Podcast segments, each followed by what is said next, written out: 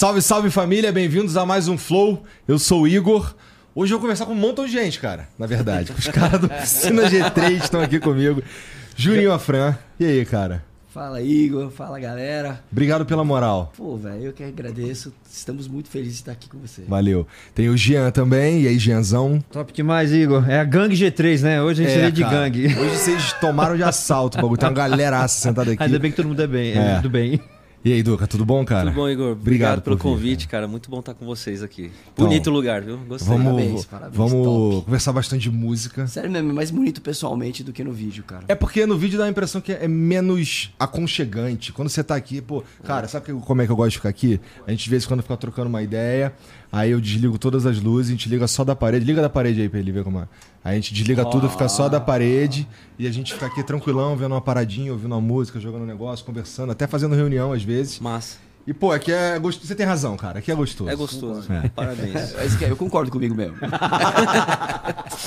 Bom, antes da gente começar, deixa eu falar aqui do parceiro de hoje, que é a ACD, cara. Que inclusive vai. Já tá rolando o Teleton.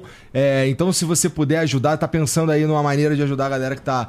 É, que precisa mesmo fazer é, a ACD, né? Que tá com os hospitais ortopédicos e tá com uma meta de 35 milhões esse ano para manter os oito hospitais ortopédicos e que eu posso atestar que são realmente é um trabalho muito sério. Eu fui lá visitar é, é, um é um trabalho muito sério, é um trabalho que, pô, dá uma restaurada na fé na humanidade, cara. Porque a, do jeito que eles fazem as coisas lá com amor, é, cuidando mesmo do, da, de cada particularidade das pessoas é, e pessoas de todas as idades também.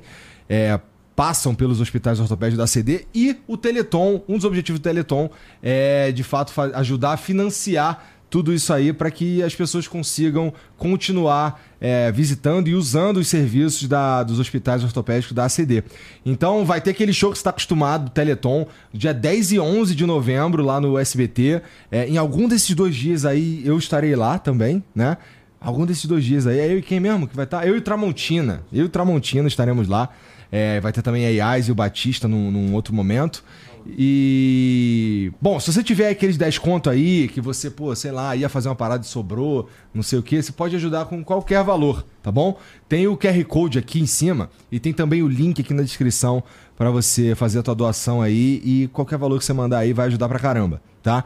Então, se puder, já tá valendo, já começou, não precisa esperar começar o show, vai rolar, já tá rolando nesse momento. Então, aqueles 10 conto aí, da pizza que saiu mais barato, porque tu pegou um desconto, não sei o quê. Aproveita e manda lá pros caras pra ajudar, tá bom? É, deixa eu ver, deixa eu ver o, o emblema aí, Janzão. Olha isso. Caralho, mané. Olha, tem cabelo novo. Ficou show de bola. O Jean tá parecendo a medusa. Tá, Caramba. mas tá mesmo, assim, meio assustador, assustador né, cara? Aí, Jean. Tô, tô assustando. Gostei, é, cara. Ficou maneiro.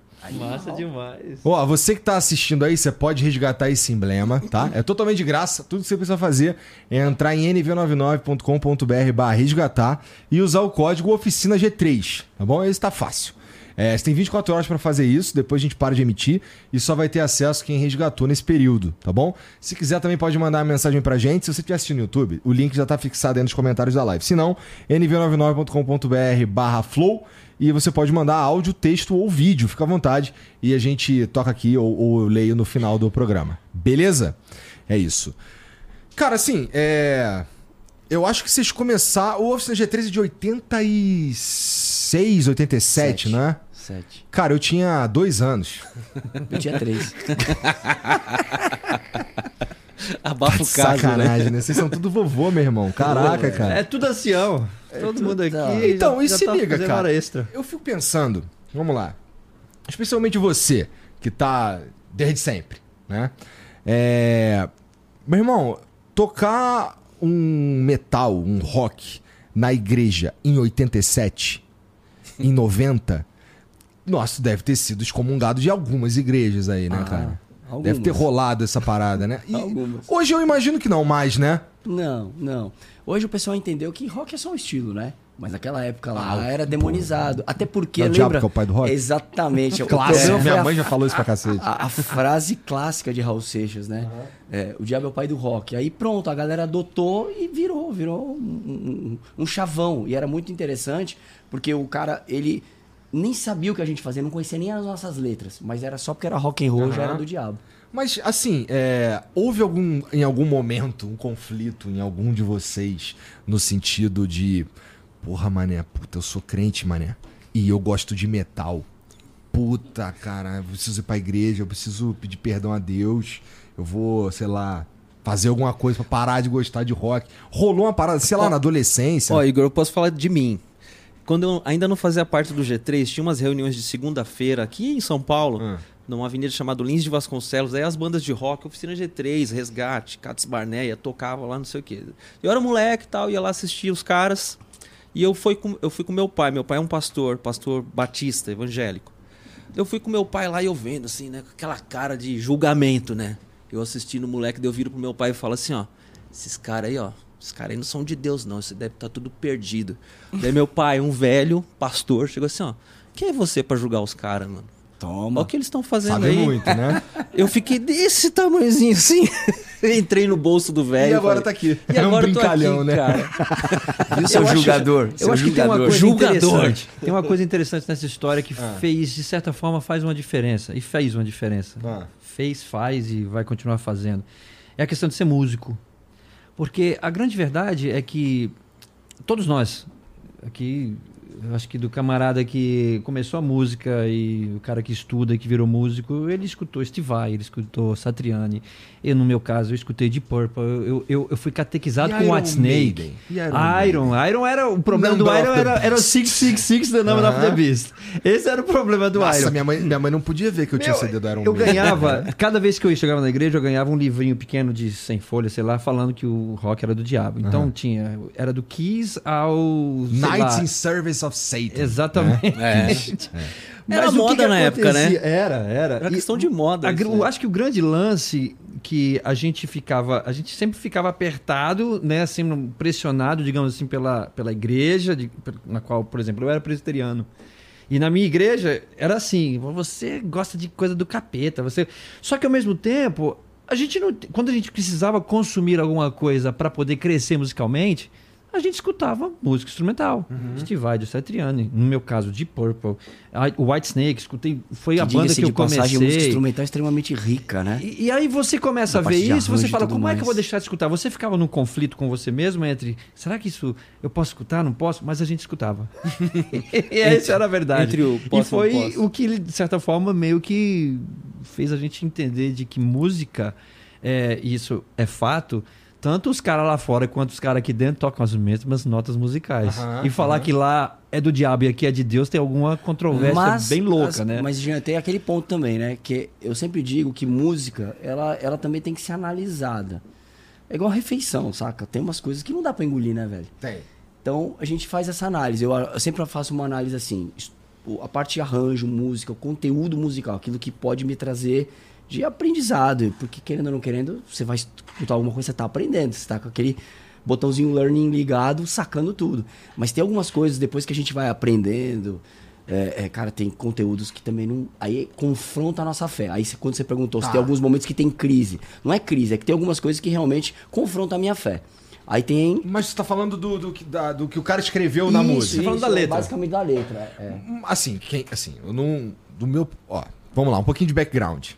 É, eu conheci a oficina G3. Pra, pra minha galera, quando surge oficina. Quando a gente descobre a oficina G3, foi meio que uma salvação no sentido de. Agora a gente pode ouvir metal. Agora a gente pode ouvir rock. Sabe? qual é? Porque pô, o Sim, bagulho é da sim. igreja, não sei o quê. Porque é, é, eu ia nessa. Eu tô falando de uma igreja metodista que tinha no interior do Rio. que Meus pais iam pra lá no fim de semana, e aí no domingo todo mundo ia pra igreja e tal. E aí é, os moleques lá é, ficava, nossa, cara, oficina G3, pô, agora dá pra gente ouvir um rock finalmente e tal. É, então eu. Eu posso dizer que eu fui bastante à igreja. Uhum. É verdade também que eu muitas vezes eu fui pra igreja porque minha mãe mandou. tá? Quem não? Mas, mas, mas fui. Então, assim, eu faço uma ideia. E assim, eu, eu olhava pra essa questão da música, e eu tô falando, cara, eu devia ter 15 anos, vai, por aí. É, o meu ponto de vista dessa parada era assim, irmão, eu vou. Eu vou ouvir o que eu quiser. Eu vou ouvir até o cara falando do Number of the Beast. Porque, assim, aquilo ali é só do jeito que eu entendia e que eu Não. entendo hoje. Eu ainda entendo Sim, assim. sim. É, é só, é, só, é só uma expressão de arte. É, é como se fosse ler um livro. É como se fosse ver um filme de terror, no caso. que o cara tá falando do capeta e tal. Não quer dizer que eu acredito nisso ou que eu tô endossando qualquer coisa. Mas eu também tinha receio de algumas outras coisas que eram um pouco mais, tipo, creator. Na capa era o diabo rasgando o peito, escrevendo creator. Eu ficava, cara, isso aqui passou É esquisito, um pouco. Mas assim, não era, um, não era uma parada que eu, que era assim, ah, eu não vou porque é do diabo. É porque não me agradava muito que Você tinha fazia ido uma demais, avaliação, né? Você fazia uma É. avaliação. É. Então eu nu- nunca entrei muito na pira de, putz, eu não vou ouvir isso aqui porque é do diabo, ou não vou ver Dragon Ball Z porque tem o Mr. Satan. Tá ligado? Uhum. Não, não era uma parada que mexia comigo, mas mexia com a minha mãe, por exemplo, tá ligado? Sim. Então minha mãe não deixava, não gostava que eu jogava Magic, por exemplo. Sabe o que é Magic? É um joguinho de carta Uhum, lembro. de nerd. Sim. Só que tem, só que tem o capeta, tem o, sei lá, tu É o que tem eles falam de do, do Dungeons and Dragons. Tem- também tem minha mãe. fala. Também não gostava muito que eu Pois é, jogasse falam RPG, porque RPG era o isso. jogo do diabo, não Exato. sei o quê. O cara ficava... Mas, porra, eu nunca entrei nessa pira. é, talvez por uma parada de que eu queria muito fazer. E eu não queria, eu queria justificar pra mim mesmo. Sim. Mas no fim, é, eu fui pensando melhor sobre isso e eu vi, ah, talvez eu vou pensar assim mesmo, porque, sei lá, parece sensato. Mas eu entendo que, assim, quando, quanto mais. Ah, porra, num, crente, quanto mais envolvido com a religião você é, eu acho que mais coisas podem te escandalizar. E foi nesse sentido que eu perguntei pra vocês, sabe? E tem um detalhe também, o que eu acho que. Acho não, é, eu acredito muito nisso. É, pelo menos eu, eu- isso foi- sempre foi um problema pra mim. Se você chega pra mim e fala que eu não posso mexer nisso aqui, cara, Gera uma curiosidade. é né? exatamente o que você queria que eu não fizesse, eu vou fazer. Porque eu vou dar um jeito de mexer nisso aqui. Tá. E, e, de certa forma, a igreja, ela, por muitos anos, o caminho foi proibir. É. Não faça porque você vai pro inferno, não faça. E isso é um. Pra mim nunca funcionou. Pra alguns funcionam. Pra alguns os caras andam naquilo ali, beleza. Pra mim nunca funcionou.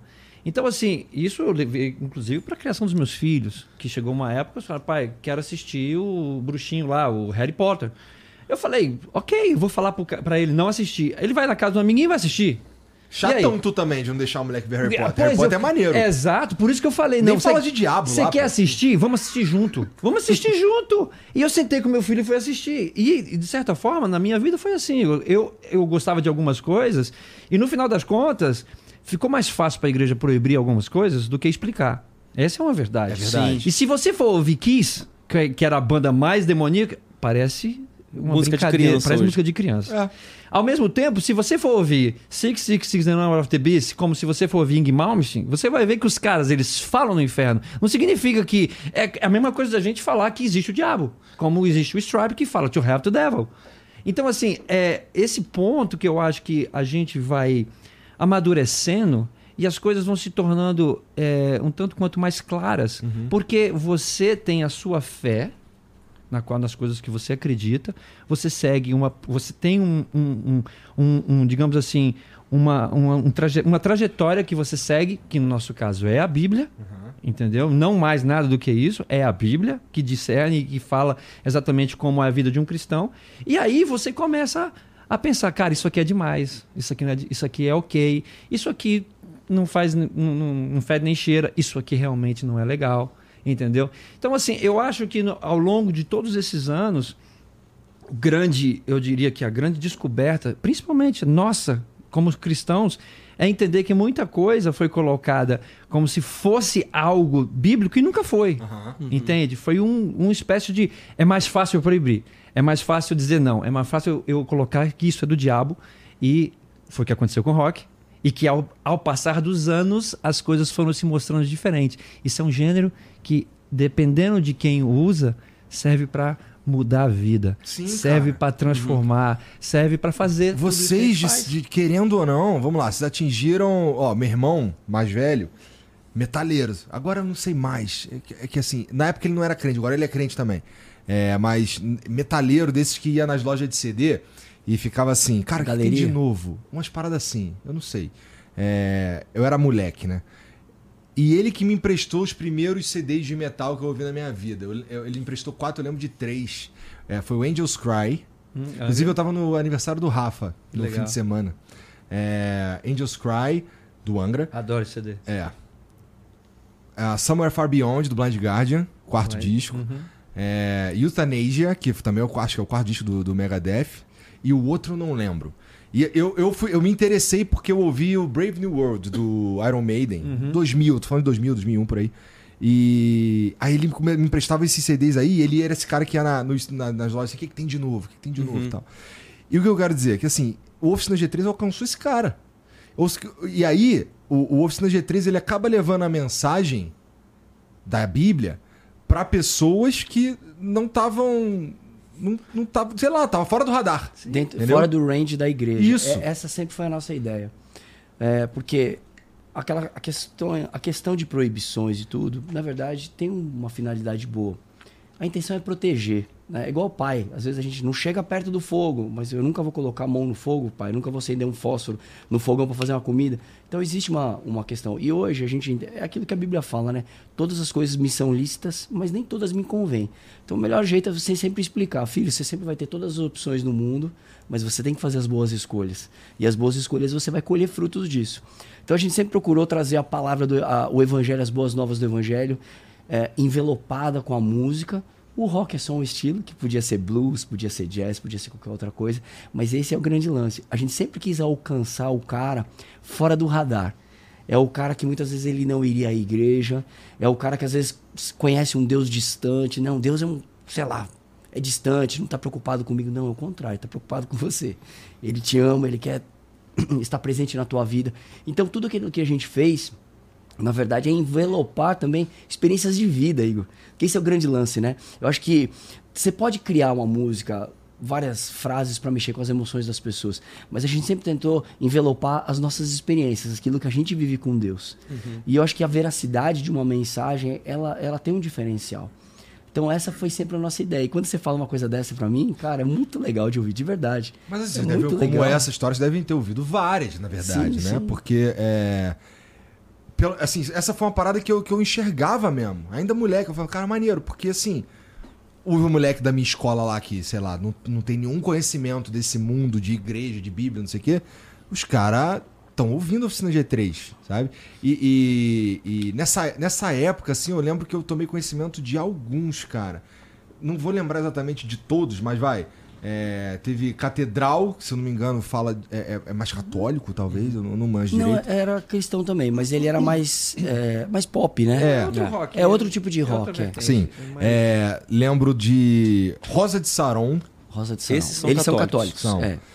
E eu lembro de um outro que, que era evangélico também, cantava em inglês, que era Stauros. Estão Sim, do sul. Do sul. Do Cara, sul, eles- é. esses eram bem pesados, né? Eles É, eram bem heavy. heavy. esse eu me amarrava. É, amarrava legal de pra verdade caramba. nisso daí. Não, é legal. É, legal os caras, eles estão. Eu, às vezes eu converso com o Renatinho, que é o guitarrista. É mesmo? É. Porra, maneiro.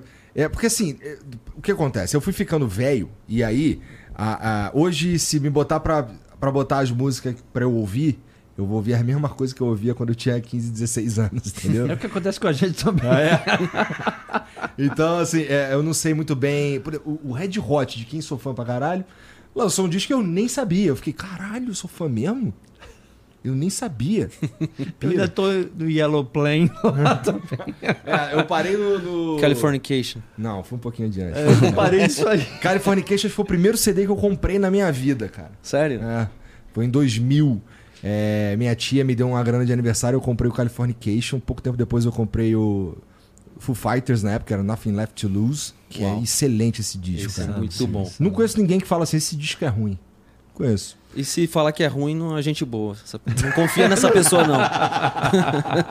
E, as dúvidas, produções, e as produções do Foo Fighters são É. orgânicas demais, é Sim. incrível.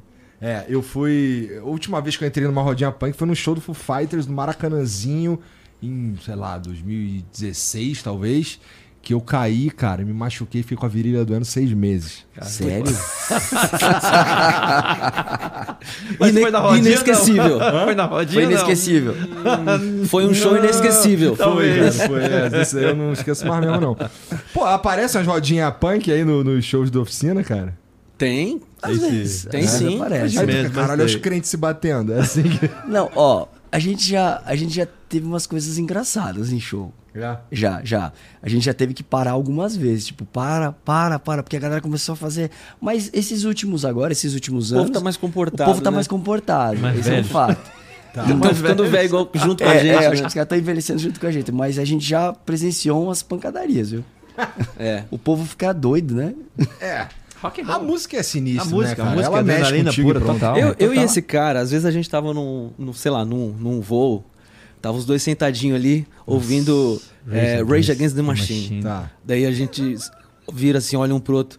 Dá vontade de levantar e sair dando pancada em todo mundo aqui pra trás, tacando mochila. Dá um... Impressionante, cara. O que, que a música gera?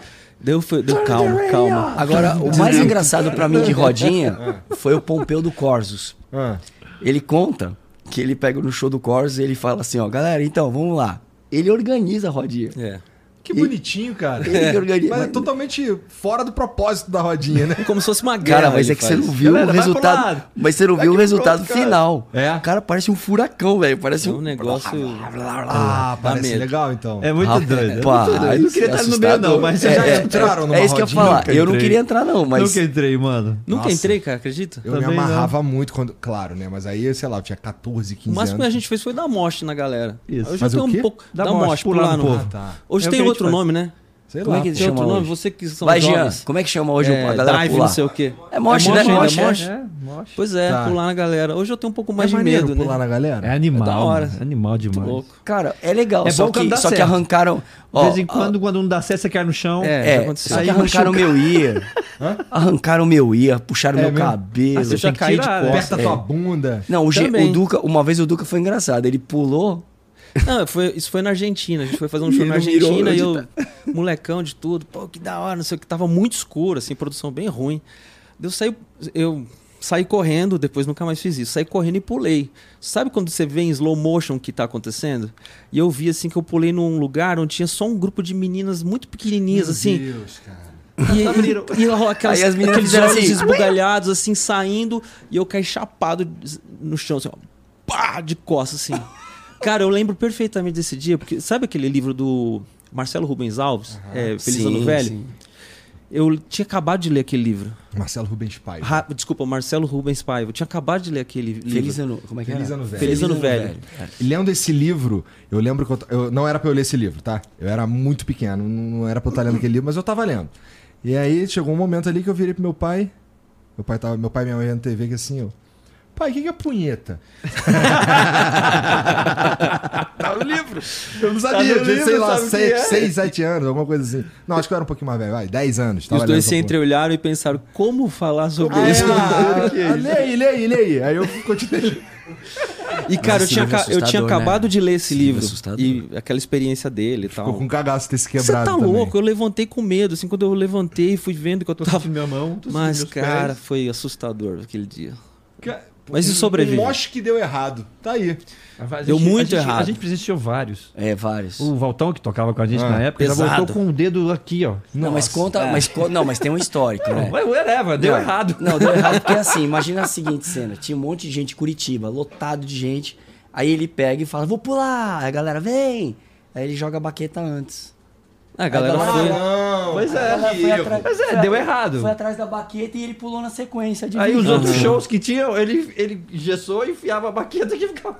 Cara, a gente, Meu ficou com, a gente ficou com tanto medo dessas experiências que a gente parece um bando de, de criança, assim, quando vai dar morte, né? Pessoal. Ó, vai segurar aí, vai segurar aí.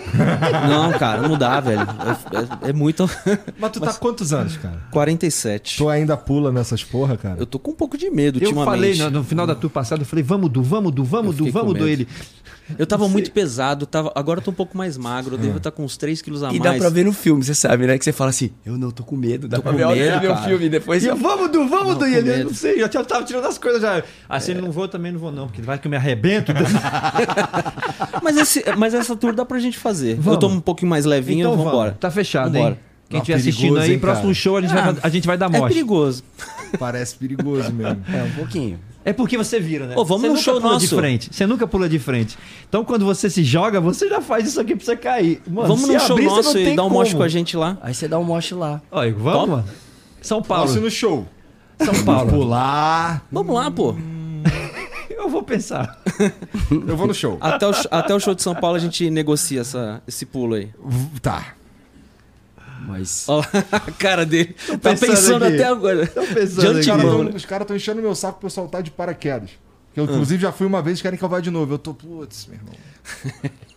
Eu tenho, esse eu não faço, não. É gostoso demais, É, cara. você já sei, pulou? eu tenho muita vontade, mano. Eu não tenho vontade nenhuma. pular que eles ficam putos. Não, como é que Saltar. Oh, desculpa. É, Tem tipo, um lugar é muito tipo legal no interior de São motoqueiro, Paulo né? aqui pra pular, né? É tipo motoqueiro e isso. motociclista, Quem né? pulava muito era o Ricardinho. É, ele, eu lembro que ele, Tocava fala, percussão com a gente. ele falava que é um silêncio, né? Cara, ó, a experiência é assim, ó. Você, você entra no avião, aí os, os instrutor, tudo cheio de gracinha. E aí, cara, tua primeira vez? É, pô, é minha primeira vez. Não, minha também, pô. Os caras são cheios de gracinha. Tudo cheio de piadinha. Cheio de negocinho, cheio de negocinho. Pô, cara, tô com sentimento ruim hoje, mas o quê, pô, não comi direito. Tá? Cheio de negocinho. Aí tá bom. Aí tu entra no avião, vai lá, vai lá apertadinho, que é um avião pequeno, daí ele sobe pra cacete. Aí, quando ele tá passando aqui assim, vai. Aí, os, aí tu fica com o pezinho, metade pra dentro, metade pra fora da, da Já porta. abre a- Com aquela parada aberta ali, o cara não, contigo. E aí tu vê. o- Eu devo ter sido, sei lá, o terceiro ou quarto a, a saltar. Aí tu vê os caras fazendo isso aqui, ó. Meu. Some. Tu, ih, caralho, Que morreu, isso. mano. o cara. Ele some. Que Ele, ele some. É meio estranho, tá ligado? tu não vê Tá mais. doido. Aí, aí, beleza, chegou minha vez. Minha vez, o pezinho pra fora, meio pra fora, meio pra dentro, meio escorregando e porra, o cu na mão. E o cara, pô, vamos, vamos. Aí eu, putz, mané, tô escorregando, tô escorregando. Ele, pô, tá escorregando? Tô, bum. Ele já se joga. Meu pai. E, Mas e ele assim, meio que te empurra ou você. Não, não, é que ele é que Tá assim, amarrado, tu, né? Você tá tu preso com o instrutor, cara. tu fica Ah. junto com ele, entendeu? Tá amarrado. É, é meio que ele que faz tudo, tu só curte. Entendi. E é tranquilão, é assim, parece, é, é- parece assustador, mas é que nem, na minha opinião, Parece assustador, mas é assustador mesmo.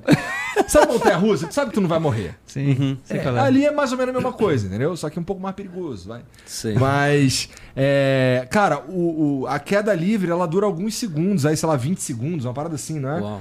E assim, tu não pode. Tu tenta gritar, mas tu não consegue legal, porque se abre a boca, ela seca instantaneamente. Meu Deus. Então tu, tu fica só assim, com aquela parada assim, vento pra cacete. Tipo Cara, cachorro no, do, Isso, do- é. Aí, tem, aí dá pra tu contratar pro cara ficar te filmando. Aí, aí um cara pula junto contigo, é, salta, né?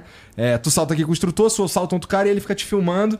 Aí, aí, sei lá, mexe no teu pé, te vira, não sei o quê. Isso Cara. tudo em 20 segundos, depois a maior parte do tempo é o, é o paraquedas. e essa é a parte que precisa de atenção, porque quando abre o, o paraquedas, ele pega aqui na virilha e machuca se tu não estiver preparado. Saquei. Entendeu? É um trancão. E é ali que a galera enjoa. É nessa parte que a galera enjoa, passa mal um pouco porque roda. Machuca mais do que passeia, show do Full é. Fighter. Olha, não. Não, o show do Foo Fighters machucou muito Foi mais. pior. Muito mais. E aí, meu irmão, assim, é- é, esse eu já fui e eu já sei que é tranquilo e eu já não só tô querendo ir. Agora tu me convidar pra pular no moche na galera, assim, que a galera tá lá pra ver vocês. Dá vocês tempo de você pularem, pensar eu ainda. entendo. Agora Pula com a gente. pular, os caras tá cagando. Não, vai com a gente. Aí, mané, porra. Não, mas agora eu vou adotar. Saltar, dar, saltar o moche. Fazer, não é pular Saltar o o moche. moche. Saltar o moche. Quem falar que pulou tá, porra, tá me errado. ofendendo. Tá né? ofendendo. Saltar o moche. Mas, pô, assim, é- essa parada de estar em cima do palco e ver a galera ali curtindo as músicas de vocês, assim. E é uma banda de que faz um tempo já, né? Trinta e tantos anos. É... Qual que é o sentimento, Juninho? Especialmente você, cara, que tá desde o comecinho.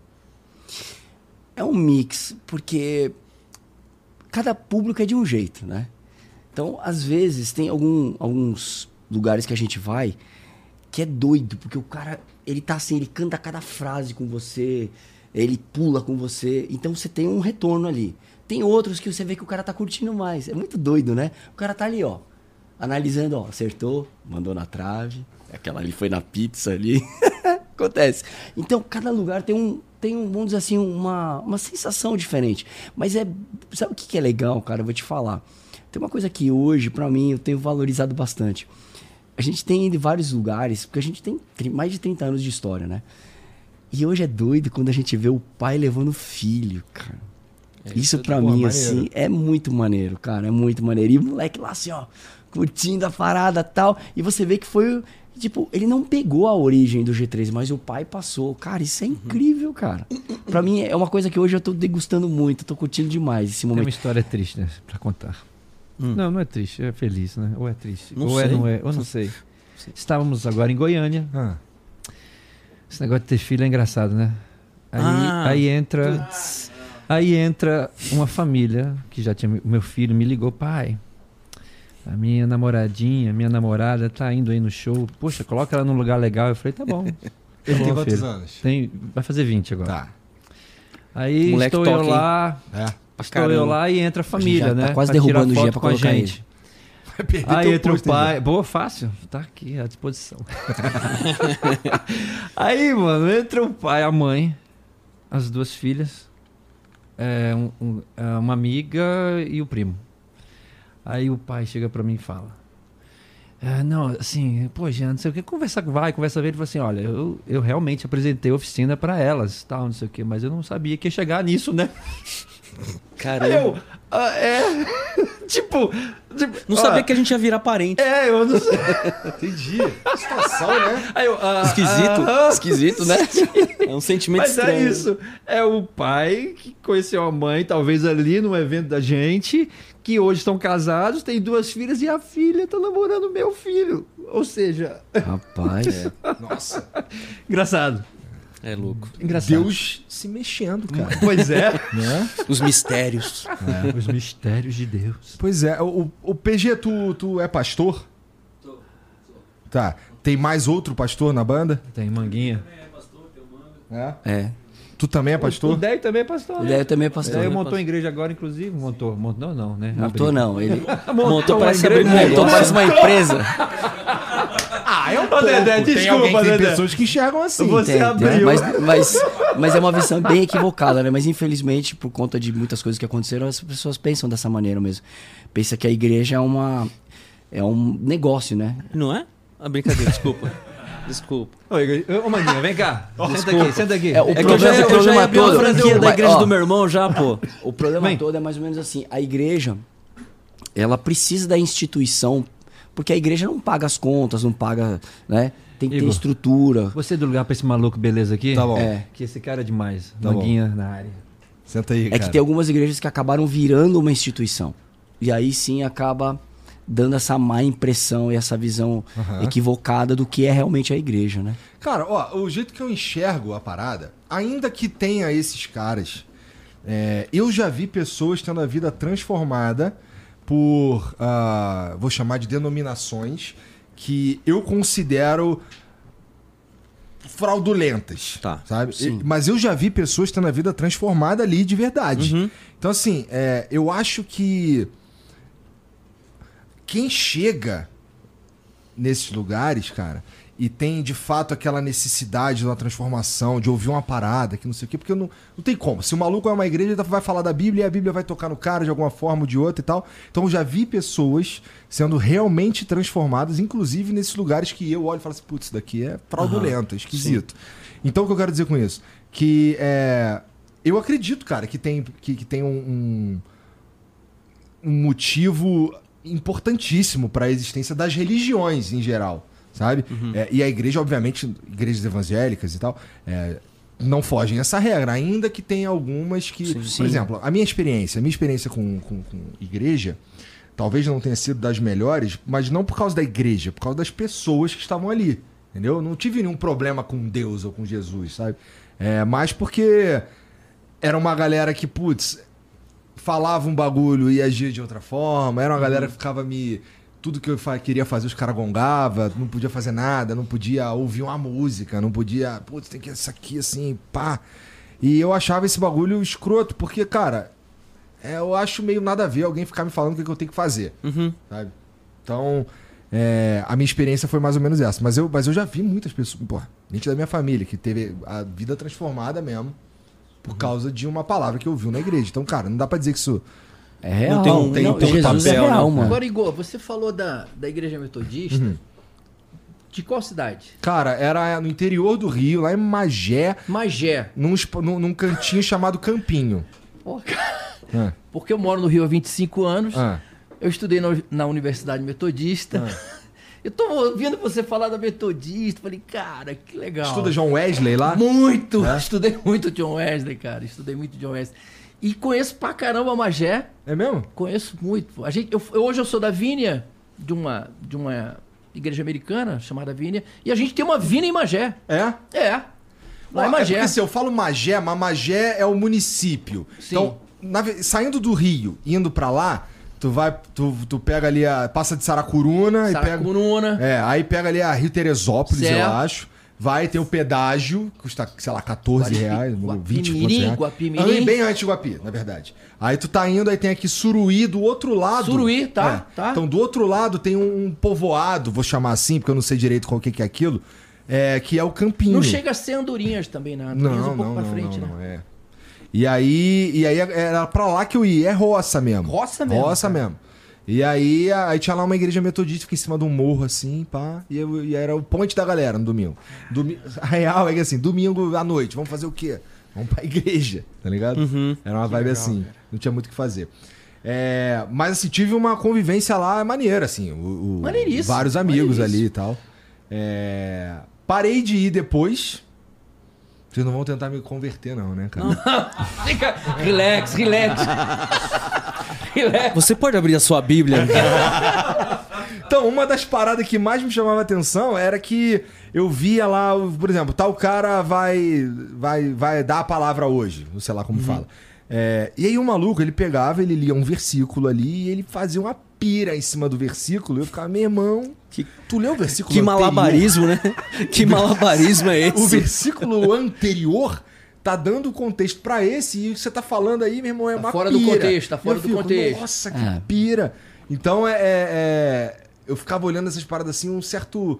Com, com a falta de uma palavra melhor, um certo despreparo, tá ligado? sim. Tá. Um bagulho que, de certa forma, que, quer dizer, em boa medida é importante. Muito sério. muito- tá é um falando. assunto muito sério, né? Você tá mexendo com vidas, né? E meio que você tá mexendo com talvez o, o- um dos objetos mais sagrados daquela religião, que é a Bíblia. Então, como é que tu vai entrar numa pira muito louca usando a Bíblia pra embasar a pira muito louca que você tá falando? então, é, é, eu olhava aquilo ali e ficava, nossa, cara. Eu já vi uns caras, inclusive, eu sei que não é regra, tá, gente? Eu sei que não é regra, mas eu já vi uns caras atrás, assim, da igreja, não era um evento especial e tal, aí os caras iam se apresentar. Então eu vi uns caras atrás da igreja, da igreja é, ensaiando o Tripa na Balaia. Ou então o Siricanta na Bacia. Tá? Eu, vi, eu vi os caras ensaiando e eu ficava, nossa, cara. Que e aí, isso, né? vendo esses bagulhos assim, eu fui broxando com as pessoas. Sim. Tá ligado? Eu vendo, nossa, o cara tá tentando parecer que ele é ungido. E ele tá aqui ensaiando. Tá ligado? E é, to- é doido, Igor, porque a palavra de Deus ela tem um contexto, né? Tipo, se Rodrigo Silva tivesse aqui, a gente ia Aham, falar. Tem toda uma questão histórica. Tem ah, o exemplo que Jesus dava, existia um porquê que ele estava dando. Então, para você entender exatamente o que ele está falando, você precisa trazer para e a contextualizar para aquilo que a gente está vivendo agora. E aí entra esse famoso. É um, isso é uma coisa que sempre aconteceu. Às vezes o cara ele quer fazer uma coisa, ele quer falar alguma coisa, então ele vai moldando, moldando as coisas, ele vai deturpando as coisas, corrompendo as coisas para chegar onde ele quer Isso. e não onde a palavra de Deus quer. É porque meio, vamos lá, eu quero falar que. Sei lá. As pessoas não deviam investir em Bitcoin.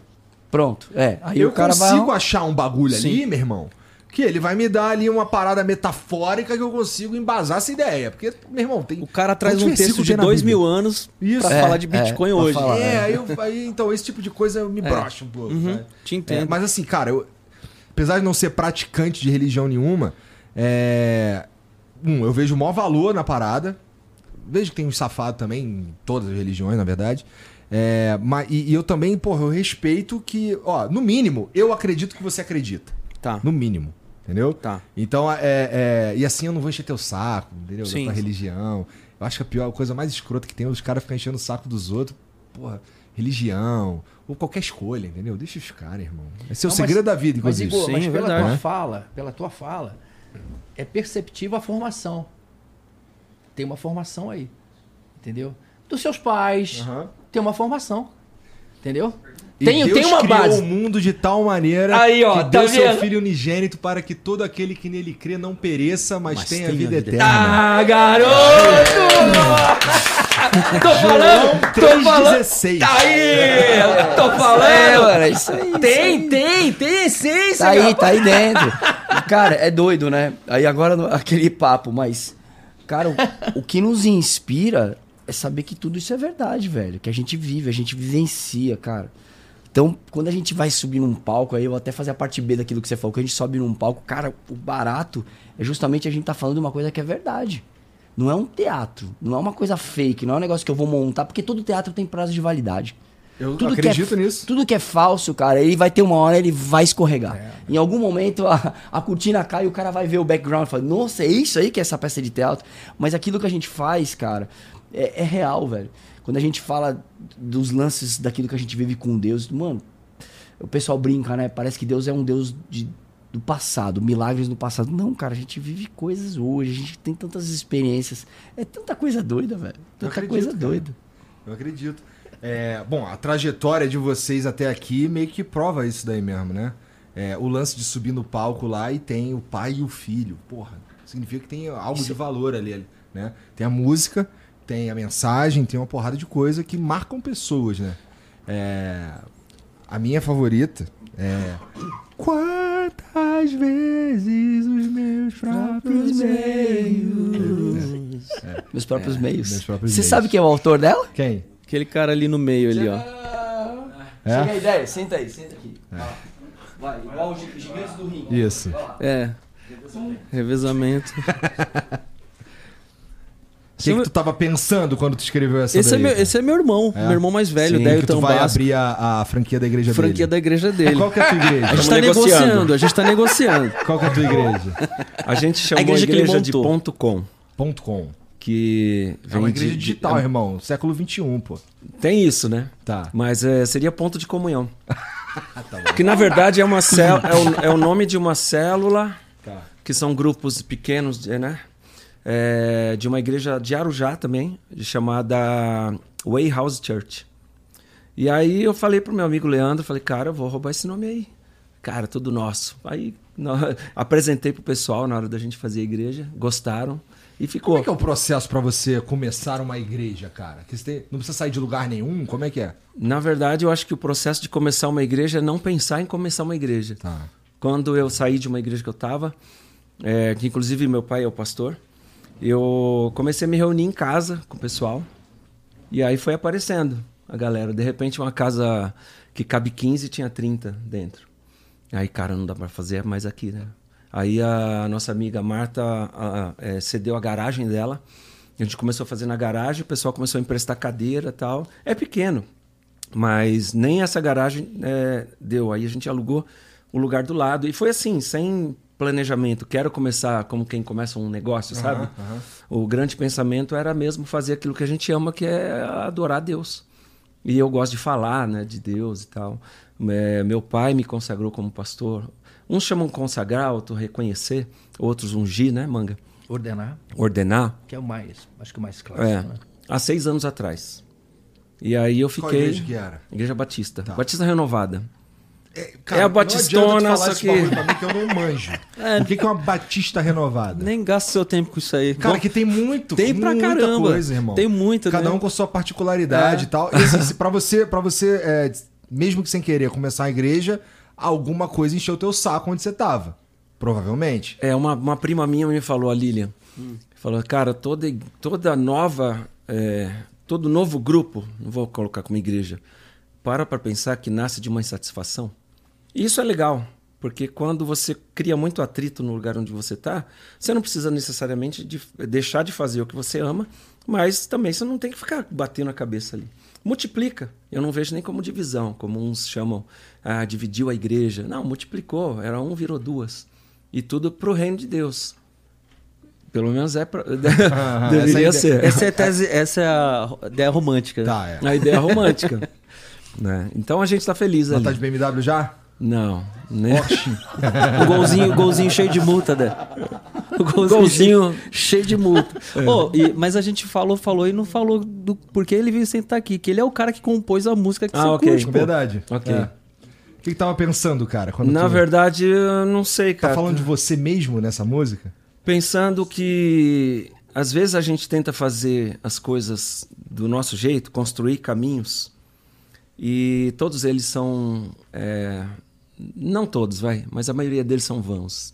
Porque quando a gente decide andar, é, trilhar um caminho que Deus desenhou pra gente, que a gente chama de propósito, Aham. e fora, fora de igreja a gente tem essa questão do propósito também, um assunto um pouco mais coach, né? Mas quando a gente sabe aquilo que Deus, agora espiritualizando, tem pra gente, e a gente tem convicção disso, só que a gente quer ajudar Deus, fazer as coisas do nosso jeito. Aí começa a dar tudo ruim, porque nem tudo acontece, aliás, quase nada acontece do nosso jeito.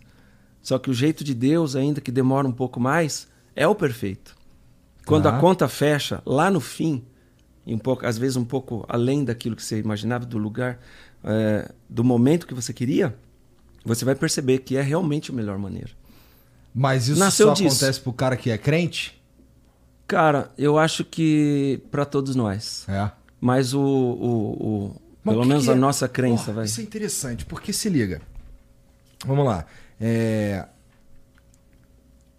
Ficar esperando Deus fazer não é isso que você está propondo. Não. A gente está propondo prestar atenção no, sei lá, nos sinais de Deus ou, ou, ou pedir a, a, sei lá, que Deus nos guie, alguma coisa nesse sentido, né? Você não tá falando só vou ficar aqui esperando aqui e Deus já manda uma parada pra mim. Eu não acredito nisso. Eu acho que tá furada essa, essa teoria aí, porque, meu É. irmão, é, é- até um ateu concordaria que Deus pode servir como um catalisador pra você fazer o que tem que ser feito. Né? Então vamos lá, eu vou pra igreja, eu tô vendo uma vida de merda. Eu, tá tudo errado na minha vida e eu não sei direito o que, que é. E aí eu fui pra igreja e os caras falaram: ó, é, pô, é, tem que agir assim, tem que agir assado. Pô, Deus, pô, me falou que tu, pô, tem um propósito de mudar vidas na comunicação. Tá ligado? Aí eu, pô, mané, caralho, eu gosto de comunicação, cara. Sabe o que eu vou fazer? Eu vou começar. Então eu acredito. põe a mão. É, eu acredito que, que Deus pode servir. é, servir é foda. É, Deus é, pode ser um catalisador é, de, de- da nossa ação mesmo. Tá. Pra gente mover e chegar em alguns lugares mesmo. Agora, eu não sei se. Eu não, eu não acho que tá, todas as pessoas de sucesso, por exemplo, prestaram atenção nisso. Tá ligado? Eu vou ficar, sei lá, o que, que Deus quer, hein? Será que o Elon Musk tava pensando, puta, Deus. tá? É que algumas pessoas vendem um evangelho, e esse evangelho que vende, de que servir a Deus é ter tudo de mão beijada. E a vida com Deus é mil maravilhas e tudo ok. O próprio Jesus fala que no mundo teríamos aflições. O que ele nos sugere é que tenhamos bom ânimo, porque se ele venceu o mundo, nós também vencemos. Então a diferença entre aquele que serve e aquele que não serve a Deus não é que um anda de BMW e o outro de- anda de, de golzinho é que o cara que está com Deus, ele entende que no final das contas ele vai, ele não vai perecer. Porque se Deus está permitindo que eu trilhe um caminho, é, e nesse caminho tem algumas adversidades, nem tudo é do jeito que eu gostaria, tudo é para o meu crescimento. O que que é que- servir a Deus? Servir a Deus. Vamos lá. é, Será que eu tô servindo a Deus? Eu não fui lá perguntar, entendeu? Eu troco uma ideia com ele. mas, em geral, 99,9% das vezes é pra agradecer, pô, valeu. Obrigado, pô, tô, tô fazendo a parada que eu gosto de fazer, um bagulho que, pô, supostamente eu sou bom. Tô feliz, o bagulho tá funcionando tal. É, obrigado. Mas, é. Servir a Deus parece um chamado mesmo, né? Uma parada assim meio. É a missão Eu acho que não se vida. restringe à igreja, cara. Servir a Deus não se restringe à igreja. A você estar dentro da igreja e, consequentemente, você ter um rito e, e, e tendo esse rito ao qual você pertence dentro de uma igreja, você existe um, um tipo de, de comunicação dentro da igreja que a gente fala muito em servir a Deus vo- e às vezes a gente confunde esse serviço com um momento de adoração. Ah, eu estou servindo a Deus. O cara vai na igreja, ergue as mãos e ora. E ele tem aquele momento de conexão dele com, com, com Deus e com. Enfim. Por exemplo, Igor, você acha que você não está servindo a Deus? Eu não sei, porque. Eu sei lá. acho, porque você imagina, você, você lançou um lance no ar muito interessante, que você falou, cara, da comunicação, que pô, Deus poderia me usar na comunicação, que é algo que eu gosto. Ele tá te usando. Cara, Não, você tá. tá servindo a Deus. Mas você sabe que eu usei um exemplo aleatório. Sim, mas, É. cara, mas se encaixa super bem com você. Imagina é, na- no seu bate-papo, nas entrevistas, as coisas boas que você tá transmitindo, Uhum. aquilo que, cara, que é legal, sabe? Pô, você acabou de falar da ACD, cara. Uhum. Cara, isso não é legal. É legal pra cacete. não é legal. Isso não é, servir a Deus. Isso não, tá- isso é não isso tá que- é dentro que eu do tava campo. falando de não se restringir. A gente entende Entendeu? muito. Tem coisas que nas quatro paredes tá da fora igreja. da fora das Tá quatro fora. paredes. É isso aí. Eu concordo. Isso, isso é Eu estava riqueza. ouvindo os comentários ali. Ah. É, Erro, hein? Não leia os comentários. Muito legal, muito. Não erro. Desliga Muito. o celular. Muito massa, cara. E o pessoal, assim, é, elogiando as pautas, elogiando os comentários é, da galera de vocês que estavam aqui. Então, cara, é, pessoas sendo o que a gente chama na igreja de sendo edificadas, de certa forma, direta ou indiretamente, você está servindo a Deus. Diferente de adorar a Deus. É quando a gente para tudo e tem um tempo para Ele. Eu, e agora eu vou fazer é, a minha devoção, vai. Seja oração, seja uma música, seja um grupo cantando junto. Isso a gente pode fazer sozinho, pode fazer na igreja. E aliás, a igreja não é, é, não- é frequentar a igreja não é servir a Deus. A igreja é um o cara lugar. tá dando tiro no próprio pé não, agora, hein? frequentar a igreja Essa não é igreja vai servir a- falir, velho. Não, não. Já não vou abrir a franquia. Frequentar a igreja não é servir a Como é Deus. teu nome mesmo? Meu é Déio. Tá. Frequentar a igreja não é servir a Deus. A igreja é um grupo de pessoas que servem a Deus junto. Entendeu? Então, o simples fato de eu entrar numa igreja, sentar ali no banco e aí, fala aí. Cara, eu não estou servindo a Deus, eu estou sendo um espectador de algo que está acontecendo. Eu- me sentia assim, cara. E eu não sentia que era de verdade que eu tava ali. Eu tava ali porque minha mãe mandou, entendeu? Então não fazia muito sentido sim. mim, porque eu ficava pensando assim, pô, não tá funcionando, porque é, não é nem que eu não acredito em Deus ou que eu acho que os caras estão falando um monte de besteira. Não é isso, é que eu devia querer estar aqui. Isso por um tempo me, me- me incomodou, assim, do ponto de vista de, putz, cara, eu tô eu tô mais fazendo um desserviço a Deus do que do que ajudando de alguma forma, porque assim, eu nem queria estar aqui. Mas você lembra, Igor, Igor, em algum momento do que você está falando, que você falou, cara, eu tô aqui. Eu tô aqui. Assim, no sentido de. Ah, sim, cara, vários momentos. Vários pô, que momentos foi legal. maneiro e tal. Que maneiro. É. Que, pô, isso tá me fazendo bem. Caraca, isso que eu ouvi, cara, isso, isso tem a ver, hein?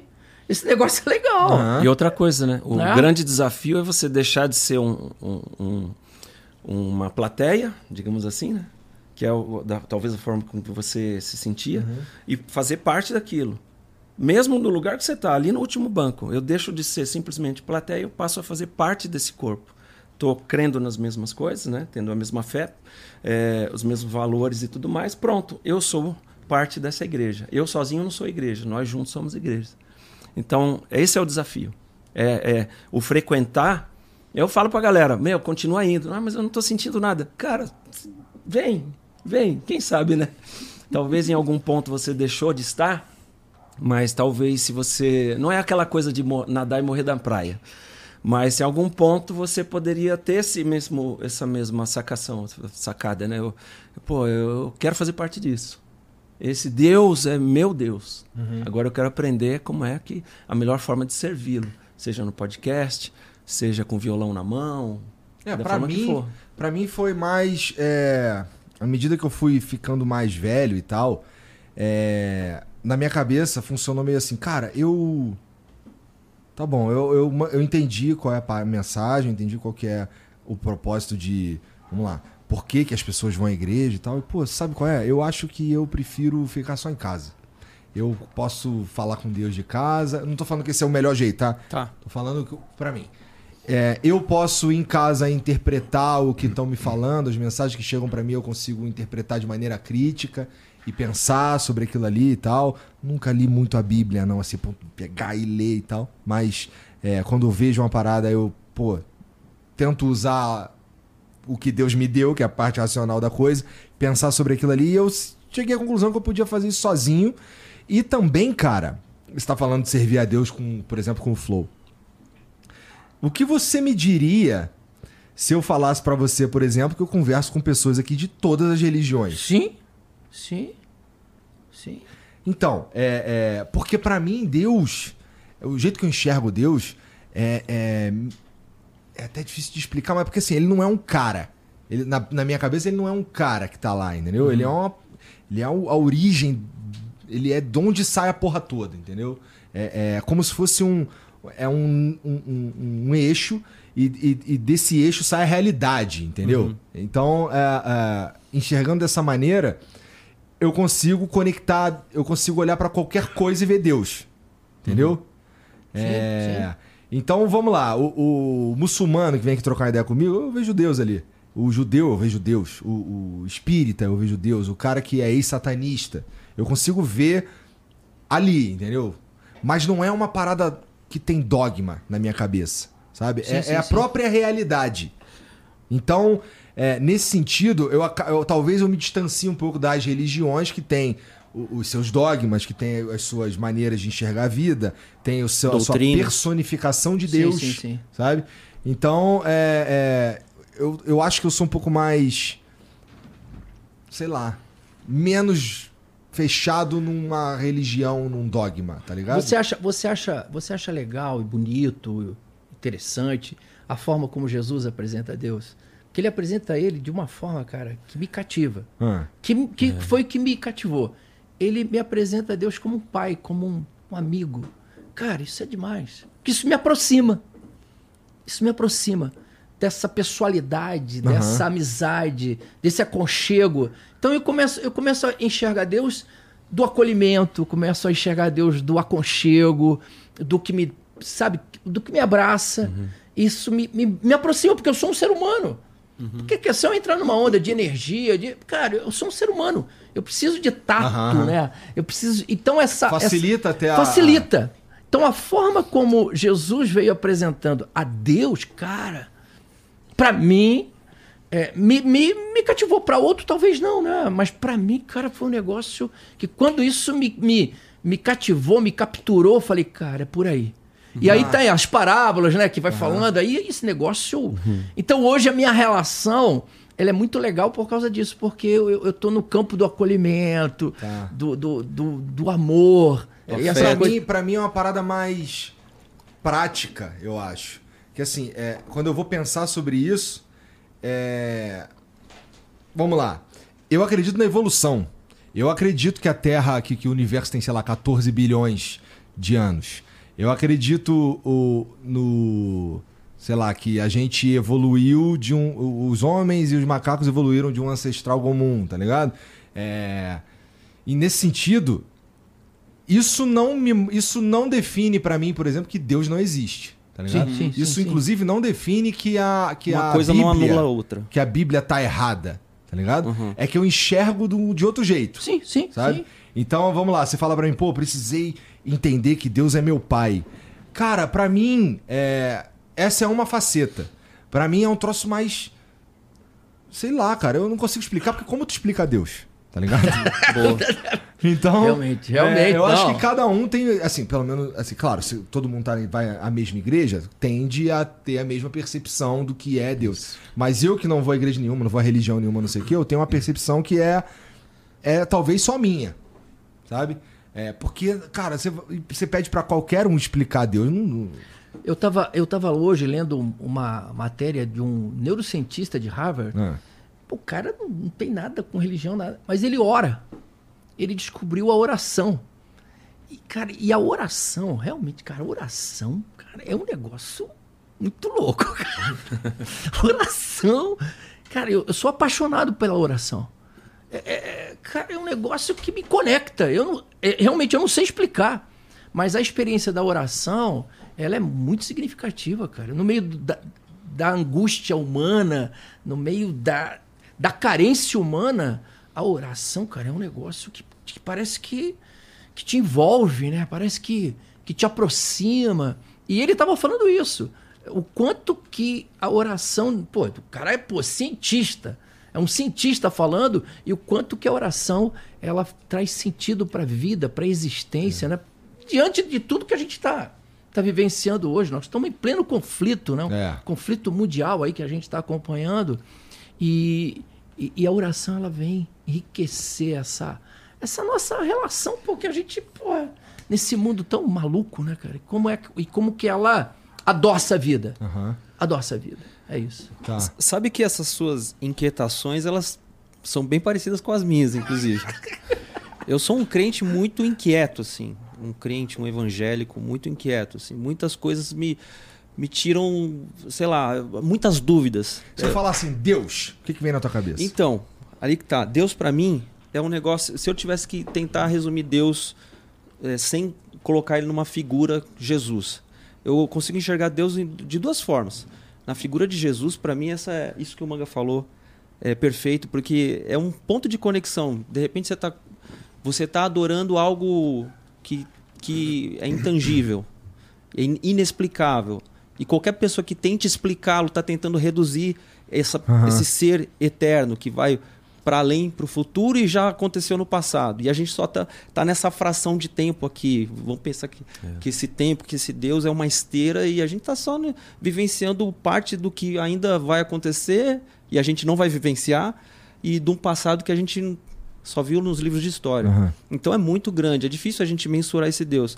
Então Jesus, para mim, ele é esse ponto de conexão que me que ele me me faz ficar em paz, fazer as pazes com a minha religião cristã evangélica.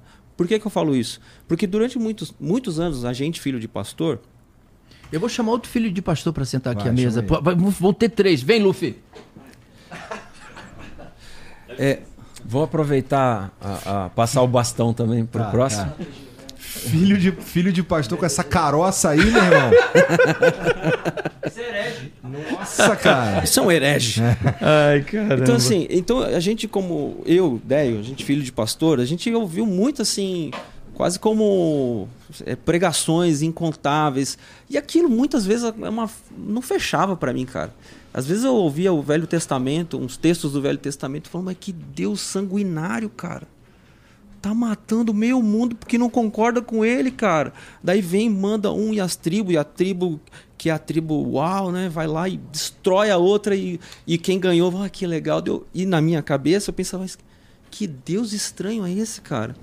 Não faz sentido esse Deus, cara.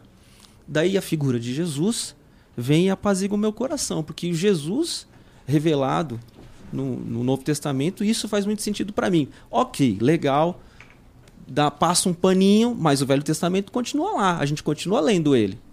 E um dia, é, no, eu- apesar de eu ser esquisito assim, eu, eu fiz um seminário teológico. E o meu professor, eu fiz, levantei numa, na sala de aula uma, essa minha inquietação. Falei, cara, eu finjo que tá tudo bem aqui, bonitinho, glória a Deus, aleluia, Jesus, mas tem uns negócios que não fecham para mim. E ele falou uma coisa que para mim foi, foi apaziguador. Ele falou assim: ó, a Bíblia, ela não esconde os podres da humanidade. Todos o, Davi, que a Bíblia fala que é um homem segundo o coração de Deus, pô, era um cara canalha, velho. Só que ao mesmo tempo que ele era um canalha, fazia canalices, ele era um cara que chegava depois de fazer as burradas dele, ele chorava e se arrependia, tinha um coração contrito, né? Pa- Palavra evangélica, né? Um coração contrito. você já ouviu essa, né? Coração contrito, você já ouviu, né? E ele tinha essa coisa do arrependimento. Então, assim, o que eu acho fantástico, né, depois, aí sim, fazendo as pazes com, com esses textos confusos, Aham. esquisitos, eu vi que é isso, cara. A Bíblia não está mostrando assim, ó, porque tem muita gente que fala assim, ó, o, como que é? Um termo que muita gente usa, que é o manual do crente, né? Eu falo, pô, se for manual do crente, a gente pegar uns textos aqui, a gente vai fazer atrocidade. Então, cuidado com esse manual, né? Com o que você entende por manual. Vamos contextualizar o texto, vamos entender que esse texto ele foi escrito para uma tribo específica há dois mil anos atrás, num, num lugar geograficamente diferente do nosso e por aí vai. Mas o que, que ele faz? O que, tá, então quer dizer que a gente pode pegar esse texto e jogar fora? Não. A gente pode pegar esse texto e olhar para ele e falar: cara, esses caras são tão sujos e vagabundos quanto a gente. E vem Jesus e fala assim: ó, relaxa, anda comigo que tá tudo em casa. Isso, pra- isso para mim foi uma coisa assim apaziguadora, sabe? Meu coração deu uma. Ufa, legal. Tô no... Meu pai não tava errado. Tipo isso. Pastor Duca Tão Basco, hein? O que, que é? Pastor Duca Tão Eu não sou pastor, não, cara. Eu só sou um baixista só. Mas, pô, é, é, esse visu aí, no- os caras não ficam bolados contigo, não, cara? Não, esse aqui é, é Eu um acho maneiro. Não, é um tiozão, É. tiozão com, indo pra 51 anos, se achando o garotão da batera, Ah, tá certo, pô. metendo um moicano. A gente fala que a Só gente faz, falta andar de triciclo. a gente faz Pois cosplay é. de jovem. Hã? A gente faz cosplay de jovem. É, Cara, pois é, olhando pra você. Porra, cara, esse cabelinho grisalho aí, meu irmão. Pelo menos parei de pintar, né? pelo menos eu parei de pintar, né? Ó, vou trocar o agora bastão tá grisalho de Tá vez. bom, tá bom. É, o que eu quero dizer é que assim, cara, eu lembro de vocês, assim, que nem eu tava falando com o Rafa outro, outro dia, o Rafael Bittencourt, que, pô, eu lembro de assistir o clipe de Time. E ele era novão, com a roupa branca, tocando lá a guitarra dele, pá. E agora tá um tiozinho, cara. Esse faz tempo, hein? Nossa, cara. E é maneiro que assim, uma das paradas maneiras do meu trabalho é que assim, eu tenho oportunidade de conversar com os caras que eu, que eu tô Sim. ligado, entendeu? Que eu tava lá curtindo quando era moleque. E, porra, tamo ficando velho, hein, PG? Estamos ficando velho, mas o bom é que continua fazendo o que a gente gosta, né? Isso é importante, Não é? né? Acho que o mais legal é isso. Acho que a essência é o, é o que a gente tem que valorizar, né? A gente, a gente vê muita gente- muitas pessoas no meio do caminho pararem ou desistirem porque não tem essência, porque fazem apenas por um, um momento, ou pela grana, ou pelo projeto. É claro, tipo, hoje o, o seu projeto aqui, o Flow, com certeza, se você contar a sua história, você começou pequenininho, né? O grande problema é que muita gente quer começar grande. E quando você começa grande, você não tem base. E quando a gente começa Caralho, grande, a gente cai, né? manja muito de internet, é isso aí, cara. Não é? Não, eu não manjo, eu sou o pior de internet, inclusive. Não, mas isso que você falou é uma verdade na mas, internet. Não, mas eu tô falando de essência, cara. É a, a essência da gente. A gente, a gente só sobrevive pela essência. Por isso que o evangelho sobrevive 2030 anos depois, porque o evangelho é feito da essência. Qual é a essência? É a palavra de Deus. Entendeu? O evangelho não é feito de moda. A gente está discutindo sobre Bíblia, sobre Evangelho. é, você brincou, a gente, você não vai me catequizar aqui, não, né? Você não vai me. é, o propósito do Evangelho não é esse. O propósito do Evangelho, até o Duca falou agora sobre Davi. Davi. Por que, que Davi foi um cara segundo o coração de Deus? Porque um homem segundo o coração de Deus se arrepende de verdade. O que Jesus quer é arrependimento. Entendeu? A gente fala muitas coisas às vezes, mas a gente não pratica. Qual o exemplo que fica para as pessoas de quem eu sou? O que eu deixar para você é o que vai valer a pena. E o que, que eu deixei para você? É igual uma situação entre pai e filho, entendeu? Eu vejo muito na minha filha. Todo mundo aqui é pai, né? Todos nós da banda aqui somos pais. Então, com certeza, todo mundo tem uma visão dessa. A gente quer deixar o quê? O melhor para os nossos filhos. Mas qual que é o exemplo que você deixa? Porque o Duca falou, eu achei interessante isso. A gente erra, a minha filha vê meus erros. A minha filha vê os meus erros com a minha esposa, eu com, com a minha... Quando eu falo erro, assim, às vezes discussão, a gente tá nervoso, um problema, alguma coisa assim. Mas qual que é o caminho de um exemplo da essência que eu deixo para ela? De um homem que se arrepende, de um homem que pede perdão para a esposa, de uma mãe que pede perdão para o marido, de um pai e uma mãe que às vezes se excede com o filho e chega para ele e fala: Olha só, eu errei aqui, mas foi por esse motivo aqui, eu quero te pedir perdão, mas isso aqui que você fez está errado. No evangelho, o que sobrevive é a essência. Na nossa vida, o que sobrevive é a essência, entendeu? Às vezes a gente começa alguma coisa apenas para querer fazer, porque, ah, eu sou legal, eu sou bom nisso, eu sou bom naquilo, mas a gente esquece da essência. Quando não tem essência, cai, cara. Eu, eu, Acredito nisso mesmo. Eu acho que é, é, já vi isso acontecer um monte de vezes, na verdade. E assim, a gente tá falando, você tá falando aí basicamente de. Isso que você falou. Eu tô falando né, de tudo, tá? serve pra tô tudo. falando, É exatamente. isso. Mas começa na Bíblia. Para mim, o meu exemplo maior é a Bíblia, porque eu sei o que é ter essência e ser transformado através de uma essência, que é a palavra de Deus. A gente tá falando sobre Deus e tudo tal. Por que que pra gente aqui, como uma banda cristã, que nós somos uma banda cristã, qual que é o diferencial? O, o papo nosso é o seguinte: Deus fala com o homem e depois o homem fala com Deus através de Jesus. Entendeu? Nós temos o nosso mediador, nós temos o, o- o nosso intercessor, nós temos aquele que veio por nós. Por isso que o lance de falar sobre Deus é muito. É muito ah, existem vários deuses. A gente Várias sabe disso. Como você de falou, Deus. existem várias Sim. religiões, várias percepções de Deus. Mas por que, que nós cremos como nós cremos? Porque nós cremos que Deus enviou o seu único filho, como você falou lá em João 3,16, e depois continua. Para aquele que nele crê não ser condenado, pois quem não crê já está condenado. Entende? Existe também uma, uma perspectiva de você olhar e saber o seguinte: Ele é a essência de Deus enviada ao mundo. Ah, Deus são várias coisas. Não. Como nós cremos na Bíblia, Deus em Jesus Cristo é o nosso Salvador. É aquele que morreu, foi o único que morreu. Muitos fizeram outros morrerem. Né? Muitos deuses colocam você na frente de batalha para você morrer, mas ele, ele enviou o filho. Aí entra aquele lance do papo do filho. Entendeu? Você entrega o teu filho para morrer por toda uma humanidade, por todo um filho que foi pecador, porque o filho errou lá no Jardim do Éden. Se você começar a voltar, a gente vai voltar lá na história. E mesmo lá, a história estava sendo escrita para mandar o filho, o único filho de uma única raça, o unigênito, tem muito a ver com aquilo que é um filho único, para que viesse ao mundo e morresse por filhos que não mereciam. Porque merecer a gente não merece.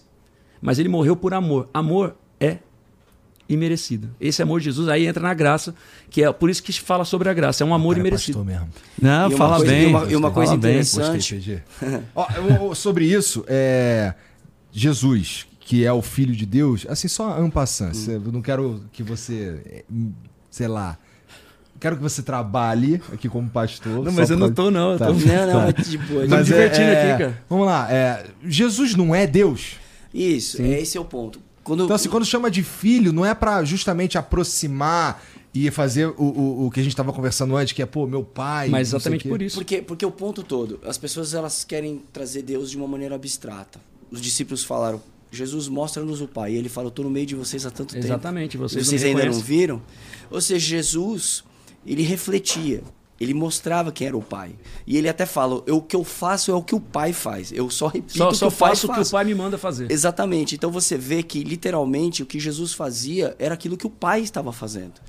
Então, é, quando a gente fala que Jesus é o mediador, é exatamente isso. Passaram grandes homens pela humanidade, mas nenhum deles conseguiu vencer o maior inimigo do homem, que é a morte. E Jesus venceu.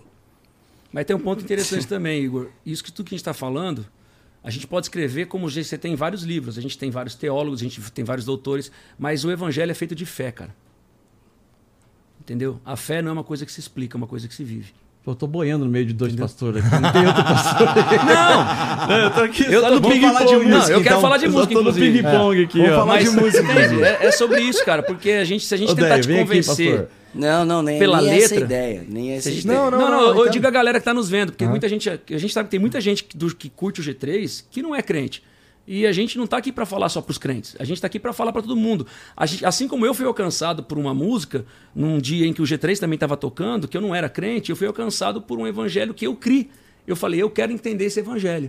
E hoje, há 31 anos, eu fui alcançado por isso e vivo a essência desse evangelho.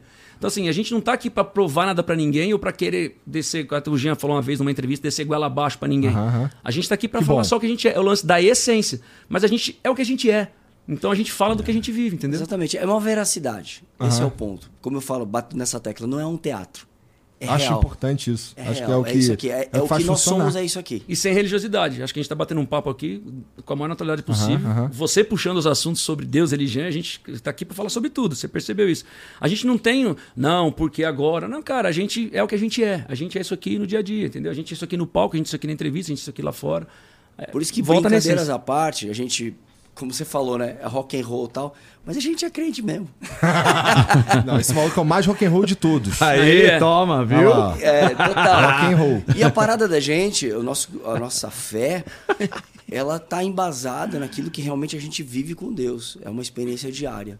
E aí entra um ponto, só queria terminar dizendo isso. Cara, é uma coisa muito interessante. As pessoas têm uma ideia de que se aproximar de Deus, eu preciso ser. Cara, eu- eu tô zoado, eu não posso chegar perto de Deus. Deus disse para Abraão: Abraão, anda na minha presença e seja perfeito. Ele não falou, Abraão, seja perfeito e anda na minha presença. Ó que doido isso. Quando a gente começa a andar com alguém, a gente começa a aparecer com essa pessoa. Cara, não tem jeito. Quando você começa a andar com Deus, as coisas começam a mudar na tua vida. É uma coisa natural. Com quem que tu tava andando que tu meteu-lhe o moicano, cara? Então, porque. Os punks. Uma taturana. porque eu sou mó tiozão, assim, Mano, não tenho você nada. não é tiozão, não, pô. Não, Não. pô. Nasci em 72, caramba. Pô, tá, tá novo mas, ainda. Mas, então, mas é que se eu raspo, eu fico com cara de pagodeiro. Nada contra. Eu, eu, dei- eu tenho cabelo enrolado. E aí fiz essa progressiva. Por quê? Qual o problema? O Duca também tem cabelo enrolado. É, pois é. É, pois é, tô pisando em ovos aqui. Aí eu achei, eu achei, cara, vou assumir um moicano, que virou até uma, meio que uma marca registrada e a galera. Tocava batera na igreja também? Sim, meu antes, pai. Molequinho. Meu pai pastor, a, a minha irmã tocando piano, e meu pai tocando violão e guitarra, e eu tocando bateria. Mas tu foi, tu foi tocar bateria porque os caras mandaram ou tu curtia? Não, eu, eu lembro que eu, eu tava em Iguape, Vale do Ribeira, Ah. litoral de São Paulo, Ilha Comprida, tá ligado? Não. É, pois é. Manjou porra nenhuma. Pra baixo de Peruíbe, Santos. tá falando japonês. É, tudo bem, tudo Ah. bem. E aí, do lado da casa da minha avó, tinha uma danceteria, Ah. anos 80. Tá. E tinha uma banda de baile passando som. E meu pai me levou, subiu as escadas assim, meu pai me levou pra mostrar o palco e mostrar a banda passando som. Quando eu vi a bateria, Igor, dali foi amor à primeira vista. Dali pra frente eu tinha uns 6, 7 anos. Meu pai comprou uma bateria pra mim, uma golpezinha madrepérola amarela. E dali pra frente, Isso tu molecão. é, sete anos. Sete anos. Meu pai contratou um professor, que não adiantou muito. Só um detalhe, a bateria já tinha dois bumbos naquela época, Não, e 300 tons. Rapaz. E dali, dali, pra, dali pra frente, cara. você queria é colocar um única- monte de peça também? Ah, Ah, ele é chatão com essas paradas aí? é... Rapaz. Não, Pô, não, o Aquiles é meu- imagina. Aquiles é meu vizinho lá em Los Angeles. É? A gente mora perto um do outro. Imagina. Dois bumbos, rotontom, rotontinho, É. rotontom. E, olha, Igor, é, é- é impressionante. Naquela, se você for entrar no questionamento existencial da vida, ou do que, que qual que é a sua função nesse planeta e daquilo que você vai servir a Deus ou Hum. não, daquilo que você faz de melhor. Se eu acredito que eu na- nasci com uma centelha diferente do meu, do Juninho, por exemplo, que não consegue pegar um par de baquetas, Mas eu programo. É a bateria. É algo que eu mais amo fazer. E e eu acredito que o meu propósito nessa terra é através da bateria. E, e é um lance assim que eu sou o cara do fundão, entendeu? Esses caras ficam se exibindo lá na frente, eu fico assim, olha pra mim, olha pra mim e tal. Por isso, Moicano. É, entende? Isso porque ele também não quer se exibir, entendeu? É, então tem a Tá. barbicha, Ah, a barbicha colorida. É uma referência ao Mike Portnoy. Vão falar, vão falar que eu copio o Mike Portnoy, mas ele me copia, na verdade. pois, pois é, então eu, então eu rodo a baqueta e levanta e, meu, isso aqui eu tô lá no fundão. Mas no show de Brasília aconteceu uma, uma coisa muito, muito legal. Eu tava tocando, né? Tá, não sei o quê, tocando, tiozão, tocando e tal. E tinha um- uma criança, um, um casal com um- uma criança de dois anos e meio, né, Duca? Ah. Mais uns três anos. E, e o menino olhando pra mim, vidrado. A todo momento do show, mais de duas horas, ele, ele olhando pra mim direto. Quando acabou o show, eu fui lá, peguei a criança e sentei ele na bateria e fiquei tocando junto com ele. Eu sei da minha responsabilidade que eu mudei a vida dele. A partir daquele momento, ele podia ser um advogado, um engenheiro. Meu Deus ele do podia céu. ser um cara bem sucedido na vida, A não? primeira lufada. A primeira lufada aconteceu agora. Eu transformei a vida dele. Da Agora próxima ele vez vai- eu vou ensinar É guitarra pra ele, vai ser, ó, ajudo, né, ele vai pegar as panelas da mãe e vai destruir. É porque é uma, é, uma, é uma paixão, assim, cara. Eu, lá em Los Angeles, eu sou Uber, cara. Entendeu? E. Mas tu toca bateria pra cacete também. Não, tem que, né? Pra acompanhar esses Toca, caras. toca, toca, toca. Você tem que, você tem que falar no mesmo, no mesmo Ele nível toca dele. Caramba, então mano. eu- Ele eu toca bem pra caramba. Ele Não, toca. é, eu, toca. eu, isso, monstrão, isso eu não, sei. monstrão, mais, monstrão. Não, mais, isso eu fala estou mais. ligado. Assim, eu quis dizer do ponto de É vista. que ele é emotivo, tem que falar. É, do ponto de vista de, porra, quantidade mesmo, além de qualidade. né? Deve ter que treinar pra caralho também. Não, é, é todo dia. Inclusive, eu tenho uma desculpa de entrar na plateia do Pânico todo Ah. dia, das 8 às 10 da manhã, que é o meu horário lá de Los Angeles, que é a minha regra, a minha rotina diária de estudo da bateria.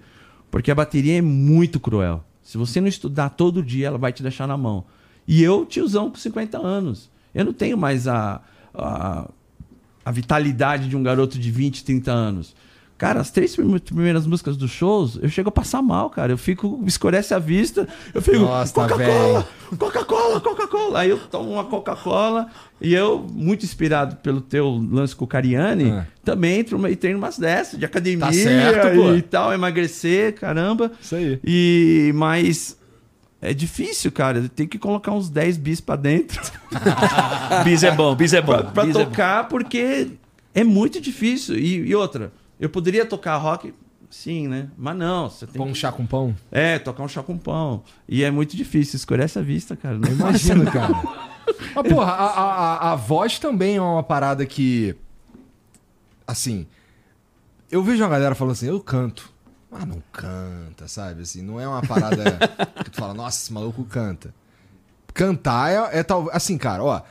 Isso é uma parada, inclusive, que, pô, me ajuda aí. Ó. Eu, eu sou Não é diminuindo a guitarra, nisso. inclusive, eu acho guitarra extremamente complicado, acho muito foda. Eu tentei tocar guitarra quando era moleque, como todo bom metalheiro jovem, tá ligado?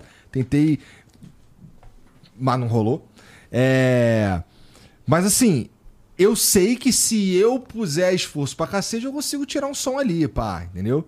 É, a voz vai no mesma parada também, tu consegue. Vamos lá, eu não canto porra nenhuma, não tem nada a ver com isso, não é a minha parada cantar, é escroto. Mas se eu quiser estudar e não sei o que, eu consigo. Como é que foi pra tu? É, eu sou meio. Não sou um exemplo pra isso. Não? A gente tem que falar a verdade aqui, né? Tá. É, eu não sou um exemplo. Eu, eu fui estudar canto em 99 para 2000. Eu já cantava desde os meus 10 anos.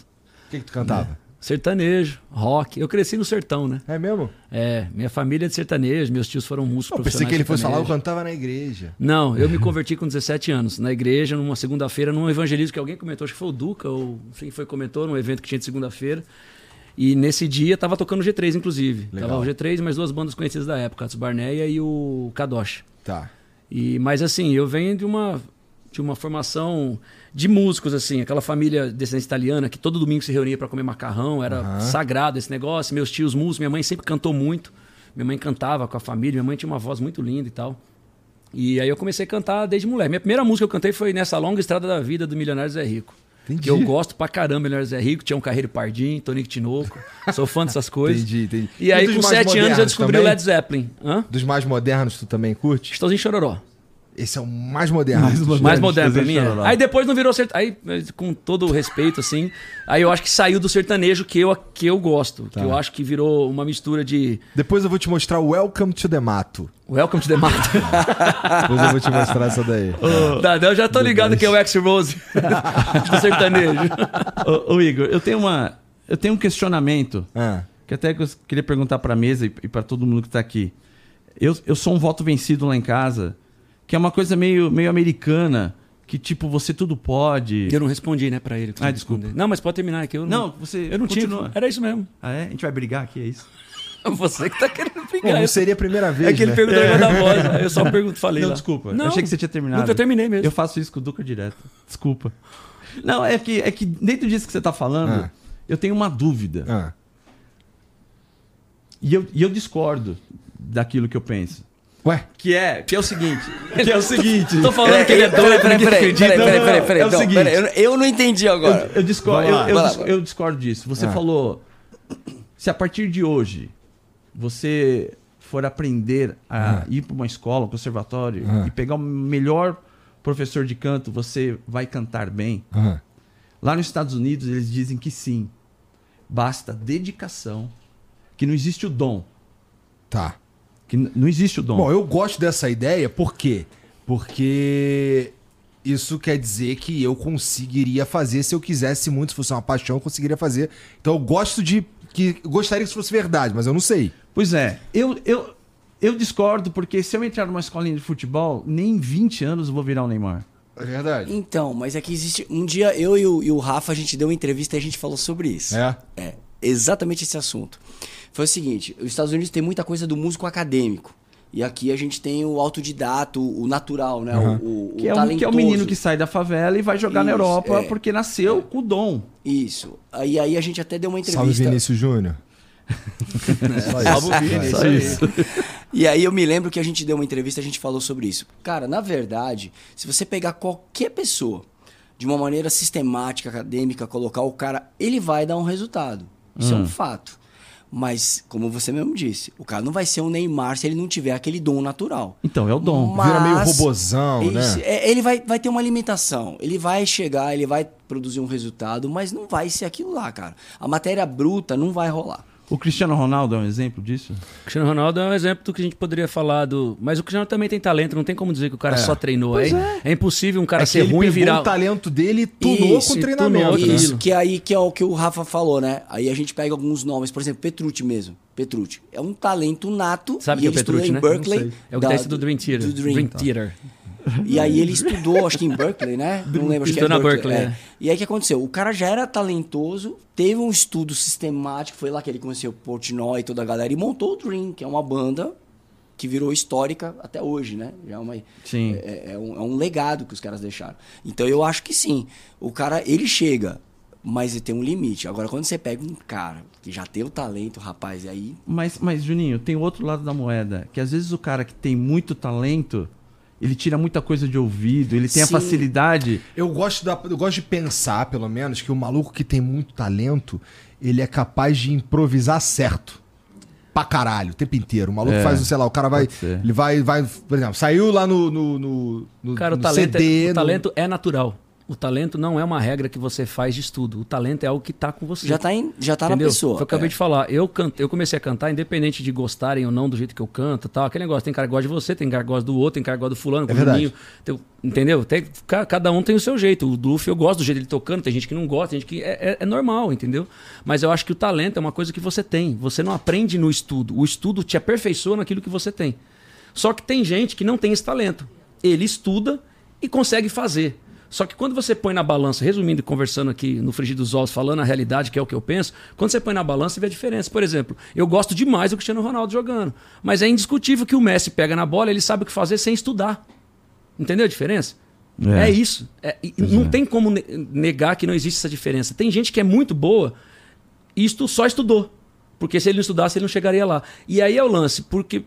Mas o fato de fazer bem feito, você não pode falar assim, ah, tem esse cara aqui só porque ele não, ele não estudou, ele é melhor que o outro. Não, não tem nada a ver uma coisa com o outro. Porque eu acho que a música, além de tudo isso, a música trata com arte. E arte é muito diferente.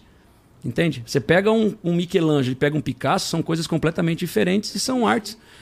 É por isso que arte não se compara. A arte não se compara. É. Se admira, exatamente. Então, assim, quem falou isso foi o Jean aqui. Ele tá no outro lado ali, o pessoal não ouviu. Ô, Jean, vem, vem aqui. Não, é por que isso que a a gente consegue Você entendeu? Mas assim, é muito nítido que quem tem uma habilidade natural, ele consegue desenvolver muito mais fácil alguma coisa que o outro precisa estudar um tempo maior para chegar onde está. E tem gente com habilidade natural que vai chegar em lugares a outros, que outros vão fazer muito bem feito. Mas, é, por exemplo, na voz, no caso da voz, o que eu sinto uma, uma diferença, a gente falando de cantores e tal, eu tô falando no geral, no mundo. O que às vezes me incomoda um pouco, no sentido de que a pessoa estuda muito, mas falta uma coisa que o estudo não dá, mano. Que é a tessitura da voz, que é, é o exemplo da voz. Você tem uma, um, um jeito de cantar, você tem a sua voz. Às vezes você vai cantar e você vai estudar e vai imitar alguém. Então, pra mim, o mais legal da voz é quando você é você. Entende? Se você fechar os olhos aqui e colocar um Fred Mercury cantando um pagode, eu vou saber que é o Fred Mercury cantando um pagode. Ele não vai fazer mais isso porque ele já morreu. Mas se você colocar o Michael Jackson cantando aqui qualquer música, eu vou saber.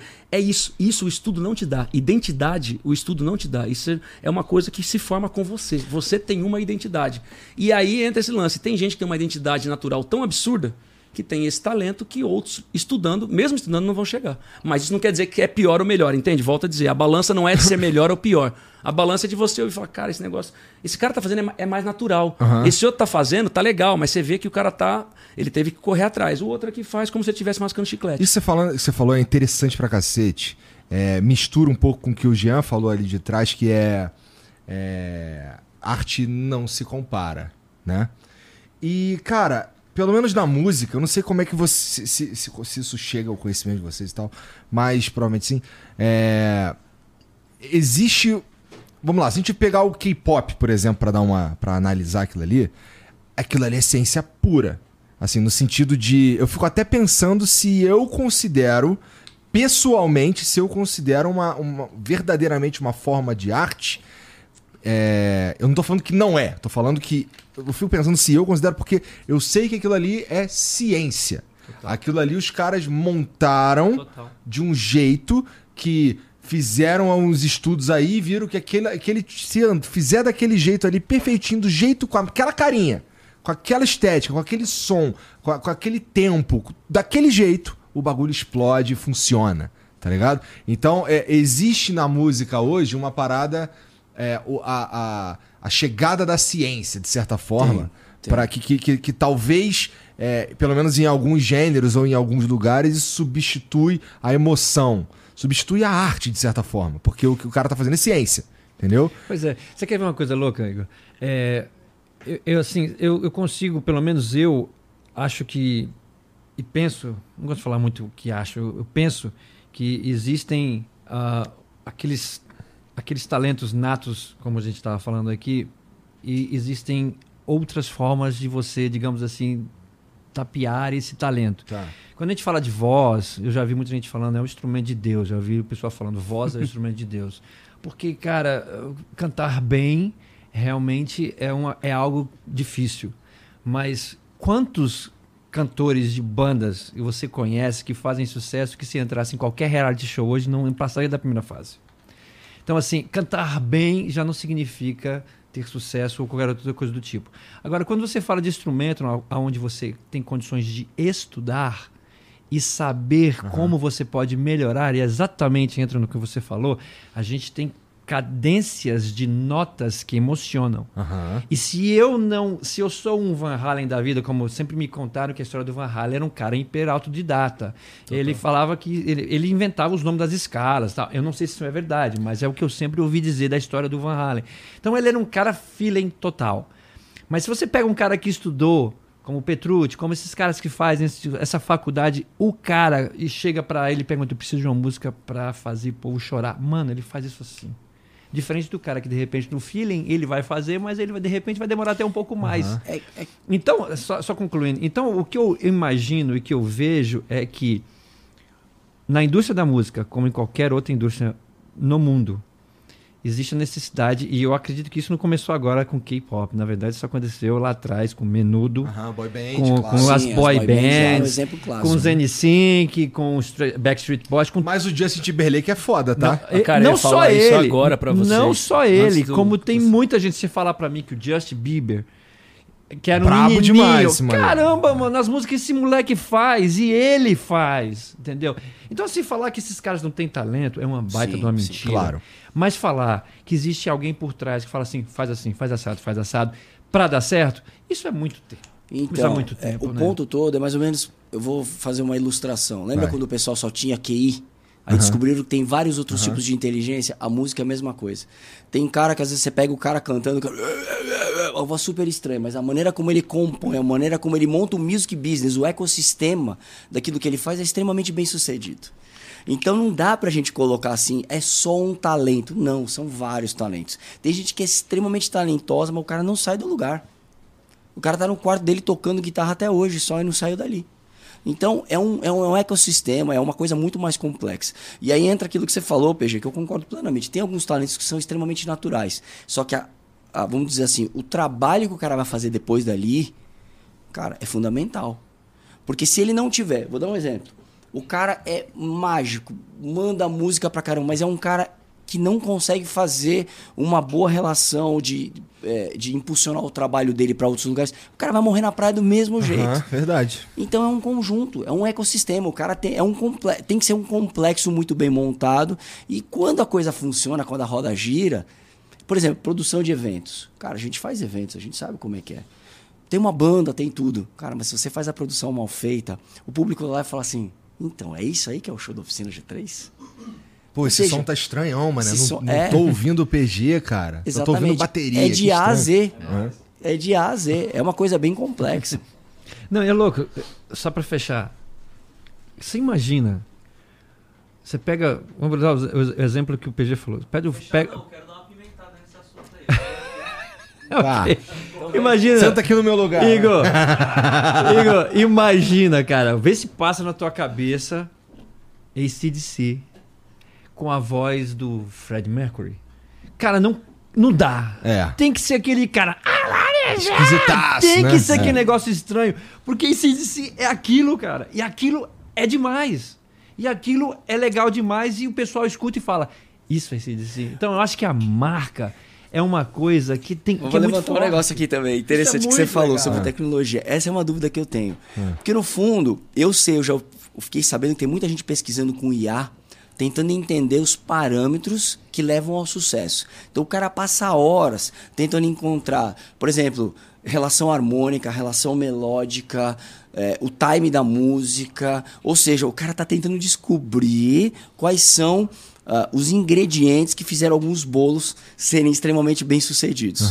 E aí a gente sabe essa questão de boy bands e tal, tem uma inteligência por trás. A galera sabia. Não, a gente vai colocar tipo Power Rangers, né?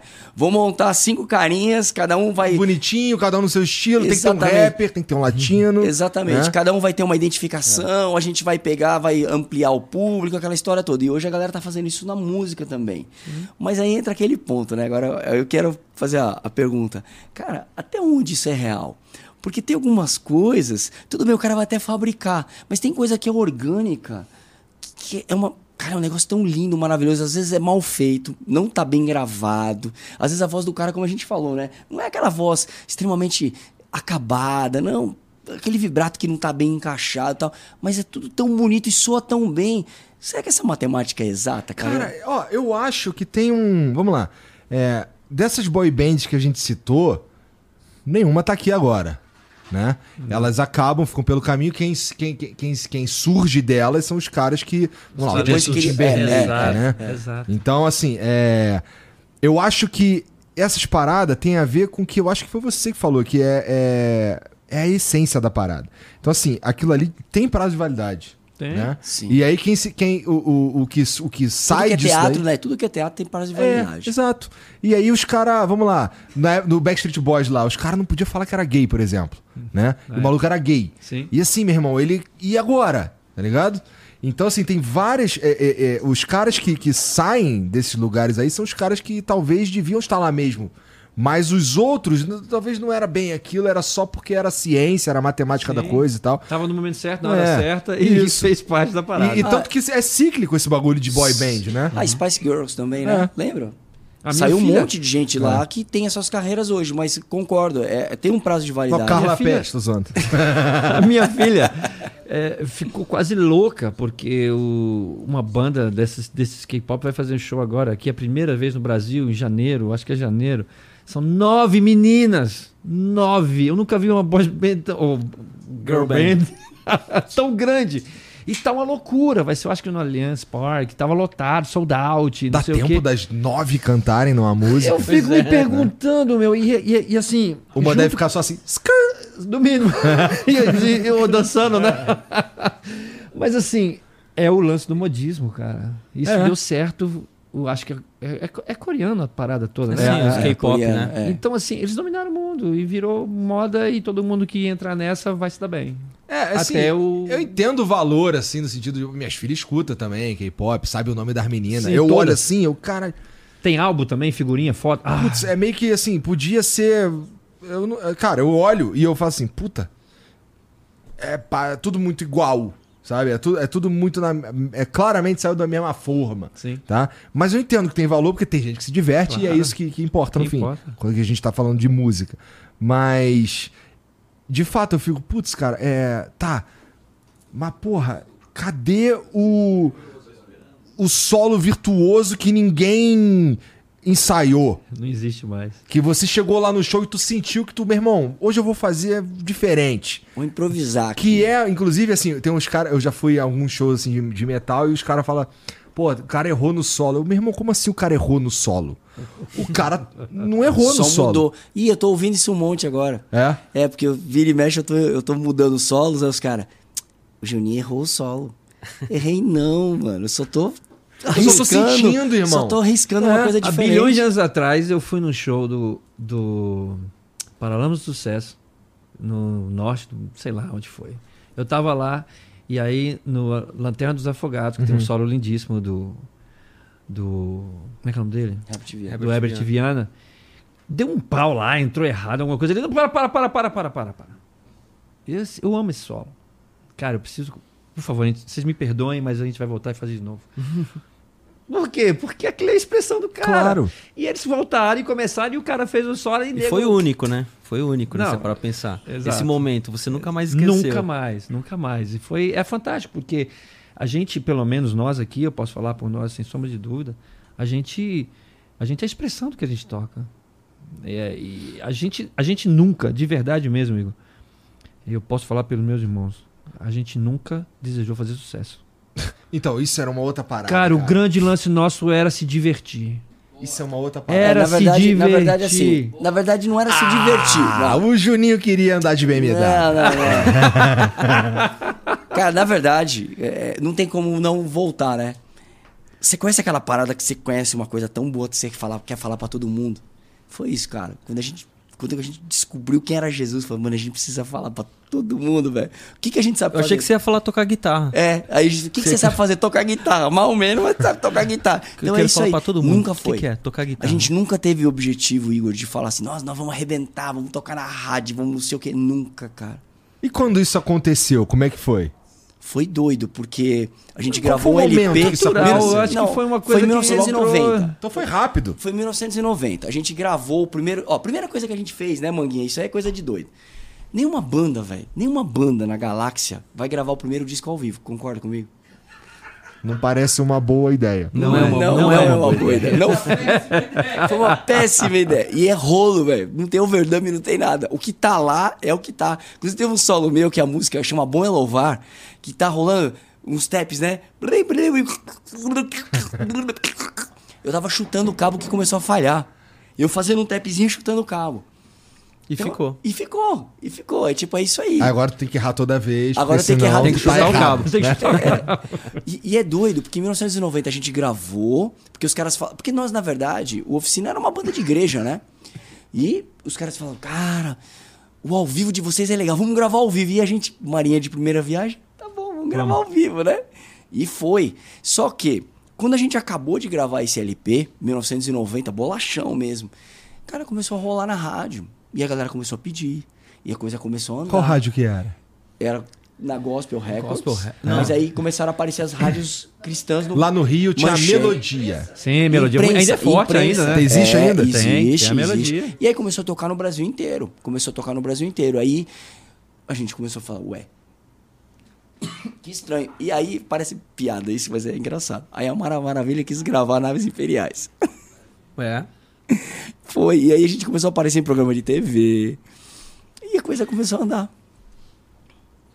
Obrigado, Caramba, doido isso, Obrigado, né? Mara É Maravilha. doideira, né? Doido, doido. Obrigado, mas, Mara Maravilha. Mas é interessante porque, assim, ó, é, querendo ou não, estavam dentro de um nicho, que é grande, mas é um, é um nicho. Total. E assim, Sim. é, quem que tava tocando metal antes ali? Ou rock?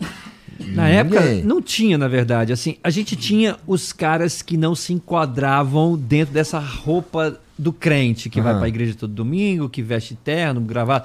Que eu tô falando aqui de Janires, eu tô falando de Milad, são pessoas que vêm da década de 70 e que vencedores por Cristo, que fizeram, digamos assim, era, era como se fosse o underground de- de- desse movimento cristão. Vocês não conseguiram nem cristã. ser underground por muito tempo, né? Na verdade, a igreja onde o G3 nasceu, ele já tinha esse DNA. Só pra você ter uma ideia, é uma igreja, o tio Cássio trabalhava com a escória, que ninguém queria trabalhar. Ele já trabalhava. O baterista era um ex-hippie, que morava dentro de uma Kombi. né, Mangá? Então, pra você ter uma ideia, a gente sentava no chão, uma igreja que não tinha nem cadeira. Reunião de segunda-feira era todo mundo no chão. Então, o DNA do G13 já nasceu assim. Era um DNA do tipo assim, cara, a gente vai falar do amor de Deus pra todo mundo, principalmente o cara que precisa do amor de Deus. É o cara que é o, mar- o, o marginalizado. Então, o G3 teve sempre essa coisa já do tipo de não ter é, esse formato né? Esse formato, vamos dizer assim, terno gravata, igreja, que não é errado. Não, cara, é, é uma outra tribo. A gente já foi chamado por rock and roll mesmo. Entendi, pô. Entendi. Mas chegar com essa tatu na igreja aí deve ser. Não, naquele tempo era loucura. Naquele tempo era loucura. Eu- hoje, hoje, engraçado, né? Hoje existem ainda a ala dos que acham que isso é do demônio. Ah, isso sei que existe. Esses vão existir sempre, Aham. né? Como existe também a ala dos pastores que falam que se colocar a mão na minha cabeça na do Duca, a gente vai cair se buchando no chão. Porque talvez a gente é muito bonito, né, Du? Então, É bonito. É- é isso. Eu vou cair. pois é, a gente, a gente Por isso você devia abrir sua própria igreja. Eu vou cair Tá ele, ó, ó. Esse pastor Mas aí. a gente, como eu falei, cara, de verdade, a gente nunca pensou nisso, é, nem como profissão, nem como, é, é, como tipo, queremos fazer sucesso, queremos ganhar muito. Não, a gente queria se divertir, cara. Eu fico com raiva, de verdade, sendo muito honesto, eu fico com raiva às vezes quando tem um arranjo muito chato pra fazer que a gente gravou, porque no show eu quero me divertir, mano. Eu quero extravasar. Esse sou eu. Entendeu? Cada um tem o seu jeito. Mas esse, esse sou eu, eu quero me divertir. Cada show tem que ser diferente pra mim. E o que, que é diferente? Único. Porque eu sou louco por isso. Eu amo a música. E dentro do que vocês falaram mesmo aqui na mesa, quando eu saí, cara, eu só tô. Eu só sou cristão e eu só fiquei na igreja por causa da música. Eu odiava esse negócio de pastor ficar enchendo o saco, falando que eu tinha que fazer, deixar de fazer. Eu era o, o rebelde.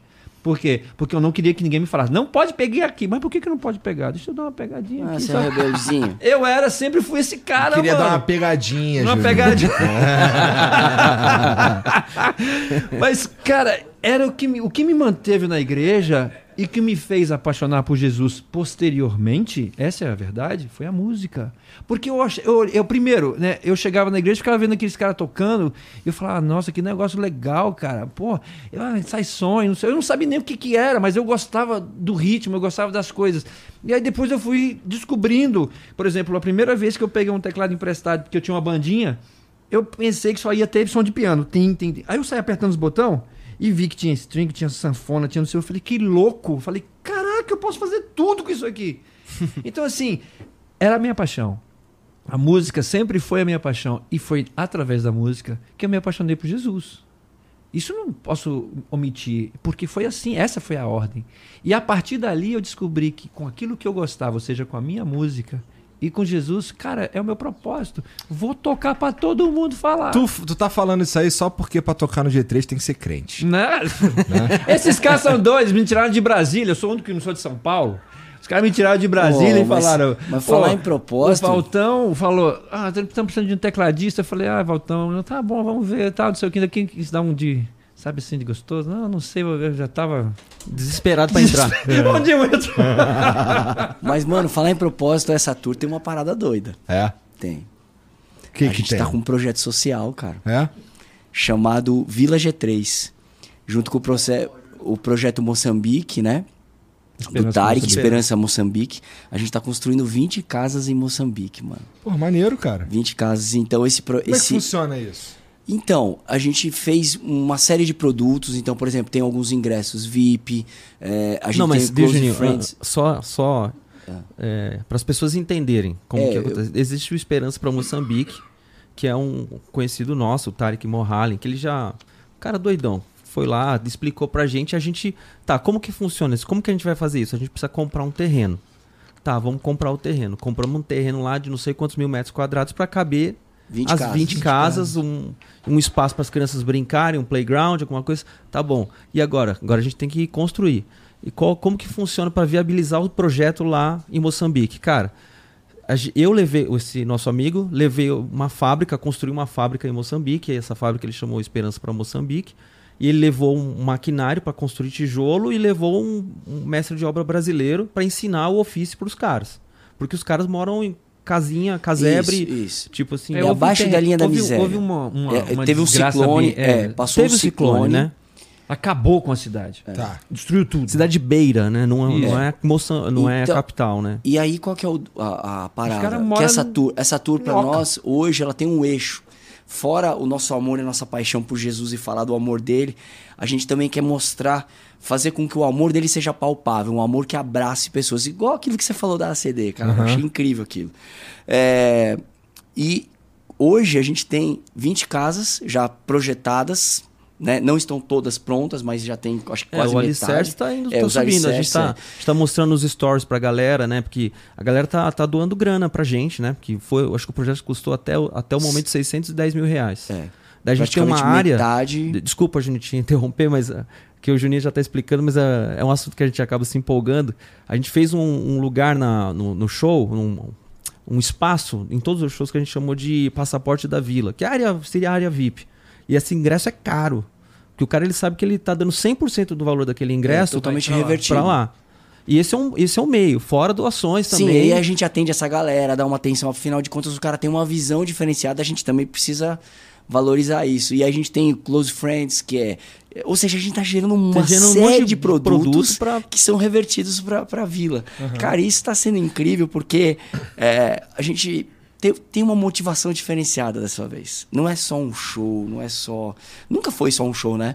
Mas é, digo no sentido de que a gente hoje tem uma, uma ação maior, né? A Bíblia diz que a fé sem obras ela é morta. Então a gente pode falar do amor de Deus e, a- e, e a gente simplesmente poder fazer alguma coisa e não faz. Cara, tem sido incrível. Os vídeos, famílias, chocante, assim. cara, você vê cara, chocante. E, e assim, a, a gente tá fa- casa. É. Cara, ele entra em parafuso, ele não sabe se ri, se chora, se. Ele, ele se emociona. E, isso a gente vai junto, né? Maneiro demais, é cara. muito louco. Cara, é lindo, Inclusive, mano. você que tá assistindo a gente, desculpa usar teu espaço, mas Fica se você vontade, tiver, pô. você que tá assistindo a gente, se você puder ajudar a gente, entra lá no nosso perfil é, no Instagram, no que tem, as- site tem no, também, no né? site www.oficinag3.com.br ou no perfil do Insta, que é, é arroba oficina underline G3. Daí tem as instruções lá pra galera doar, ajudar a gente, porque ainda falta. Você quer, você Tá quer ficar dando em uma- choque agora? Ah, Sabe quanto custa para construir uma casa que vai abrigar uma família lá em Moçambique? ah. 18 mil reais, cara. Não, não, Pois é. 6 mil dólares. 18, 20 mil reais, foi mais ou Não menos o sei. preço. Não, 6 Era- mil, 6 mil. Atualizado, 6 mil dólares. Eita. Certeza. Então Mesmo assim é muito barato. 6 mil Vamos dólares falar- uma Vamos casa. falar de 25, 30 pau? Cara, uma casa. É. É, é, é muito pouco, mano. Se, se você for, for pensar. Quero ver onde tu constrói uma significa. casa aqui com 6 mil dólares. Pois Não é, dá. pois não é. constrói. Então, assim, é um negócio que tem ação e reação. Né? A gente está agindo através das pessoas Isso é que estão mudar profundamente a vida dessas pessoas aí. aí. né? Pra sempre, mano. Porque você dá perspectiva. Pra sempre. Qual a perspectiva hoje que eles têm? Cara, é comer. Quando Ele você dá uma casa, parece que não, mas você muda É um abrigo, a né? visão, é, o panorama dela. Ela tem uma perspectiva, ela fala, em primeiro lugar, eu já tenho meu QG, eu tenho minha, meu ponto de partida, eu tenho pra onde voltar. Isso. Porque eles moram, gente, é, é um negócio assustador. Tem uns vídeos, assim, dos casebres, que eles moram, assim, oito pessoas dentro, Não, cheio é de buraco é uma no pobreza, teto, assim. assim. É, é um negócio assustador. E a gente tá, assim, cara, tão Sem feliz, dizer que as crianças mano. caminham Que uma hora para chegar na cara. escola. E essa vila, a gente vai ter um lugar que vai ser meio que polivalente, assim. Então É. vai ser uma escola, vai ser uma igreja, É. vai ser um lugar onde as, as crianças vão poder morar perto de onde aprendem. Aham. Isso é muito É. legal, cara. É Isso mesmo, muito cara. legal. E a gente Desculpa tá tent- invadir e a gente- espaço, Maneiro. tá? Não, mas é Desculpa, maneiro. é que E a gente tá realmente- sonhando um pouco grande, né? Porque são 20 casas, a gente tá até de olho nos terrenos É, do lado. terreno do porque se a lado gente já. conseguir bater essa meta aí, a gente vai ver se compra o terreno do lado, constrói mais casa. Essa parada da escola também é uma coisa que a gente tá tentando crescer Maneiro. com a ideia, porque é o que falaram, né? Imagina uma criança ter que andar um, Uma hora e porrada de pouca, é. quilômetro lá pra chegar na escola, vai e volta, então ter algo perto ali já pra ajudar a ensinar. Pô, isso é, isso é o propósito que eu acredito que faça, faz valer a pena aquilo que a gente tá há tantos anos na estrada aí E fazendo. né? quantos shows estão previstos nessa turnê? São 30 e... 35, cara quebrou. Esse é doido, esse é doido. Esse aí é doido, mano. Manga é doido, doido. Acho que 35, né? 35, 35? 35. 35 é meu número da sorte. Aí É, pronto, é, é vai uma- dar certo, é. então. E a gente só fez seis até agora. Vai Só chegar 30. lá. Só Vai 30. chegar lá, Não, vai gente chegar chega lá. Vai chegar lá. Ah, tem a rifa da Batera. O Luffy tá rifando, galera. Batera maravilhosa das galáxias. Olha só essa Nossa, batera. que batera fresca, cara. É, Obrigado, Igor. É isso mesmo. É isso mesmo. E que, essa que quer batera. dizer? Aquilo ali o quê? São as rosas, é isso? Não, é a, é a Isso é a arte da- É a arte da, da, Da tour. Da tour. Tá. Que é na Doc Indie. Até explicando, na Doc Indie é uma abreviação de três trabalhos. A gente tá trabalhando três álbuns. Sou tô ligado. E aí, essa bateria aí é a top da top da top da top da DW. E ela tá sendo é, uma rifa e é 100% Nossa. para o Vila G3 É também. isso aí. Esse Pra, instrumento pra vale que aquilo ali 150 tudo ali, irmão? Com todo respeito. Pra chamar atenção, porque a gente só Aí ele fica reclamando que fica escondido e não aparece. Tá aí, ó. Os caras me- admiram não, a bateria. Me, me ajuda, mano. Me É. ajuda, me ajuda. Pergunta pra ele. Cara, pra que isso, velho? sabe quanto uma bateria dessa? Quanto? Aqui no Brasil, Ah. 150 pau. 150 pau. Tá. E como é que tá rolando essa rifa aí? Começou ontem. É? É lá no, no, no- também no nosso Instagram e no, no site tem. Se Deus quiser, nós vamos construir muita casa com essa batera. Se Deus quiser. Mas separa um lugar maneiro aí na tua casa, porque ela parece grande, cara. Não parece, não parece. Ela, Ela não ela é parece, grande. ela é. Ela é grande. Se eu te mostrar a foto desse queridão e eu sozinhos saindo de Los Angeles com. Mano, era eu e ele com tipo assim, três, quatro carros cheios de coisa. Quatro carrinhos de, de, de aeroporto cheio de coisa. Eu falei, é, como é que a gente empurra isso, Luffy? Que doideira, Pois é. cara. Louco, louco. Mas maneiro. Aí tá bom. Aí tu vai vender essa, tu vai rifar essa daí e, e vai pegar uma menorzinha? Como é que Não, é? eu tenho duas iguais. Caralho, tá bom então. Tá vendo? Cara... A diferença do Uber americano do Uber do Brasil. Lá eu compro É É que ele ganha em dólar, né? Bom. Mas, cara, muito maneiro isso daí. E assim, como é que tá, assim, na cabeça de vocês olhar pra frente, faltam 29 shows, isso é legal? Ou isso é, nossa, cara, tem que Não, é 29 legal, a shows? gente brinca, mas é legal, a gente curte. A gente curte fazer o que. Lógico que é cansativo. Mas é, o, o, o, o espaço de tempo é, é apertado? Como é que é? Ah, quando a, A gente, gente vai tem pra feito, estrada. você diz, é, de, É, são, a Sequência, gente fica sequência de segunda, shows? terça e quarta geralmente em casa. É. Assim, cada um numa base Aham. e tal, não sei o quê. Quem mora aqui fica aqui nas suas casas, que é muito bom. Dudu? Mas a gente, por exemplo, fica numa casa, assim, segunda, terça e quarta, viaja geralmente na quarta ou na quinta e faz show quinta, sexta e sábado. Essa é a média. Tá, e vocês moram lá fora. É, eu E não aí-. E daí? Pô, mas é que eles moram mais longe, né? A gente mora mais longe. A gente Então. mora mais longe. É, família, como é que faz, cara? Nossa, essa é a parte difícil. Essa é a parte complicada. Rapaz, falei com a minha esposa ontem, porque eles também ficaram lá, né? Terrível, hein? Eu imagino, cara. Mano. Ó, pra mim, é, em 2000 e... 2019, 2020... É isso? É. Até o meio de 2020. É, o Flow era aqui em São Paulo, mas eu morava em Curitiba. Então eu vinha pra cá toda semana. Então, ah, tinha. São Paulo é doideira, então pode aparecer uma parada pra fazer, sei lá, e dura uma semana. Pode ser que um convidado só pode no domingo. Então, assim, basicamente eu e o Jean a gente saía de, de, de Curitiba na terça de madrugada. Não é isso? É, pra estar aqui na quarta de manhã e fazer o programa quarta, quinta e sexta. E a gente voltava sexta. Toda semana. Só que muitas vezes eu tinha que sair de casa terça de madrugada e eu voltava pra casa na outra sexta.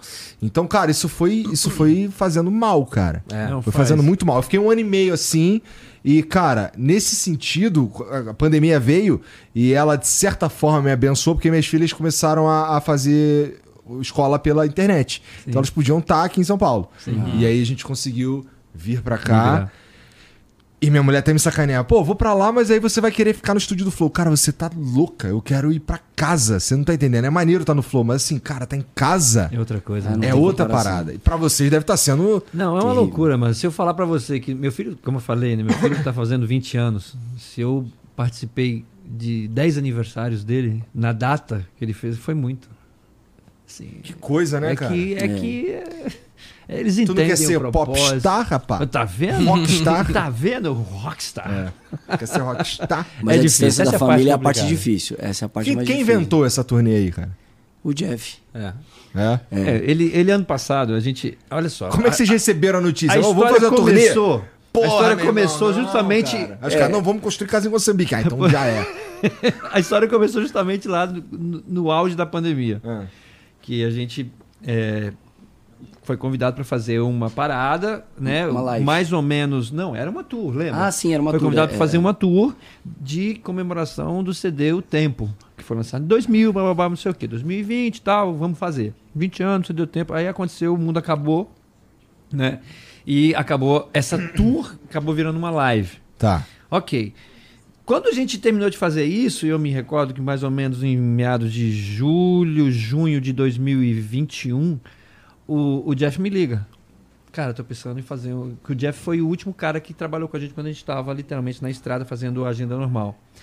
É, aí ele falou, cara, tô pensando em fazer isso para comemorar o aniversário já do Humanos, mas a gente puxa o que vocês não fizeram do tempo. O que, que, vocês, o que, que você acha? Eu falei, cara, vamos lá, pergunta, fala com os meninos, fala com o Juninho, fala com o Duca. Ele fez a mesma coisa e a gente e ele já se meio que se, se- foi atrás de falar com o PG, Aham. que foi a gente a ideia era vamos tocar com quem tocou e gravou, né, na época. E aí fizemos a tour ano passado, que foi muito legal, né? Foi uma coisa assim, sei lá, emblemática pra gente a ponto de a gente terminar os 40 e poucos eventos que a gente fez chorando, cara. Tipo assim, vamos sentir saudade desse negócio aqui. mesmo cansados, Aham. mesmo. Mas assim, foi muito emocionante por N motivos, né? A gente tava 5, 6 anos sem tocar.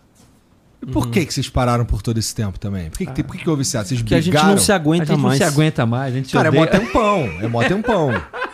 É mó tempão. Eu, assim, a- é, é, eu suponho que é, tenha tido, cara, muito tempo na estrada junto. É impossível não ter um atrito. Claro que É tem. impossível. Ah, isso é normal. Os Mas atritos são normais. Vê-los juntos me mostra que os atritos são normais. Total. né? Sempre E, e tem uma maturidade aí também de entender que os atritos são normais. Sim, total. Né? Total. Mas é, na hora isso vem na cabeça de verdade. Eu Cara- aposto que vocês ficaram putos quando o PG saiu. Cadê o PG? Claro! Ficaram putos quando tu saiu da banda.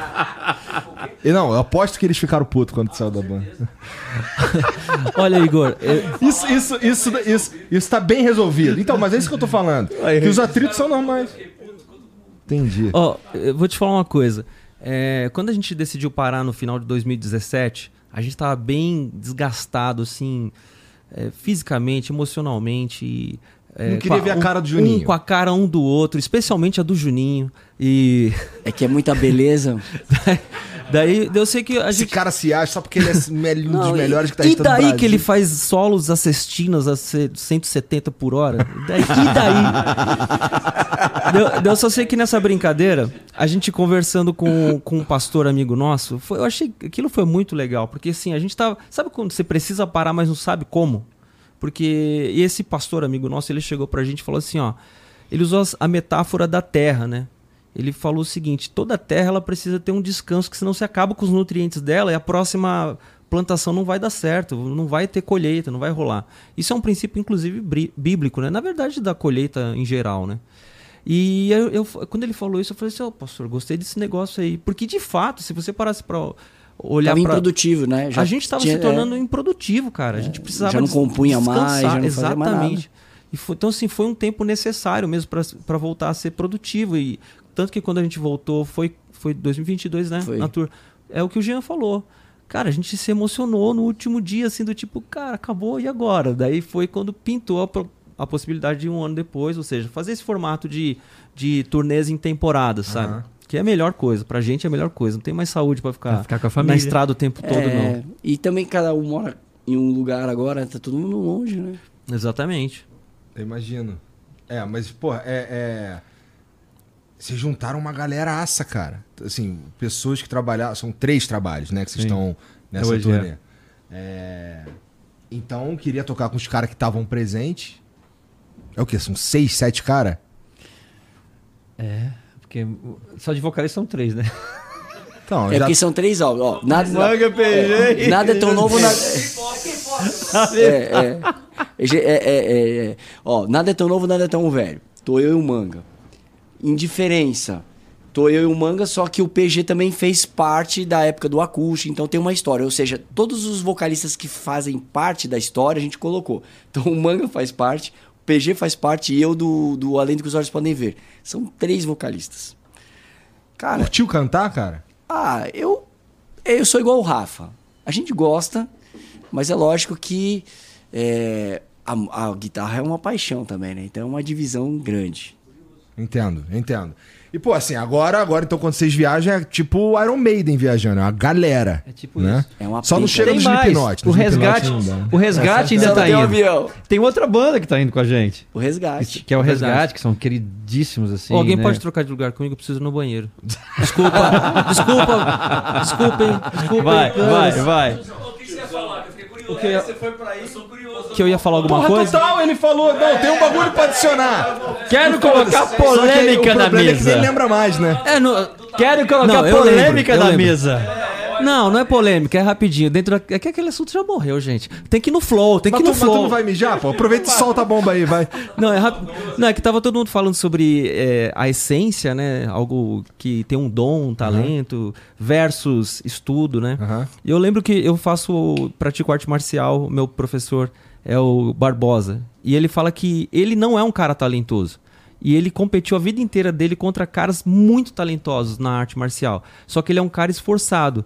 Daí tem o, o contraponto disso tudo é que muitas vezes o cara esforçado e dedicado e disciplinado, ele consegue vencer Eu acredito nisso. porque o Ah, que, que acredito aconte- também. acontece? Os caras Total. talentosos, eles estavam meio acomodados. Não, eu já sei fazer esse negócio direito, Sim. não treinava direito. E ele via, ele ma- malandro que ele era, ficava de olho. Ó, os caras não estão evoluindo, porque eles são bons na, na movimentação. E eu, ó, pá, bicho, campeão mundial um monte de vezes. É só Isso essa é um assunto pimentar, essa que eu tive com o. Rafa várias vezes. Eu dei aula há muitos anos, né? Mais de 10 anos. É incrível.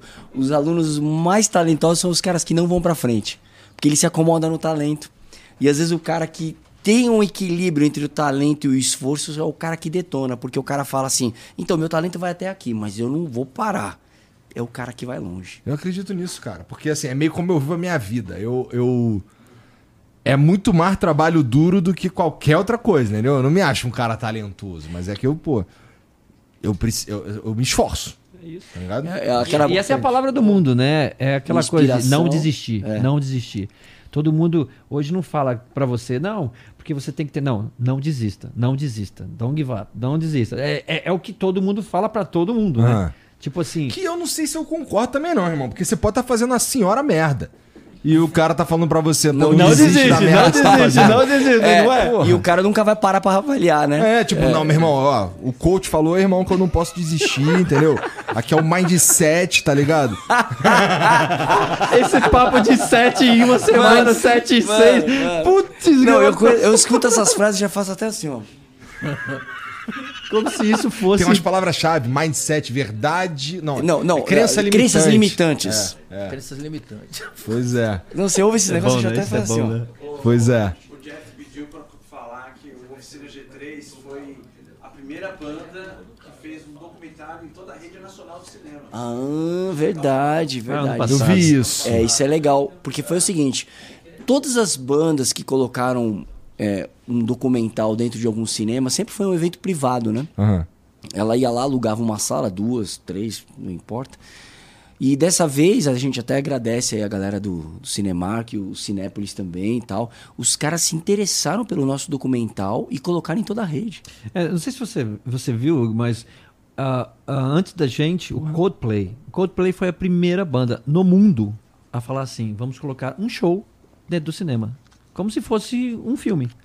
Então o Coldplay fez isso, deu muito certo, não só no Brasil, mas no mundo todo. Mas depois teve outros também, Não, teve? começou com ele. Tá. E aí, nessa, eu não sei, eu acredito que isso acaba motivando tal, quando o Jeff. é, porque a gente- o que, que é hoje o, o audiovisual gravado? É DVD? Não é, não, nem existe mais DVD. É um filme. E aí, quando a gente tava nessa de definir o formato, não sei o que, ele cogitou, conversou e os caras se interessaram. A rede é, Cinemark se interessou em colocar como se fosse parte da grade deles. Aham. E logo depois da gente entrou Metallica. O Metallica também fez. E agora meio que É abriu a lógico que não foi tão né? legal quanto nós. Mas é muito louco isso, porque foi mais uma. E a gente agradece, de fato, né? É, a oportunidade, porque muita gente, como você mesmo sabe, como você mesmo falou, que não é cristã, foi lá e assistiu um show que talvez ele não. Ah, não, show de banda, banda crente não gosta, não sei o quê. Mas foi no cinema porque a namoradinha quis, porque vamos lá ver. E de repente curtiu e foi mais uma forma de a gente E poder. ganhar uns Grammy? Como é que é ganhar uns Grammy, cara? Cara, a gente ganhou um, mas a gente foi nominado três vezes. Mas foi muito doido. Foi muito doido, porque é, Grammy é a premiação máxima, né? Da música. Da né? música. E é um, uma premiação nos Estados Unidos. E eu me lembro. Mas Era uma categoria específica, não era? É, na verdade é assim, como é que funciona? É o, o Grammy Latino, tem o Grammy e o Grammy Latino. O Aham. Grammy é só para os Estados Unidos Aham. e Grammy Latino, literalmente América Latina, né? Nós concorremos e ganhamos no Grammy Latino. É, mas a experiência do Grammy, é, qual que é a parada? Eles, cara, eles têm trocentas mil bandas que mandam trabalhos. Então o fato de você já ser separado para votação já é assim uma hype maravilhosa. Quando você é nominado, cara, já é assim, é a nata da nata da nata. E aí a gente foi indicado três vezes, né? Inclusive quando Foi a gente nominado três nominado três vezes, vezes, é. Inclusive quando a gente ganhou, a gente tava concorrendo com o Regis Danese, que tava bombado. Entra no- na minha Isso. Isso, é. Isso. Que tava, Entra na minha que tava bombado, né? É. Você canta aí. Viu? Eu vou mandar você se fuder, porque você é crente, entendeu? É, é assim, ó, não, é- não, é igual aqueles cursos, né? Todo mundo pode cantar, você pode falar, então você pode cantar, arrasta pra cima. Ó, teve um dia que veio os caras do Massacration aqui, eu cantei Evil Papagali. Ó. Foi horrível. É? Pega aí, bota essa, esse pedacinho aí pra eles verem. Mas vai lá, bom. continua. Mas aí, mano, que foi doido, porque foi o seguinte. Cara, eu me lembro, pra mim foi um divisor de águas, porque o cara. Eu vou falar a real, né? O PG tinha saído da banda, Tá puto. a gente tinha gravado Além do que os Olhos Podem Ver, foi o primeiro álbum que eu gravei cantando. E, cara, eu achava tudo, assim, eu achava que tava horrível, tava tudo horrível, não sei o quê. Aí o, o presidente do Grammy chegou e falou assim, cara, é, o, o representante brasileiro falou assim, ó, o presidente do Grammy quer conhecer vocês. Então tá, né? Então tá. Aí ele falou, cara, Nossa, imagina, eu fico pensando, desculpa. Eu fico pensando, é, vocês assim. Meu irmão, eu tava lá na igreja, o Batera era o ex-hippie. E eu, eu queria espalhar a mensagem da parada. E eu comecei a tocar.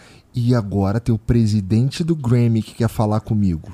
Deve ter sido uma pira, cara. Foi, foi doido. Pra mim foi, assim, foi, foi uma experiência louca, porque ele chegou e falou assim mesmo. Inclusive, eu vou lembrar uma do Duca também, que o Duca vai pirar, ele vai lembrar. É, ele chegou e falou assim, cara, eu não conheci o trabalho de vocês, não conheci a banda de vocês, mas parabéns, eu estou impressionado com vocês. Vocês poderiam fazer sucesso aqui nos Estados Unidos, inclusive eu aconselho vocês a gravar em inglês, que a gente chegou a fazer, mas acabou não sendo aprovado, a gente fez todas as versões das músicas, é, porque a gravadora na época não quis, não teve interesse. Mas aquilo pra mim foi muito legal, cara, porque eu falei assim, nossa, um cara que não tem nada a ver, que não tem nenhum tipo de apego emocional com o G3, tá falando que o trabalho é legal. Tá falando de música. Tá falando de música. É. E o cara, cara, pra mim aquilo foi curador. Você entendeu? Porque eu tava numa crise, né, mano? Uma paranoia. Porque o bicho canta pra caramba, né? E aí eu tive que pegar a bucha, sair cantando na sequência. Aí eu, mano, tá tudo ruim, não sei o quê. E o cara falou E isso tu pra não mim. conhece ele, cara. Ele é perfeição. perfeição. Se não for perfeito, Entendi. você entendeu? Você tá entendendo o que ele tá falando? Tô. E aí foi muito doido isso. E é louco, porque o Duca tava na fila do Grammy pra pegar o crachá. A menina chegou, você lembra disso? A menina começou, adora a sua banda. Aí o Duca foi assim, ah, gosta nada, você não sabe não. Ela não começou a cantar naquele inglês por- portuguesado. E começou a cantar. Caralho, que animal. Sério, cara, aquilo pra nós assim foi incrível. E quando a gente ganhou, a gente tava concorrendo com o Regis Danese, que tava bombado no Brasil inteiro. A gente Aline. achou que a gente não fosse ganhar. Regis, Aline, Marina. A Aline, tava todo mundo lá.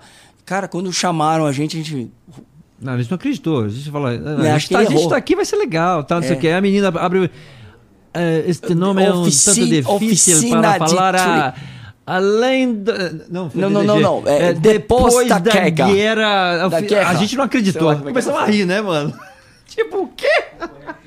que viagem. Caralho, animal. Foi, foi assim. Muito cara. louco, Aí muito rolou louco. aquele infarto momentâneo. Aí voltou a bater o coração e a gente foi lá. Porra, maneiro. Foi massa, cara, foi massa. Não, muito louco, mano. É umas Uma experiências. experiência. assim- E, e olha que doido. O Grammy. Porque o Grammy é uma parada que assim, meu irmão, é o Grammy, é tipo Exata- o Oscar. Não é um, não, é um- exatamente. não é um prêmio que os cara, por exemplo, eu pedi pros meus fãs votarem e aí eu ganhei, Sim, tá sim, ligado? sim. Não é isso, é Uma os ca- academia os cara manja que de julga, música. Exato, Manja, que julga Né? as músicas que vocês estão E a parte doida, Igor, isso é muito doido. Quando a gente ganhou, a gente vai pra uma salinha que eles dão tipo um treinamento. Hum. É, você lembra disso aí? E é muito doido que eles falaram, eles explicaram isso aí naquele dia. Eles falaram, primeira coisa que vocês precisam entender, Grammy é atemporal. Não é tipo o prêmio Nobel, não tem o cara ganhou o prêmio Nobel de 1977. Não. É o cara ganhou o prêmio Nobel. É Nobel, é Oscar. Então, vocês estão ganhando um prêmio que é atemporal. Não importa o ano, nem a categoria, nada. Vocês chegaram lá. É mais ou menos isso. E é doido que nos Estados Unidos a galera bate continência pra Grammy. Você falou em Grammy, os caras, uau! E no Brasil não é tão valorizado. Que interessante, né? É. Bom, pessoalmente, quando o cara fala pra mim assim, meu irmão, tem um Grammy, eu fico, caralho, pica. Mas eu entendo que você tá falando que é, a maioria das pessoas não presta muita atenção nisso. Não. Eu acho que é porque a gente não tem, não tem toda hora uns caras ganhando também, né? Não é tão comum assim pros Pode artistas ser. que os caras curtem e tal. É, não ganha com, com essa frequência, então por- acaba perdendo. É que brasileiro gosta muito de herói, né? É, então vamos lá, é, no esporte. Sem dúvida. Né? Então quando o Popó tava, pô, macetando todo mundo, todo mundo via boxe, né? Quando Ayrton Senna tava macetando todo mundo todo mundo todo mundo vinha a via- Fórmula É, 1. tem até aquela famosa frase do Pelé, né? Que nos Estados Unidos, se você matou uma vez, você é caçador pra sempre. E no Brasil você tem que matar todo dia. Você tem que caçar todo dia pra continuar provando que você é caçador. Tem um pouco disso, é louco, porque feira de música, é, o cara é ganhador do Grammy, você não sabe nem quem é o cara, já coloca assim, ó, ganhador do Grammy. Isso. Né? De já cara, traz um puta respeito. já tal. traz um respeito. E no Brasil não é tão valorizado, cara, infelizmente. Isso, de certa forma, também foi até uma coisa interessante. É uma coisa interessante de se falar. Eu me lembro que quando eu entrei na banda, Igor, é, isso em 95 para 96, o G3 já era uma banda endorse de uma marca, que era a Washburn, que é uma marca de guitarra, tal. Que o mundo Angra biclicou. também foi, porque a gente era junto. Eu, o Kiko, o Rafa, a gente era tudo endorse, é? da Washburn. Então, assim, é, já tinha isso. Eu me lembro que, inclusive, o importador que trazia, ele começou a trazer uma marca de teclado. Então, logo seguindo, eu já fui lá, troquei ideia. Depois, eu virei o garoto propaganda da Cruz Vai no Brasil. blá, blá. Então, assim, a gente sempre. É, é muito louco, porque, mais uma vez, a gente não buscou isso. Isso aconteceu. Talvez pela nossa vontade de E ser tem uma- músico de dentro dessa verdade. questão de que você está falando de marca e tal. Cara, a Vision Streetwear patrocinava a gente. Que, pô, foi uma baita marca no- nos anos 90, né? De, de roupa. Aham. Então, pra uma banda cristã, vai, cristã, É. gospel. Não, era- Cara, era um andando negócio- com a Vision Streetwear. A gente sempre A meio- rapaziada falava, caraca, que, que legal, né? Que a gente legal meio que isso." andava nas duas. A, gente, a verdade é que a gente sempre teve o respeito pelo lado da indústria musical, dos, do- digamos assim, daquilo que a gente usava, a ponto de a gente endossar o que a gente usava. Né? E a- então, assim, existia sempre o respeito por. Olha, eu não sou crente, mas eu acho uma maneira que vocês fazem, o som de vocês é legal. Sempre existiu esse respeito como músico, né? Então, assim, cara, é, é o que você falou. Às vezes a gente parava e olhava, caramba, mano, que tá acontecendo isso mesmo? É muito surreal. Porque, mais uma vez, a gente nunca buscou isso, a gente fazia isso por diversão. A gente fazia isso porque a gente acreditava no que a gente falava e a gente só juntava a vontade de comer com a, Com a fome, Com a né? fome. E vamos pra cima. E era o que a gente fazia. E, assim, é, é o que eu penso.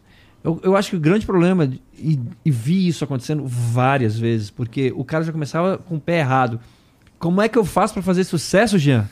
Como, Ah, os isso aí. e-mails, era assim. Cara, como é que eu faço Tu pra que ter deu uma aula, deve- banda? tu, tu também deu aula? Eu já dei algumas, Tá, mas, mas tu que ele deu deu aula mais. pra caralho, deve, isso deve ter surgido um monte de vezes. Sim, sim. É... Que, que tem a ver com aquilo que o Peja falou, né? Que é uma realidade, né? É uma base, né? O cara, ele já quer, ele já quer nascer ídolo popstar. Cara, ele, Ele se quer ele não ser o constrói... ídolo popstar. É, se o cara não constrói, tudo é uma construção. É, entrou no Não, motivo e- errado. É né? uma, Total. Já entrou. Total. Interessante, Igor, porque muitas pessoas perguntam isso. Cara, como é que vocês fizeram? Cara, parece que a gente estava na hora certa, no lugar certo. Aconteceu. Mas é óbvio que eu não posso tirar Deus da equação. Ah, é, não tem como, né? Não, claro. é verdade, como. cara. A gente sabe que, pelo menos, é, é a É a nossa hora fé. né? certa, o lugar certo. É Deus. É Deus, é Deus, é isso que eu ia falar. Eu, eu vejo literalmente assim que Deus tinha um propósito com a gente, cara. Pra mim é muito notório isso, muito claro. É, cara, tudo que a gente já viveu, a gente já poderia ter terminado, acabado há muitos anos. E, cara, Tem, viu, Juninho? Tem, tem umas coisas assim que, dentro do que a gente está levantando aqui. Cara, lembra que teve uma hora que abriu. A gente estava fazendo um show, a gente estava fazendo um show, é, que era o S- o SOS da vida, e disseram, ó, cara, vocês vão entrar é, nacionalmente pela manchete. Cara, nacionalmente. Manchete, eu de manchete. Cara, Eu e lembro, eu aí- via Cavaleiro do Zodíaco lá. eu Ah, também. Tua mãe deixava tu ver Cavaleiro do Zodíaco. deixava, deixava. E nós entramos, cara. Então você imagina uma, pô, entrar no Brasil todo vendo. Cara, foi um negócio. Ah, mas aí fala, pô, mas vocês. é, Não, calhou de ser a gente. Calhou de ser a gente. É, Os escolhidos.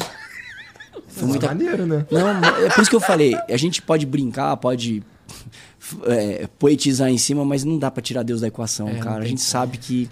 É, eu entendo isso também. Eu acho até meio. Vamos lá. Se, se for parar pra pensar na minha vida, a, a quantidade de variáveis que foram. Vamos lá. A quantidade de pontos na minha vida. Que eu tinha o caminho A e o caminho B. E se eu tivesse escolhido o caminho B, em qualquer um desses pontos, eu não tava aqui. Então tem um monte dessa, dessas conexões que pra mim são muito claras. Eu consigo enxergar isso aí. Então, assim, o fato de eu ter. Do caminho ter se desenrolado do jeito que se enrolou, meu irmão, É Deus. talvez seja Deus. Não, e vou te falar É, mais. pra- E- no nosso eu penso, caso, eu digo, eu digo assim, sem medo nenhum, 100% Deus, velho. Tudo, tudo que aconteceu na nossa vida. E, e eu, e eu, e eu atribuo isso a uma outra realidade que se torna cada dia mais difícil, que é você fazer o que você ama.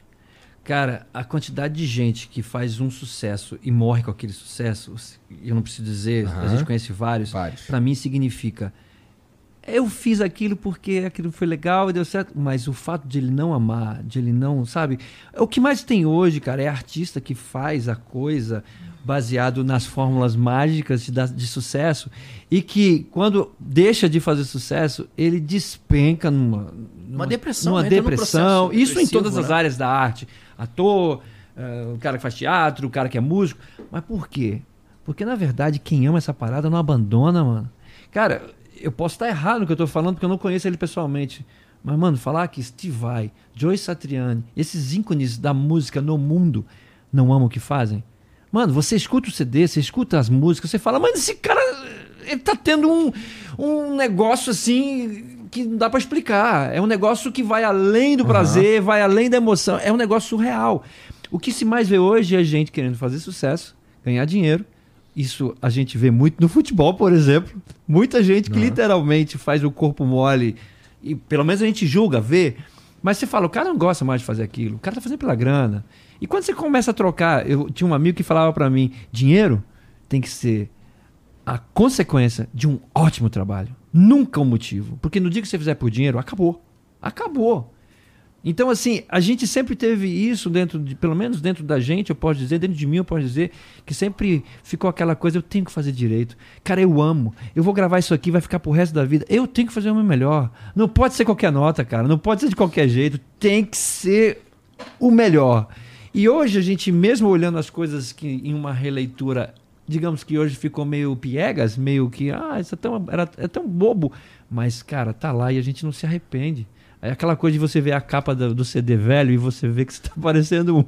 Tá horrível Não, a combinação. e- e, Jean? Mas, cara, é isso que eu era. E eu não me arrependo de ter sido aquilo, saca? Isso é muito legal. E pra mim é uma loucura, porque eu tô voltando depois de 25 anos. Pois é. Pra tu é uma puta loucura mesmo. Muita né? loucura. Tu viveu uma vida inteira. É, cara, foram acho que 12, 13 anos juntos. Eu fico nesse. ga- 25 anos e volto. Cara. E, e aí, opa! Co- co- Como é que os caras chegaram em tu? Vamos voltar aí. Como é que foi? tra- Cara, os Canta. caras me aprontaram. Canta o Jeff, o que, que o Jeff fez com você? Pô, o cara me, me chama. Abre uma live, abre uma live e me convida, cara. Manga, você gostaria de participar? Eu falei, quê? Tá de sacanagem, meu irmão. Tu tá zoando comigo. Como assim, cara? Como assim? Tu tá me chamando pra participar de uma turnê? É, mas vão ser 30. 30. Falei, caraca, o que eu vou, vou fazer? Academia? Vou correr na praia? Um momento completamente diferente da vida. Pô, tu não tava esperando total, então. Não, não. Cara, zero, zero, zero, zero. Aí eu falei, cara, vou, vou nessa. Primeiro porque, pô, o Indiferença é um álbum, cara, que é pô, espetacular. Assim, é um, é um, pô, é um ícone, Não, conta, né, inclusive, do- o que você falou, que lembrou, inclusive nós, a respeito de que a renda do Indiferença na época também foi para um propósito. Sim, é? sim, foi, foi. É, tinha um, um trabalho com crianças de rua no centro de São Paulo. Isso, e a gente... E a gente pegou e doou Doou todos os direitos, os direitos autorais. é. do- A gente, do o G3 Indiferença. sempre teve esse viés social, a gente sempre curtiu essa, é, esse O próprio- posicionamento, o próprio, né? O próprio trabalho, né, Juninho, Indiferença, ele, ele tem Ele essa fala, é, é, porque a, a própria é, a música mesmo fala, né? É, vidros fechados, gestos mudos do outro lado. Ou seja, é uma criança do lado de fora com uma necessidade e apenas gestos mudos, do tipo, eu não tô nem ouvindo e nem quero te ouvir. Entende? Louco Então, essa é a de, ideia. de um CD que a gente está tocando ter feito parte de uma ação social que a gente volta a repetir agora. É. Legal, né? É, cara. É, muito doido, muito, doido. legal isso. De que ano em diferença? 96. 96. Já tava fazendo isso, cara. Legal mesmo. 96. Tá, é, o último, o último trabalho. Putz, como é que eu vou falar isso? Álbum. É, o último. É, CD. É. Tá. Foi o quê? 2000 e... 12. 4. Não, não, não. Foi 2012, 2012. Histórias de Bicicletas. É, Histórias de Bicicletas. 12, né? É, é. Aí depois tiveram singles, mas o último trabalho O mesmo. último álbum CD. foi 2012. Não tem uns tesão de fazer um novo agora, não? Cara, então, eu tenho, eu tenho na cabeça umas ideias aí. Vamos ver. A gente nunca deixou de fazer música. É, Agora é é. juntar para poder as- juntar as É. ideias. Porque o G3 sempre foi estranho até nisso. Acho que Por isso quê? que- porque a gente nunca foi normal, do tipo, ó, eu tenho uma música aqui, é assim, aí eu toco aí, eu toco. Não, a gente, o cara traz a música, não, mas essa parte aqui não tá legal, eu posso colocar aqui, aí o outro, não, mas isso aqui, isso... É, ou mas, seja, mas vamos, vamos explicar. É uma mistura de mas vamos ideias, explicar- isso sempre foi vamos explicar a G3. ideia. Uma das coisas que sempre trouxeram problemas para as bandas, inclusive se você assistiu o filme do Queen, você vai ver esse BO, Ah. né? Do Queen eu ainda não vi. Não viu? Não. Mas tem uma. Eu já vou dar o spoiler. Vai. Mas assim, tem uma hora que ele, fala assim, né? Do tipo, cara, até o, é o próprio Brian May que fala, daqui pra frente todas as músicas é de todo mundo. Porque é fato, cara. Esse negócio de, ah, a música é minha, a música é minha, a música é minha, isso sempre deu uns rolos, sempre deu. Então o que, que a gente fez no G3? Ah, O no- Indiferença foi assim, não, Juninho? Não, indiferença ainda não. Indiferença não. Começou sentar, o tempo. de letra, de compor. Não, a gente fez muitas coisas juntos, mas o que, mas o que você vai entender o, o, o, qual, o qual foi a mudança. Em 2000, na época do tempo, ainda foi o último álbum que a gente ainda tinha entre aspas autorais individuais. De 2002 pra frente, que foi Humanos, 2001, né? é, a gente adotou uma coisa que é assim, cara, não importa se você deu a ideia do da tampa ou se você falou do é de todo mundo, mas todo mundo vai pôr a mão na massa. Então é meio que um negócio assim, nós vamos fazer juntos e vai ser tudo de todo mundo. Isso eu vejo só coisas boas. Por quê? Porque primeiro que dá um senso de pertencimento. Comunista. Tô brincando. Vai. Não é não, não é não. É, é uma coisa tipo assim, essa música é minha também. E aprender a amar aquilo, essa obra como uma obra minha. E não tipo, ah, essa música do Jean eu nem gosto muito. Mas de todo mundo. E também aquela coisa do tipo, a obrigação de você tem que você tem que participar da parada aí. E é mais fácil na hora de dividir a grana. Tá, né? mas Exatamente. O problema, Não, o problema exatamente. que eu coloquei não é esse. Não, o não, não, problema mas é só- que todo mundo que traz a música é meio que pai e mãe, Sim, saca? sim, da normal, parada. Então normal. você abrir mão assim, tu fala, mano, vou transformar meu filho lindo num Frankenstein, porque um pedaço Não, e do outro. acontece, não, e, acontece, porque às vezes a gente traz uma ideia que na minha cabeça a ideia tá maravilhosa. Aí vem o outro e fala assim: então, essa ideia maravilhosa eu não gostei. Aí você fala: não, isso não. Isso não. Mas tem um lado muito bom, qual que é? A questão financeira. Cara, chegou o final. Do... é mundo todo ganha. mundo igual, velho.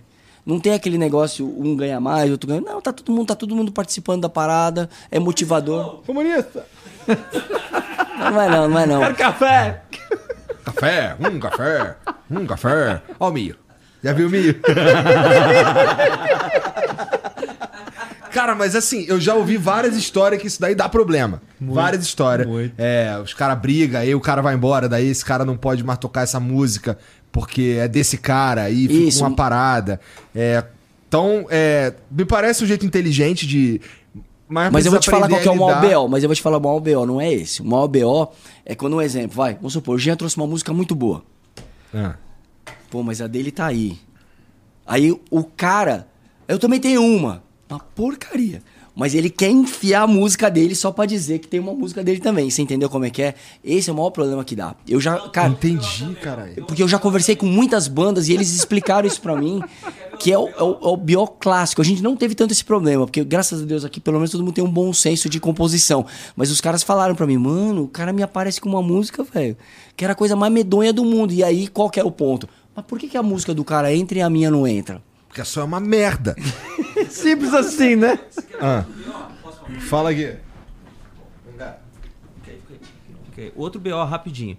É o seguinte, eu sou só o baixista da banda, né? Daí o baixista é o mais. é, todo mundo acha que só sai só fazer o tum dum dum. Daí os caras chegam, tem um riff é massa que eu fiz lá. Daí o cara fala assim: Nossa, aquele riff que o Juninho fez é bem louco, hein? e eu fico.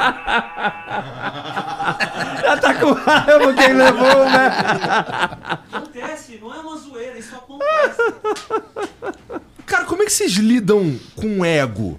Porque, porra, é, é, é, vamos lá. Vou usar o Juninho de exemplo.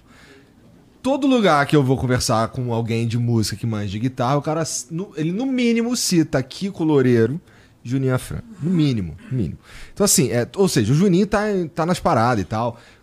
Como é que vocês lidam com essa parada de, de ego mesmo, de vocês serem foda no que vocês estão fazendo e cada um é foda do seu jeito, no seu instrumento, na, na- na voz ou qualquer coisa.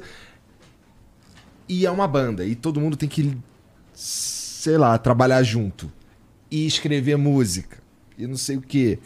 isso E- Existe esse problema? Não. Não. mundo síndrome do impostor aqui no talo. É mesmo? Não. Tu se acha um merda? Eu acho. E- Tá. Eu não, não. Excuse me, eu não.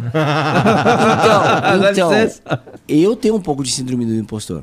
Eu tenho, eu tenho, eu tenho. Eu, eu tenho. A, Não tem a- a ver com o fato de tu ser perfeccionista pra Total, mas tá totalmente relacionado. O problema é justamente esse. E eu, graças a Deus, melhorei muito. Cara, mas eu era. Pô! Caralho, essa reação foi a melhor. melhor. Ele sim. ele- Chato pra caralho. Pra gravar? Manga, não, não, essa. Não, não, não. Não, essa. Não, manga, Faz mas- de novo. Não, manga, mas pera, pera. aí. Esse cidadão que está na sua frente. Faz de novo. Eu Não, preciso falar, ele é totalmente fora da equação. Tá. Sabe, equação quadrada, algo não sei o quê. Tá. Ele, é- ele é uma dízima periódica. Tá. Esse querido entra no primeiro CD que eu tava gravando na banda, o Indiferença. Tá. Ele me chega pra gravar gripado, desse foda, né, jeito mano? pra cantar. E tem uma música que você vê ele cantando. É, ele, ele era pra cantar vida. Ele cantou vida. Quando ele chega no estúdio, ele tá saindo. Ah, eu já gravei tudo aí, tá tudo certo, beleza? E ficou, mano. Tá lá no CD, mano. Não, não. E aí teve um. Entendeu? outro- Ri, cara. Não, e aí, e aí quando eu cheguei pro produtor, né, que na época era o Paulo, Paulo, não dá, velho. Vamos. Tem que tirar. Ele, tá vendo? Você tá vendo? Você tá vendo? Tem que arrumar. Cara, eu vou ter que ficar do lado Você dele tá nessa, vendo? desculpa. Você tá vendo? O cara me. É Quem doido, foi mano. que canta um CD gripado, falando pelo nariz e vai tá tudo certo. Obrigado, É rock gente. and Tchau. Rock and roll, é rock and roll. Rock and roll é. Bicho é doido, mano. Mas é. Esse é o manga. Prazer. Entendi, entendi. Mas assim, então, então ah, nesse sentido do, do ego ou de. Que a gente vê, por exemplo, no Oasis, os caras brigam pra cacete. Ah, sim. O cara quer ser o líder, o outro quer ser o líder também, o outro quer aparecer na bateria, e o caralho, não sei o que. Isso, esse tipo de problema não tem. Porque vocês são crente, é por isso? Cara, eu acho que eu acho que tem um pouco a ver com a maturidade. Então é porque vocês são velho. Também, também. Eu acho que também. Boa. É, eu acho Boa. que é, se a gente for buscar no HD lá nos, nos arquivos, com certeza a gente deve ter tido algumas.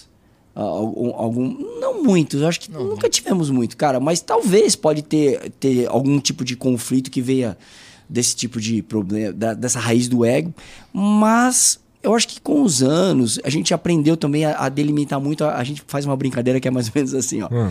A hora do Jean se exibir lá. Vai lá, Jean. Aí o Jean. Agora é o Duca que vai lá na frente e vai se exibir. Então a gente procura fazer esse momento do tipo assim, cara, todo mundo tem o seu espacinho pra ir lá e brilhar, fazer o seu, o seu momento artístico, entendeu? Tipo, não ser o chato podador. Sabe como é que é? Não, não, vai, vai tirar. Cara, mas são 20 segundos. Deixa o cara fazer a brincadeira dele, velho. Ou Deixa ele se também. divertir. Vale um comentário, talvez. Talvez. Porque esses caras, por exemplo, que nós estamos falando aqui, você citou o Oasis, e todas essas bandas que se tornaram mundialmente famosas. Porque, Igor, dá, existe uma. Existe realmente, cara, uma, uma questão assim. Quando a banda se torna conhecida no bairro, quando ela se torna conhecida na cidade, quando ela se torna conhecida no estado, quando ela se torna conhecida no país. Cara, essa, essa, essa distância, ela acontece às vezes muito rápido, às vezes assim, de- demora, mas é uma coisa. Quando ela se torna mundial, ela passa para um outro tipo de realidade que a gente não tem ideia. Aham.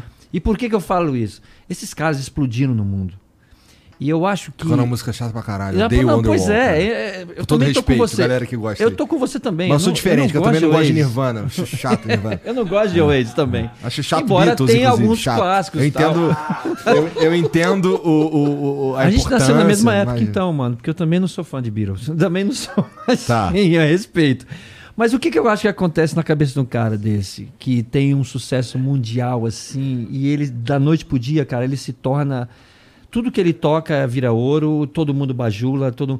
Esse cara, ele não tá preparado para isso, mano. Eu acho que o sucesso mundial, ele transforma uma pessoa, ele puxa tudo que ela tem de pior, cara. Porque o camarada, quando começa a ser paparicado e tudo é na mão É, dele. o tudo- problema, o problema Cara, é o você onde começa a se vive. tornar nojento por É. simples natureza de que você Não- quer as coisas É que o ambiente favorece isso, né, Jean? Isso, o ambiente, exato. todo todo ambiente de sucesso, o ecossistema geralmente é formado por pessoas que vão ficar assim: você é incrível, você é demais. E tem cara que não tem cabeça pra isso.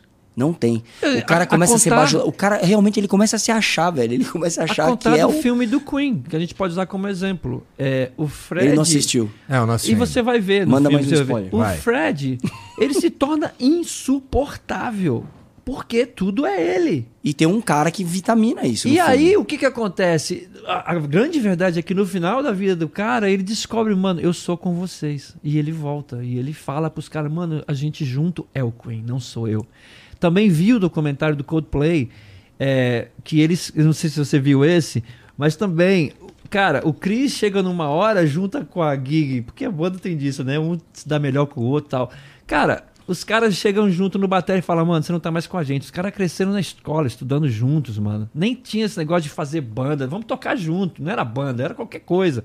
E o Chris sempre sendo mais é, é, futuri, é, o cara que planejava as paradas. Vai chegar, vai chegar. Eles chegam uma época, eles falam pro Batera, mano, é o seguinte, você sai muito do tempo, você não dá pra ser nosso baterista. E tiram o cara da banda. Mano, acontece que pouco tempo depois, eles voltam e chamam o cara de volta e falam: Mano, perdoa a gente, porque é ridículo o que a gente fez. Isso aqui não é sem você. Você é a essência do que a gente começou lá atrás. E tanto é que o cara tá aí até hoje, tocando Só melhora aí esse tempo aí, com todo isso, respeito. mas tá lá, tá lá, e é isso que vale. Então eu acho que o grande, por isso que vale, eu acho que vale o ponto é que esses caras enlouquecem a ponto do cara que você falou, do Nirvana. O, o, o, o, Kurt Cobain, ele falava declaradamente: Eu não nasci pra isso. Isso é uma merda. Ele falava, sucesso é uma porcaria, porque ele queria ser uma coisa, mas não estava preparado para aquilo que ele queria ser e ia trazer junto, e ele se matou. Por quê? Porque ele não estava preparado. Então eu acho que esses caras eles enlouquecem mesmo, porque tudo acontece muito rápido.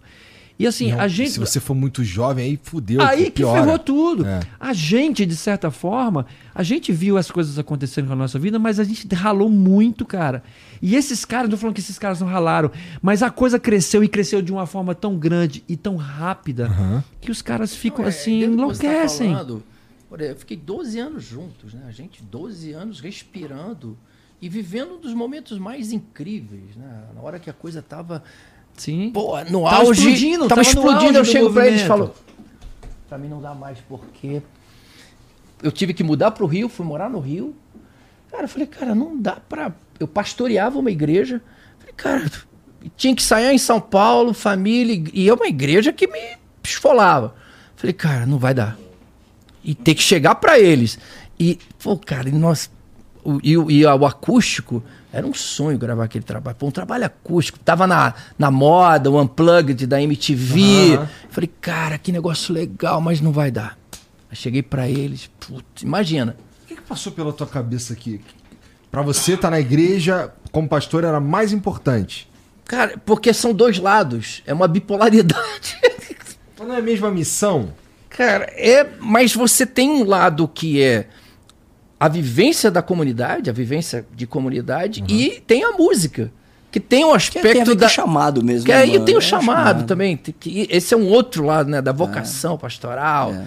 Então, cara, ter que escolher. Cara, foi muito difícil. Foi, foi muito Porque difícil. pastorado é vocação, cara. Muito difícil, cara.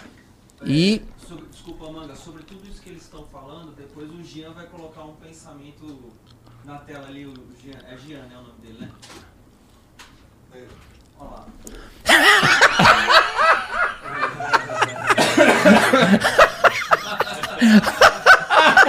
Profundo isso, cara. Muito profundo! Muito profundo! Não, a cara dele de pensativo. Sim, não é, tipo... É, realmente. Não, e ainda botaram, ainda botaram Fernando, vírgula, Luiz.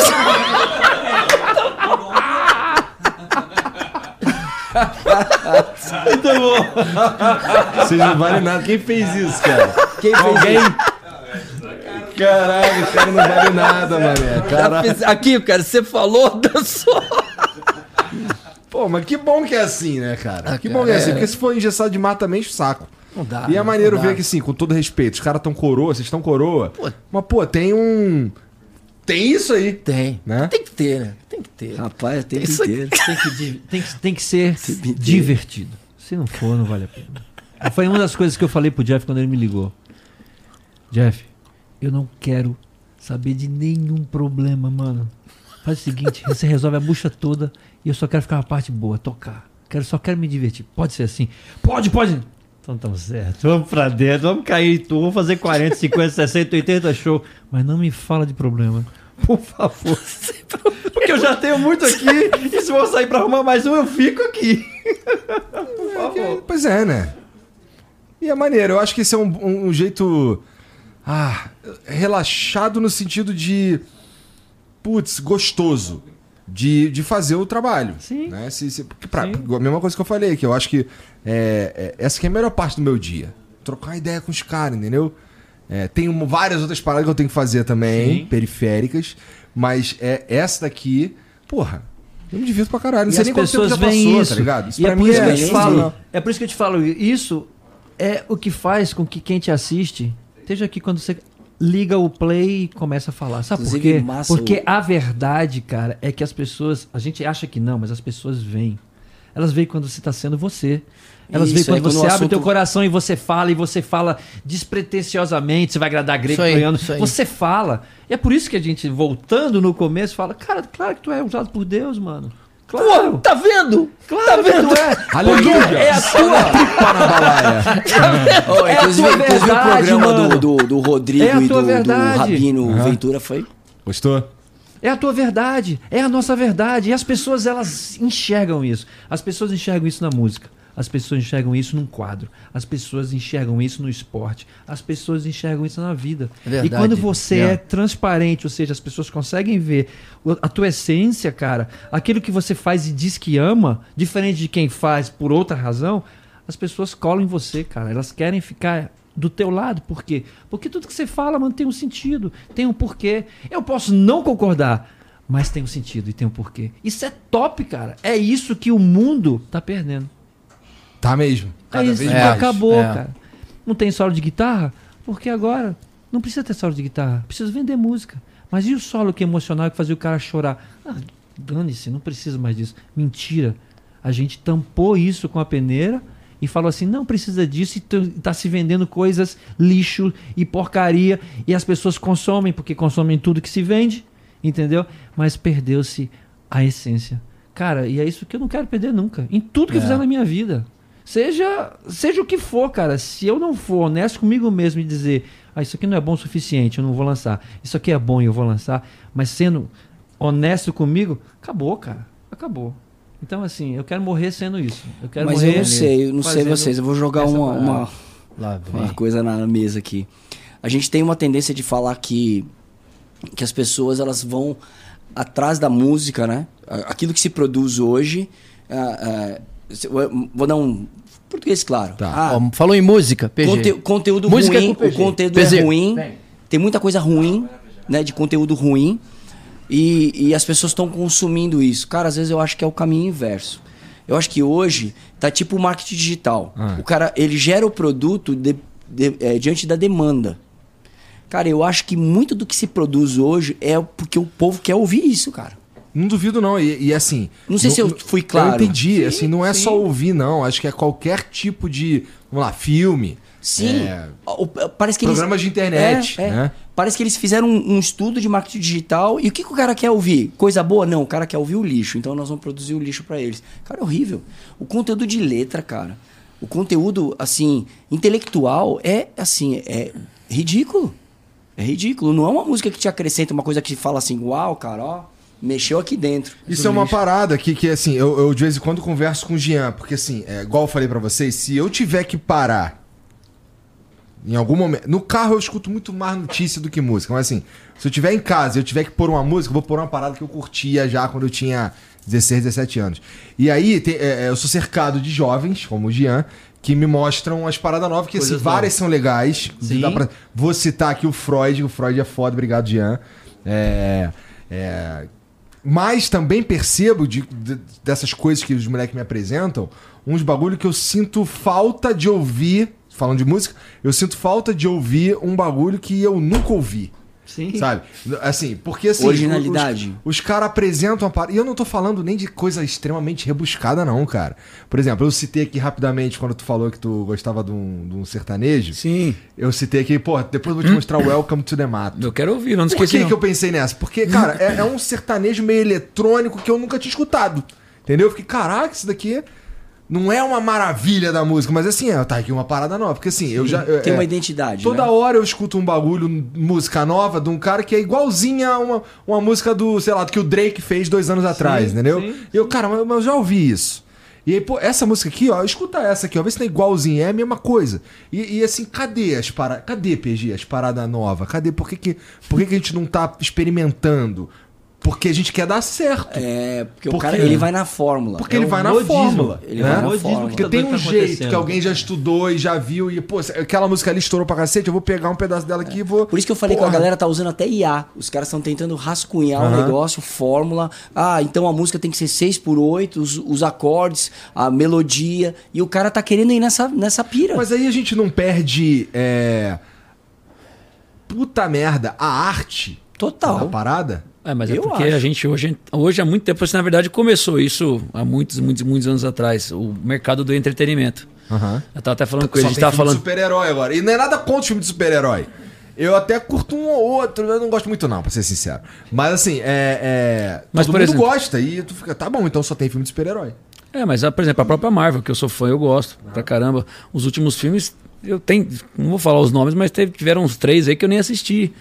Entendeu? Não Gostou de dá. Homem-Formiga? Hã? Tu gostou de Homem-Formiga? Eu gostei. Ainda gostei. Mas f- é melhor Não, do o primeiro. Mas é o primeiro. O Homem-Aranha tem uma hora que tá o Homem-Formiga em quantos cima do Anthony, lançaram? que é uma É, porque formiga. tem o Homem-Aranha de volta ao lar, é um monte. E eles estão voando em direção ao cara e o maluco dá bala nas formigas. E É. a bala pega na formiga, no Anthony. Tu fica, irmão, É. É, pô, é, tem, um, tem um momento que o, que. Homem-Formiga É ele que entra aí na já vira- maquete. Aí o já- maluco começa a dar bala na maquete. O caralho, essa é a tua solução. Já vira ficção, literalmente, né? É. Você tem que entrar É que no é mundo da eu vi Pelo ponto irrealidade. de vista de entretenimento. Eu Só, também. só. é, eu, eu não mas eu pode pensar concordo, muito. mas eu mesmo. concordo com você. Não é uma coisa. Tá ligado? Mas Ah, aí que é o lance, o ponto do entretenimento. O entretenimento tirou o trabalho da arte. Entendeu? Porque hoje em dia você faz. É interessante, é legal. Eu tava, tava falando, comentando, o pessoal falou: ah, eu, Jean, eu não, não eu respeito os Beatles e tal. Mas a primeira. O, o clipe, videoclipe existe porque Beatles inventou videoclipe. Não existia videoclipe. Então, assim, os caras vieram com o início do entretenimento, beleza, tal, só que os caras faziam música, faziam arte, mas as coisas vão, vão acontecendo. Você estava falando aquela hora do voltando no negócio do, das bandas de de boy band, não sei o quê, tipo, vai se destacando um cara aqui, outro ali, você tava falando do N5 de Justin Timberlake, tava falando do Menudo, teve o, o, o Rick o. Rick Martin, pô, quer dizer, quer né, do, do lance. Mas o entretenimento foi tomando, entre- entretenimento foi tomando conta do negócio que hoje quem manda agora não são mais os músicos que são os caras criadores da arte. Quem manda no entretenimento são os empresários e os caras que têm grana.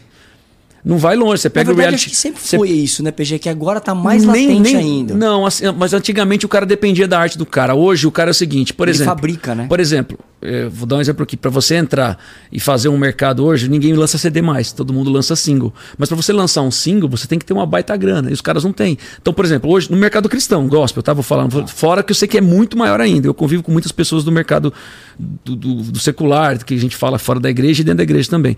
Por exemplo, pra você lançar música para dar certo, porque hoje o cara quer é views.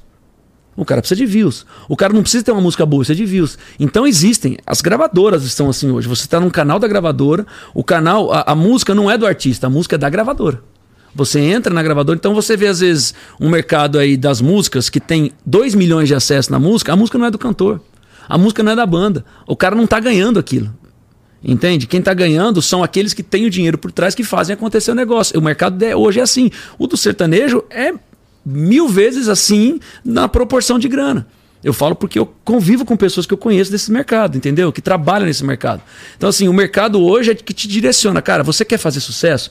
Você quer ganhar o teu dinheiro? Você quer de boa? Tá, eu quero. Então é assim. Não, a minha arte não. A tua arte vai entrar depois que eu fizer o meu trabalho. Se der tempo. Se não der, você está disposto. Por isso que a gente vê o mercado. Por isso que o entretenimento, o mercado, ele ganhou. Ele tá, hoje ele está acima da arte. Quando você quer fazer uma arte, é, salvo exceções, você se mata, corre atrás, você vai. O Jean usou um exemplo uma hora que eu não lembro, mas ele falou sobre alguma coisa assim: tipo, você vai, rala, fica 40 anos trabalhando e tal, fazendo o que você gosta, mas você é feliz naquilo que você faz. Ou você está disposto a usar a sua arte para ser feliz e fazer o que você ama, independente, porque sucesso é muito relativo também para algumas Claro pessoas. que é, claro que é. Você concorda? Eu conheço É que gente as que. pessoas relacionam sucesso à grana. A grana, mas hoje em dia é relacionado à grana Que por é causa o do quê? fatal, por né? causa do entretenimento, que o entretenimento tem a ver com o que a internet trouxe, que é muito bom. Mas a internet, ela, digamos assim, ela monopolizou, ela escravizou o ser humano de uma forma que ou você faz desse jeito ou você não vai ter sucesso. E a galera condiciona o sucesso a isso. Então a- a- as pessoas, as pessoas abdicam do talento delas para fazerem aquilo que o mercado quer. Mas o que você tá falando é justamente aquilo que eu quis dizer. É, o cara, ele tá fazendo música olhando o algoritmo de YouTube. O que, Sim. que, que que teve mais alcance? Você tá entendendo? Por isso que eu tô falando. Parece marketing digital que eu tô gerando um produto de- diante da demanda. E a minha arte não importa. Eu tipo concordo. assim... Hã? Eu concordo, Você mas eu entende? tenho uma. Um, tenho um Porque, ponto, tipo né? assim, se você não tomar cuidado, você acaba, literalmente, você se corrompe porque eu tenho que entregar um produto. Eu não acredito nesse produto, eu não curto esse produto, mas é o que estão pedindo, então eu vou fazer. Não, Cara, isso é um fato. perigo. De fato, sem sombra isso acontece. Mas tem um detalhe também que é muito importante, né? Nunca se foi, nunca foi tão fácil, principalmente pra gente que começou Ah, lá atrás, nunca foi imagina. tão fácil colocar, gravar um, um- um- Sim, pegar um telefone, isso colocar sim. na frente, Fazer música, ah, resumindo. fazer quer dizer o música. quê? e colocar no YouTube. Nunca foi. Sim. Justin Nunca foi tão barato. Bieber surgiu assim. Eu Exato. achei descobri na internet. Exato. Nunca né? foi tão barato, nunca foi tão fácil. Então, assim, eu acho que a oportunidade, a verdade é uma só. Vamos chamar isso de globalização. A globalização, ela trouxe muita coisa ruim. Ou seja, na- por que, que eu estou falando? Quando eu digo ruim, nunca mais vai haver um Queen, nunca mais vai haver um Led Zeppelin, nunca mais vai haver um Iron Maiden. Não vai. porque as pessoas consomem muito rápido o que se lançou hoje e amanhã já se esquece. A música não pode ter muito mais de um minuto e meio. Não, Não, pode. cara, um minuto e meio de introdução e pra a muito- pra indústria- gente, A indústria vezes. diz, cara, você lançou uma música hoje, um single hoje, daqui a 30, 40 dias você tem que lançar outro. E se você não, você vai ficar esquecido. Então, assim, isso, isso é uma- a parte ruim. Mas a parte boa é o que aconteceu com o Justin e tantos outros. Sim. E tantas outras pessoas que não tinham dinheiro nem condição e nem muito, mas são talentosíssimas que hoje começam a explodir e fazer as coisas acontecerem, tocando aquilo que eles chamam de arte. Nesse ponto, Se é bom, se é a ruim. internet é maravilhosa. Aí é, é, então por isso que eu falo. ela deu voz para as pessoas. Essa geração, Igor, de verdade, é a geração com mais acesso, é a geração com mais oportunidade e a que menos aproveita. Aí se você É, tiver. a que menos aproveita. A gente tinha que pegar, para conhecer alguma coisa, tinha que pegar a Barça e tinha que ler, e tinha que fazer trabalho e escrever. Hoje o cara digita Google, hoje o cara fala você com o curtiu uma telefone. música, você hoje tinha o que cara... ficar esperando passar na rádio quantas vezes Isso, depois. ficar esperando tocar lá. Lembra Na rádio, ainda fica- REC aqui, ó, com- na pausa. Na Rádio não pausa. sei o que, pum, no meio da Ó, sua música, eu- você gravando na fita cassete, Isso. você Cara, fala louco coisa da vida. doida, né? Coisa doida. A gente tirava música com LP. LP. Tirava música e ficava assim, puxava a agulhinha pra tirar, puxava a agulhinha. Hoje o cara tutorial do solo tal, o cara digita, aparece o cara nota por nota. Então isso é muito louco, cara, porque É a gente tem a maior, eles têm a maior oportunidade da vida, que coisa que nós não, não tivemos. Acesso à informação acesso pra a cacete. tudo e é o que menos produz, é o que menos faz, é o que menos, é, digamos assim, aproveita essa facilidade de acesso à informação que eles têm tanto. Por isso que eu falo, eu, eu confesso que. Eu acho que a gente ainda tá aprendendo a usar. Total, tá total. E não só Também. aprendendo, eu acho que. É... Da mesma forma que tem muita coisa boa, tem muita porcaria. E a quantidade de gente que eu vejo na minha casa. que Você tá quanto tempo assistindo essa porcaria aí da bonequinha falando não sei o que? Ah, não sei, du- duas horas. Três horas. Mandando, conversando. Meu Deus, cara, a gente não tinha isso. A gente lia livro, a gente fazia qualquer coisa. Isso, não, tô, não, não estou desmerecendo o- a, a tecnologia, porque eu sou a favor da tecnologia. Você tem quantos anos? Eu tenho 49. Eu vou fazer é 50 papo aqui, de velho. velho. Mas, cara, eu fico impressionado com a quantidade de porcaria que se consome e com a quantidade de coisas boas que teriam para se consumir não se faz, não se consome. Eu entendo, é, mas é que eu, eu, eu vejo isso, eu entendo total o que você tá falando. É, lá em casa também assim. E eu fico. Cara, inclusive essa porra, assim, todo dia surpreende a gente. A gente mencionou aqui de sacanagem o lance do, das lives de NPC, café, café, Uhum. ao milho, ao milho. É, tem também uns vídeos que, assim, é alguém contando a história ou falando qualquer coisa e passando alguém cortando um bagulho, assim, uma areia cinética, mexendo. Sim. então tem um cara falando, é assim, é, um, é dopamina, irmão, entendeu? Total. Mas é.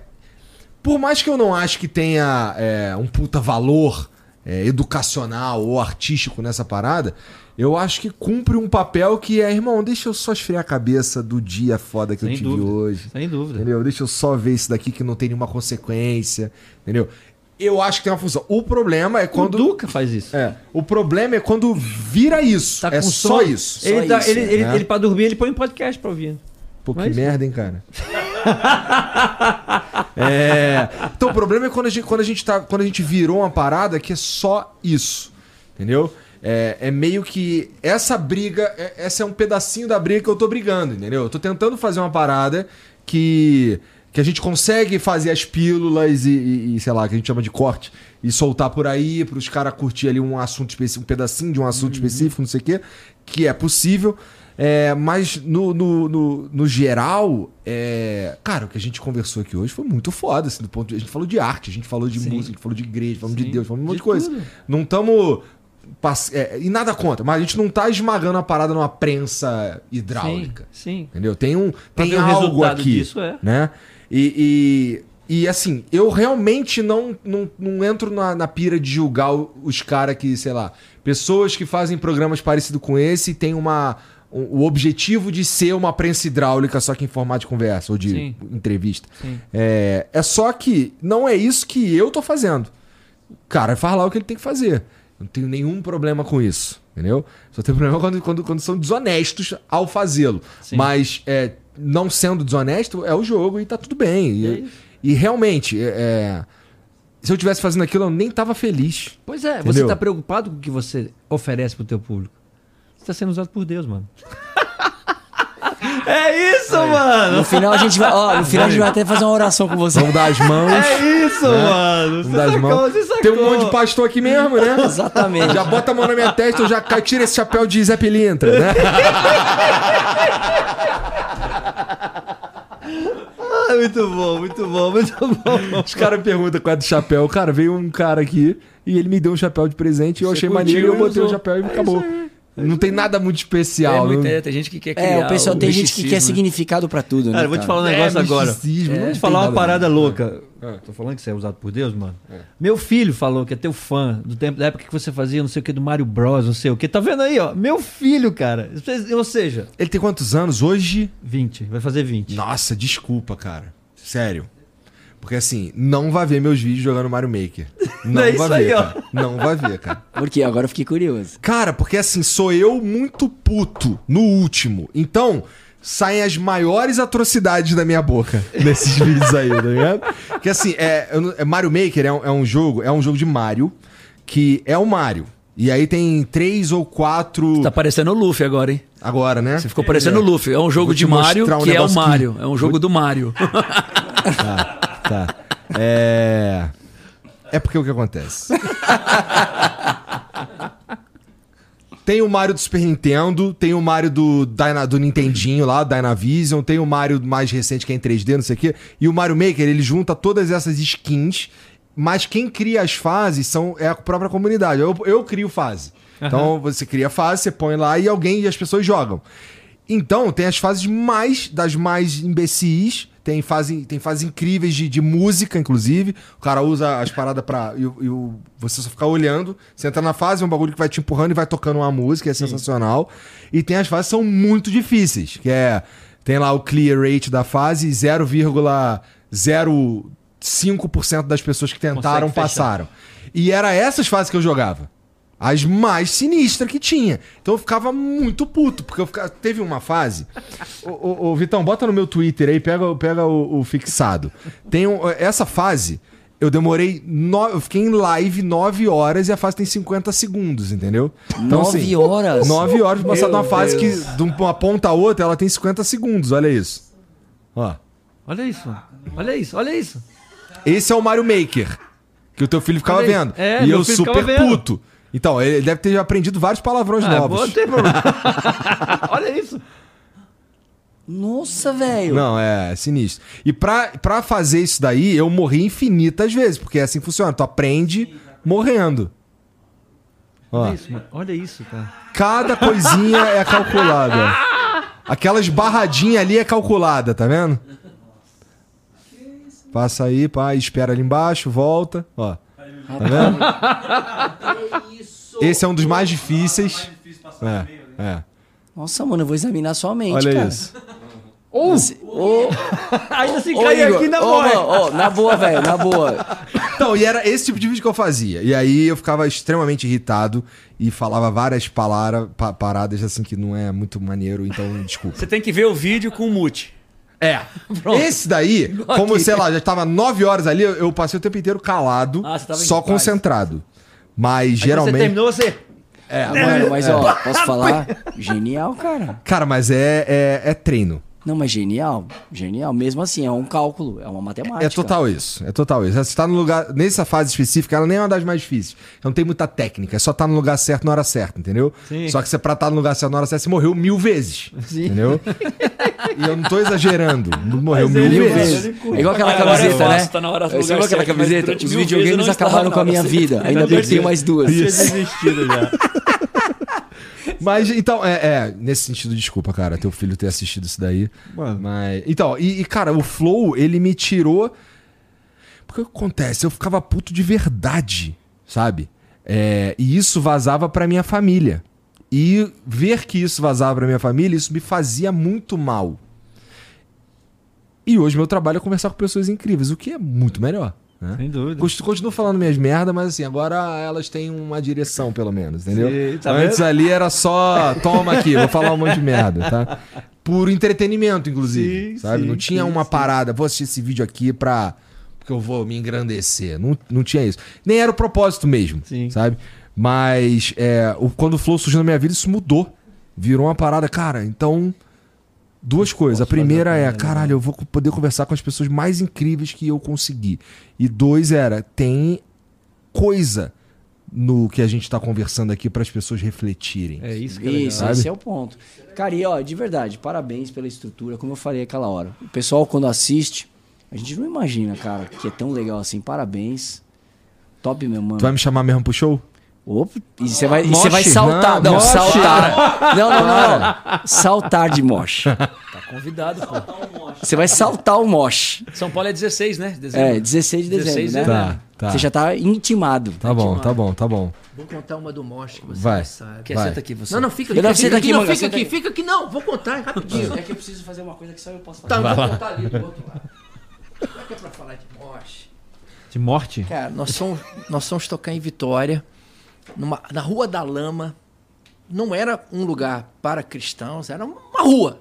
Que a rapaziada bebia e tinha show. Só que durante o dia, cara, nos levaram para uma praia. Eu fiquei numa pedra e pulava no mar. Saía nadar, via na pedra. Show. Cara, eu falei, na hora, aquela rapaziada, gente pra caramba. Eu olhei e falei, cara, vou dar um moche. Lembra disso, não? Com essa carinha assim, vou dar um Vou dar um moche. apertadinho. Falei pra eles, ó, segura a onda que eu vou dar um moche. Cara, lotado. Cara, eu vim correndo. Vim correndo, quase perto da bateria e voei. Uf, Na hora que eu voei, cara, eu voei mais Ele passou todo mundo. e ralei minha cabeça no chão. Ficou treinando Começou a sangrar. Tinha atrás do palco uma ambulância. Cara, eu fui por dentro assim, sangrando. E, o ca... e a enfermeira, ao invés de botar. Cara, jogou aquele iodo vermelhão, cara. A cara ficou toda vermelha. Quando eu fui no palco, rapaziada. rapaziada! Cara, o só manga via, da banda, tipo- só via garrafa pro alto. E a banda. tá, tá, tá, tá, tá, tá. Falei, isso é rock and roll. E é com isso que você quer me convencer Não, moche. pular? Não vou, Ô, Manga, você, você acabou de tirar Porra, o... mas o moche é o, é o que há. É o que há. Então, eu- o lance é você não praticar no mar, entendeu? Tá. Não, Não pratica no pedra mar. no mar. Tá bom. Não faça E essa prática e vai dar galera. certo. Não Tá. pula depois da galera, nem onde só tem mulher. Tem, pula onde tem uns ogros lá que você fala, "Ah, os caras me seguram, entendeu? Eles me seguraram, mas seguraram a perna. A cabeça foi Não, não, não me apetece, não. Pô, Eu tô em paz. Eu prefiro vai ter- vai ter o machucar a camarote virilha. lá, eu prefiro 16, machucar a é. virilha no, no show. Ver se vai, né? Eu vou. Vai mesmo? Então, esse que é o problema. Quando eu prometo que eu vou, eu acabo indo mesmo. Ah, que bom. Mas é pra ir mesmo, pô. show, show. Então, tem mensagem pra nós aí, Vitão? Tem áudio, vídeo? Tem áudio. É. Então, ó, mas antes disso, crente pode tomar hidromel? O que, que é hidromel? Qual eu não sei o que é problema? hidromel. Hidromel é um vinho, só que em vez de usar a uva no processo de fermentação, usa o mel. Maravilhoso. Esse negócio deve ser muito Deve bom. Isso é coisa de é viking. É coisa de viking. Coisa de viking. É. Viking é o quê? É do diabo. e aí? Não é nada, vem de Asgard, tá tudo certo. Só porque, ele, acha, é tudo só porque ele acha que na outra vida ele vai parar de dar no areia, como é que era aquele negócio todo lá? As valquírias. Não, os, os vikings acham que se eles morrerem em ba- achavam, se eles morressem em batalha, eles, batalhariam todos os dias com os deuses no Valhalla. Valhalla. é. Valhalla, o, filme, é. é, o seriado Valhalla é muito legal, inclusive. Muito legal. Vikings era um seriado legal. É bom Legal. também, é Muito bom também. bom, Diferente de você morrer de velhice ou de doença, que aí tu vai pra acho que Nilfheim, talvez, eu não sei qual que é o reino, mas lá é meio bosta. Entendeu? Lá não é legal. Só tem né? velho. É, você sabe que. Você sabe que ah, o- o- os cabelos lá foi, foi minha inspiração pra essa tour aqui, ó. Entendi. Deu muito certo, lá- não. né? lá- lá- lá- A raiz tá Lagerta. grande já, né? Tem É. que refazer isso Tá aí. bem hein? grande. Amanhã eu vou lá. Os vikings. É o Bom, cabelo de aqui. viking. Ô, mano, Olha isso! Obrigado, obrigado, obrigado. Não pode ficar bêbado. A gente toma moderadamente. Bom, tem mais Olha que coisa linda, vocês. meu. Então, Cara, obrigado, não. Que se isso, faltar hein? algum, a gente manda fazer ali. Que legal. Muito thank you, muito graças. Thank you very obrigado, much. mano. E o hidromel é isso, cara. É como se fosse um vinho, só que de mel. E, bom, esse daqui, cara, o Felipe Mid, tá entre os melhores do mundo. Tá ligado que, seja, que, que, que o, o Oficina G3 ganhou um Grammy? Eles ganharam medalhas de ouro num concurso internacional também. Dos sete sabores, seis ganharam medalha de ouro e um manteve medalha de prata. O que manteve medalha de prata, inclusive, é o meu favorito. E se você entrar em philipmid.com.br, você pode experimentar também. Você vai encontrar lá sete sabores, que é o tradicional, deu origem a todas as outras receitas. Tem o Double Oak, meu favorito, que ele lembra um vinho seco. Tem o Dark Cacau, obviamente cacau. É, esse foi pensado na temporada fria do ano. Tem o Oak Age, que é maturado com lascas de carvalho. Olha isso. Tu sabe quanto é que custa uma lasca de carvalho? É muito dinheiro, mano. Não. Tu sabe? Faço nem ideia. É coisa fina, irmão. Coisa fina. Lasca de carvalho. É. Que negócio Coisa fina e fica por aí, tá bom? Caramba. É, tem o Frutas Vermelhas também, que é um pouquinho mais doce. É, a galera aqui do estúdio gosta bastante desse, tá? Ah, óbvio, tem os dois da linha Fresh também, esses feitos pra você tomar bem geladão, curtindo uma praia, uma Legal piscina. isso, hein? Limão e, e, e É, o de abacaxi. limão e de abacaxi, pra você colocar ali bastante gelo no teu copo, na tua taça e tomar geladaço. Esse é o macete. Então você pode entrar lá, philipmid.com.br, você pode usar o cupom FLOW10 pra ganhar 10% de desconto na tua compra, o que matematicamente quer dizer que se tu comprar 30 garrafas, 3 sai de graça, inacreditável. Dá pra ganhar 20 de graça, só comprar 200. Pronto, exatamente. Sinistro, né? Nunca Bom falha. demais. Então, ó, é, philipmid.com.br. matemática. É impressionante, cara. Se você é, quiser revender, tem uma distribuidora ou uma balada, qualquer coisa que quer colocar lá, também é possível. É só entrar lá no site, você faz um cadastro rapidinho, tem uma equipe que entra em contato contigo e resolve teu problema. Beleza? Isso é, indústria nacional? É, Uau, que É. legal, mano. é. É aqui em São Paulo, inclusive. Que legal. É. É importante, no entanto. Se você é. para comprar e pra consumir bebida alcoólica, você precisa ser maior de 18 anos e perguntar pro pastor se pode. Viu? Viu? Tá bom? Pode, mano. Ah, só um pouquinho. O problema é ficar bebaço, não é? Pode ficar bebaço. É.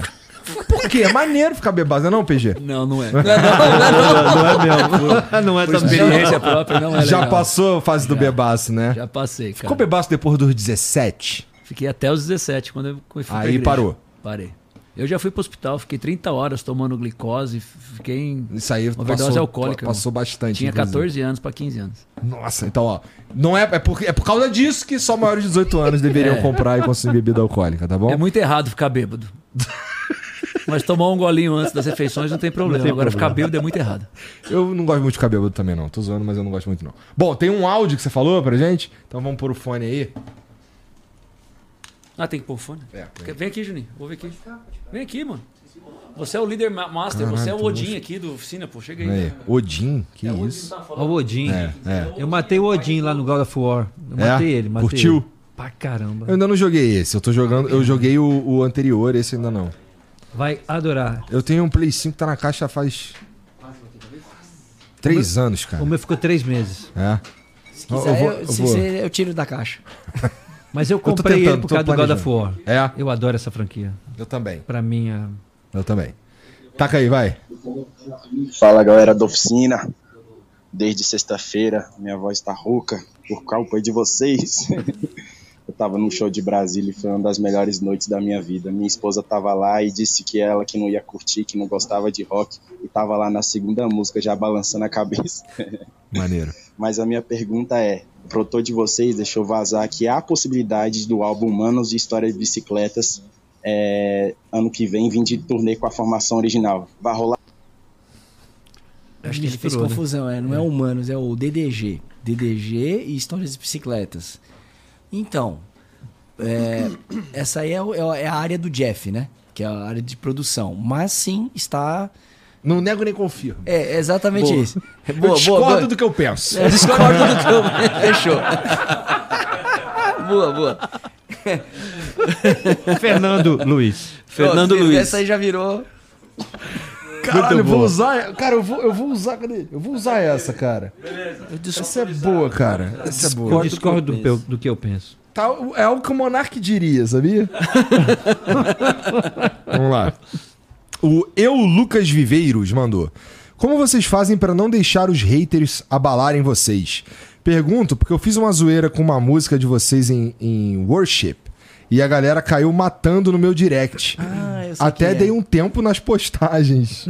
Nossa, deve ter sido pesado. Eu vi, hein? ficou engraçado o que ele fez. Ficou legal É. que ele fez a música Desculpas. Eu acho que é esse aí. Cara, é, eu acho que hoje a internet, a gente precisa aprender a lidar com isso, porque o pessoal tá muito desacerbado, assim, cara. É, é fora da realidade. Aham. Porque a galera judia, sabe? Os comentários, eles têm um nível de crueldade, às vezes. Então eu faço um pouco da tua técnica. Tem hora é, que eu não é isso olho. que eu ia falar. Você, É. o, seu, o seu conselho é muito bom. É, eu tô é fazendo um pouco da sua não, técnica. não, olho- ler os, não leio os comentários, cara. não Eu ler os deleto. comentários. Eu só deleto também. Pum. Porque, é porque assim. Não a- deleta não. Porque se tu deletar, é, tu tá meio que dando atenção. e- Também. E, e eu vou te falar, ó, também, por exemplo, né? no caso do Flow, é, hoje, não na live, tanto que eu até brinquei, cara, não ficou nada de comentário na live, não. Não na live, mas assim, depois que o vídeo vira um VOD, Sim. que o cara volta lá e assiste, os comentários hoje, eles são muito mais, 95%. Os comentários são sobre o programa, entendeu? E nesse sentido, eles são positivos e negativos, mas sobre o programa. Sim. Então, cara, eu acho muito válido. Inclusive que tem o cara que não gostou do programa. Fato. É, É o é equilíbrio. mais. né? é- é o- o- a gente- mas a gente já, já moderou bastante. Especialmente porque quando os caras estão falando, por exemplo, os caras tá sendo um. Ele só tá sendo babaca com o convidado. Ou ele tá só sendo um babaca comigo. Ou com quem tiver na mesa, ou qualquer coisa. É, agora, o cara tá falando sobre o programa, eu acho maneiro. Válido, né? Então eu fico vendo, eu, eu- eu- não é que eu fico vendo, mas assim, acaba o programa assim, eu, pelo menos uma vezinha, todos os programas, eu vou dar uma olhada, ver como é que tá o comentário pra sentir Sim. a vibe, É, a vibe da parada. e Eu tal. dou uma espiada, mas uma coisa que eu também penso é. Por que, que eu não respondo o cara que é o hater, literalmente? Porque, cara, eu acabo dando mais atenção pra esse cara e o cara que falou coisas boas, eu Aham. acabo não respondendo pra ele. Os Então eu prefiro gastar meu tempo. comentários. Exatamente, eu prefiro gastar meu tempo no cara que tá fazendo, falando coisas legais, construtivas, do que o cara que é gratuitamente Aham. um bobo ali. Até porque esses caras, assim, não tem, não, não tem muita coisa que, que agrega quando esse cara tá falando. Sempre. É diferente de um comentário negativo, mais embasado. Sim. Né? Sim. Então, é, é, realmente, assim, eu, a minha, o, o que eu faço nas minhas redes sociais, que quem tá falando ali é- sou eu e, e não, é, não, não é o Flow, entendeu? É, por exemplo, no Twitter, do Igor. É, eu tweeto ali e vou embora, irmão. Acabou. Vou embora. Geralmente é uma parada assim que não, eu não, não tô muito afim de ficar discutindo. É só eu pensei na parada e eu tweeto. ali. E nem é muito comum tam- também, não. É, é raro, inclusive. Eu quase não tweeto, quase não, faço essas paradas. É, e no Flow, a gente não comenta muito na- nas paradas, porque assim, a gente falou aqui o que tinha pra ser falado, irmão. Tá aqui. Né? Então. E, e eu entrei numa pira de, cara, eu tô cagando. Não é que eu entrei numa pira. A minha vida. É, eu sempre fui meio assim, cara. Ih, eu tô cagando porque os outros estão pensando, cara. Você eu tá mais não feliz ligo, assim, não cara. tá? Eu não ligo, eu, eu realmente não ligo se você acha que eu devia estar de tênis. Eu realmente não ligo. Então fala aí, cara. Ou É então... isso aí. Mas por outro lado, eu também não fico enchendo o saco dos outros. Irmão, tu devia estar de chinelo. Eu não, entendeu? É Difícil tu me ver cagando uma regra.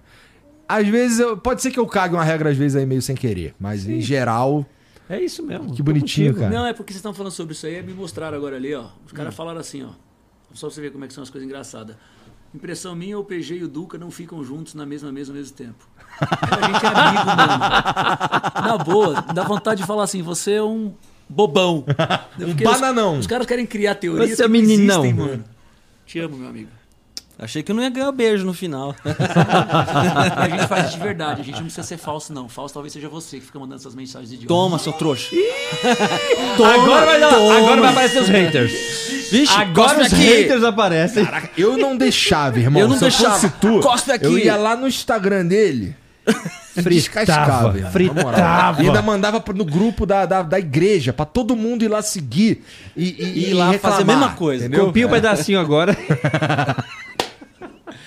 Dá pra gente usar a força dos haters, cara. É verdade. O hater talvez seja o cara que mais te acompanha.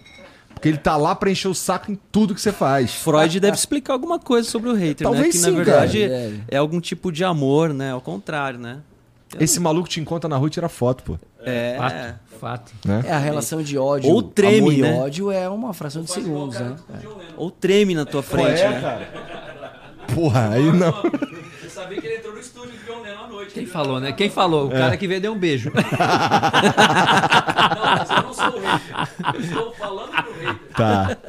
Ó, o Clark McFly mandou. PG, o Além do que os olhos podem ver é o álbum seguinte após a sua saída da banda.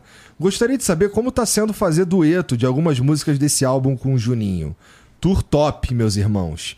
Desfrutei do ingresso Vila G3 em Brasília. Ah, que legal. Foi demais o show.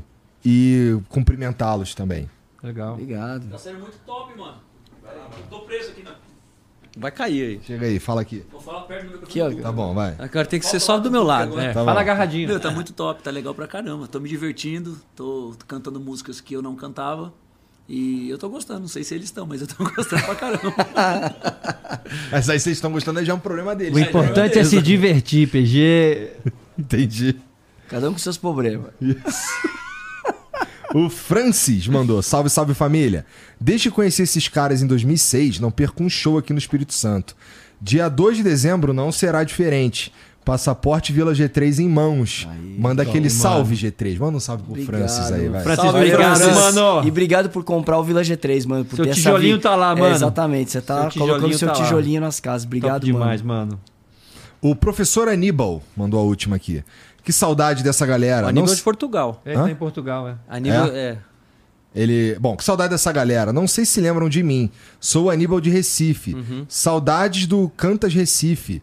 Trabalhamos juntos. Será que em 2024 rola essa turnê europeia? É, ele Tem tá que falar em com o. Jeff. Ele Já tá aprendi Portugal. isso. Tem que falar com o Jeff. É, e o futuro?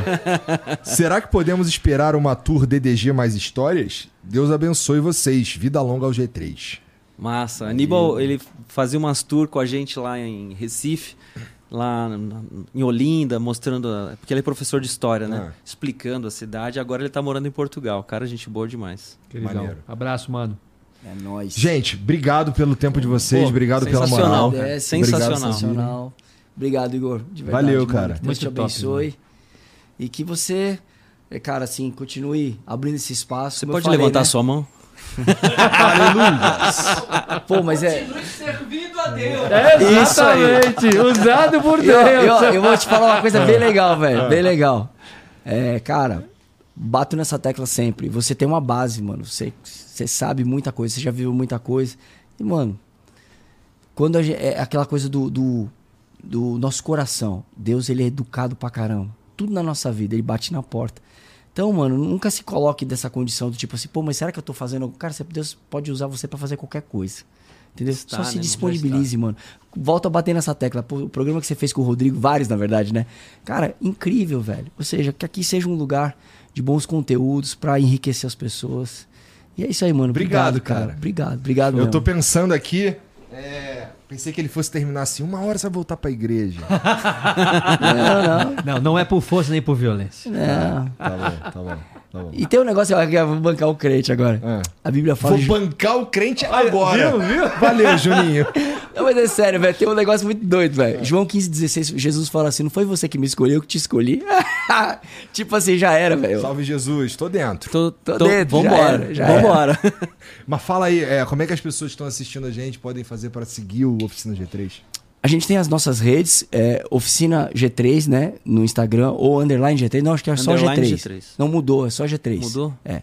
Ih, melhor Sei lá. conferir, hein, família. É que eu bloqueei- é que eu bloqueei a galera, Eu oficina. tô perguntando, É o que melhor, acontece? é É, tem uma galera que só ouve. É que eu bloqueei a oficina G3 da minha. Tô Ah, brincando. é? Entendi, tá bom. Não, o ponto, o ponto de encontro é o www.oficinag3.com.br. Tá. Os shows.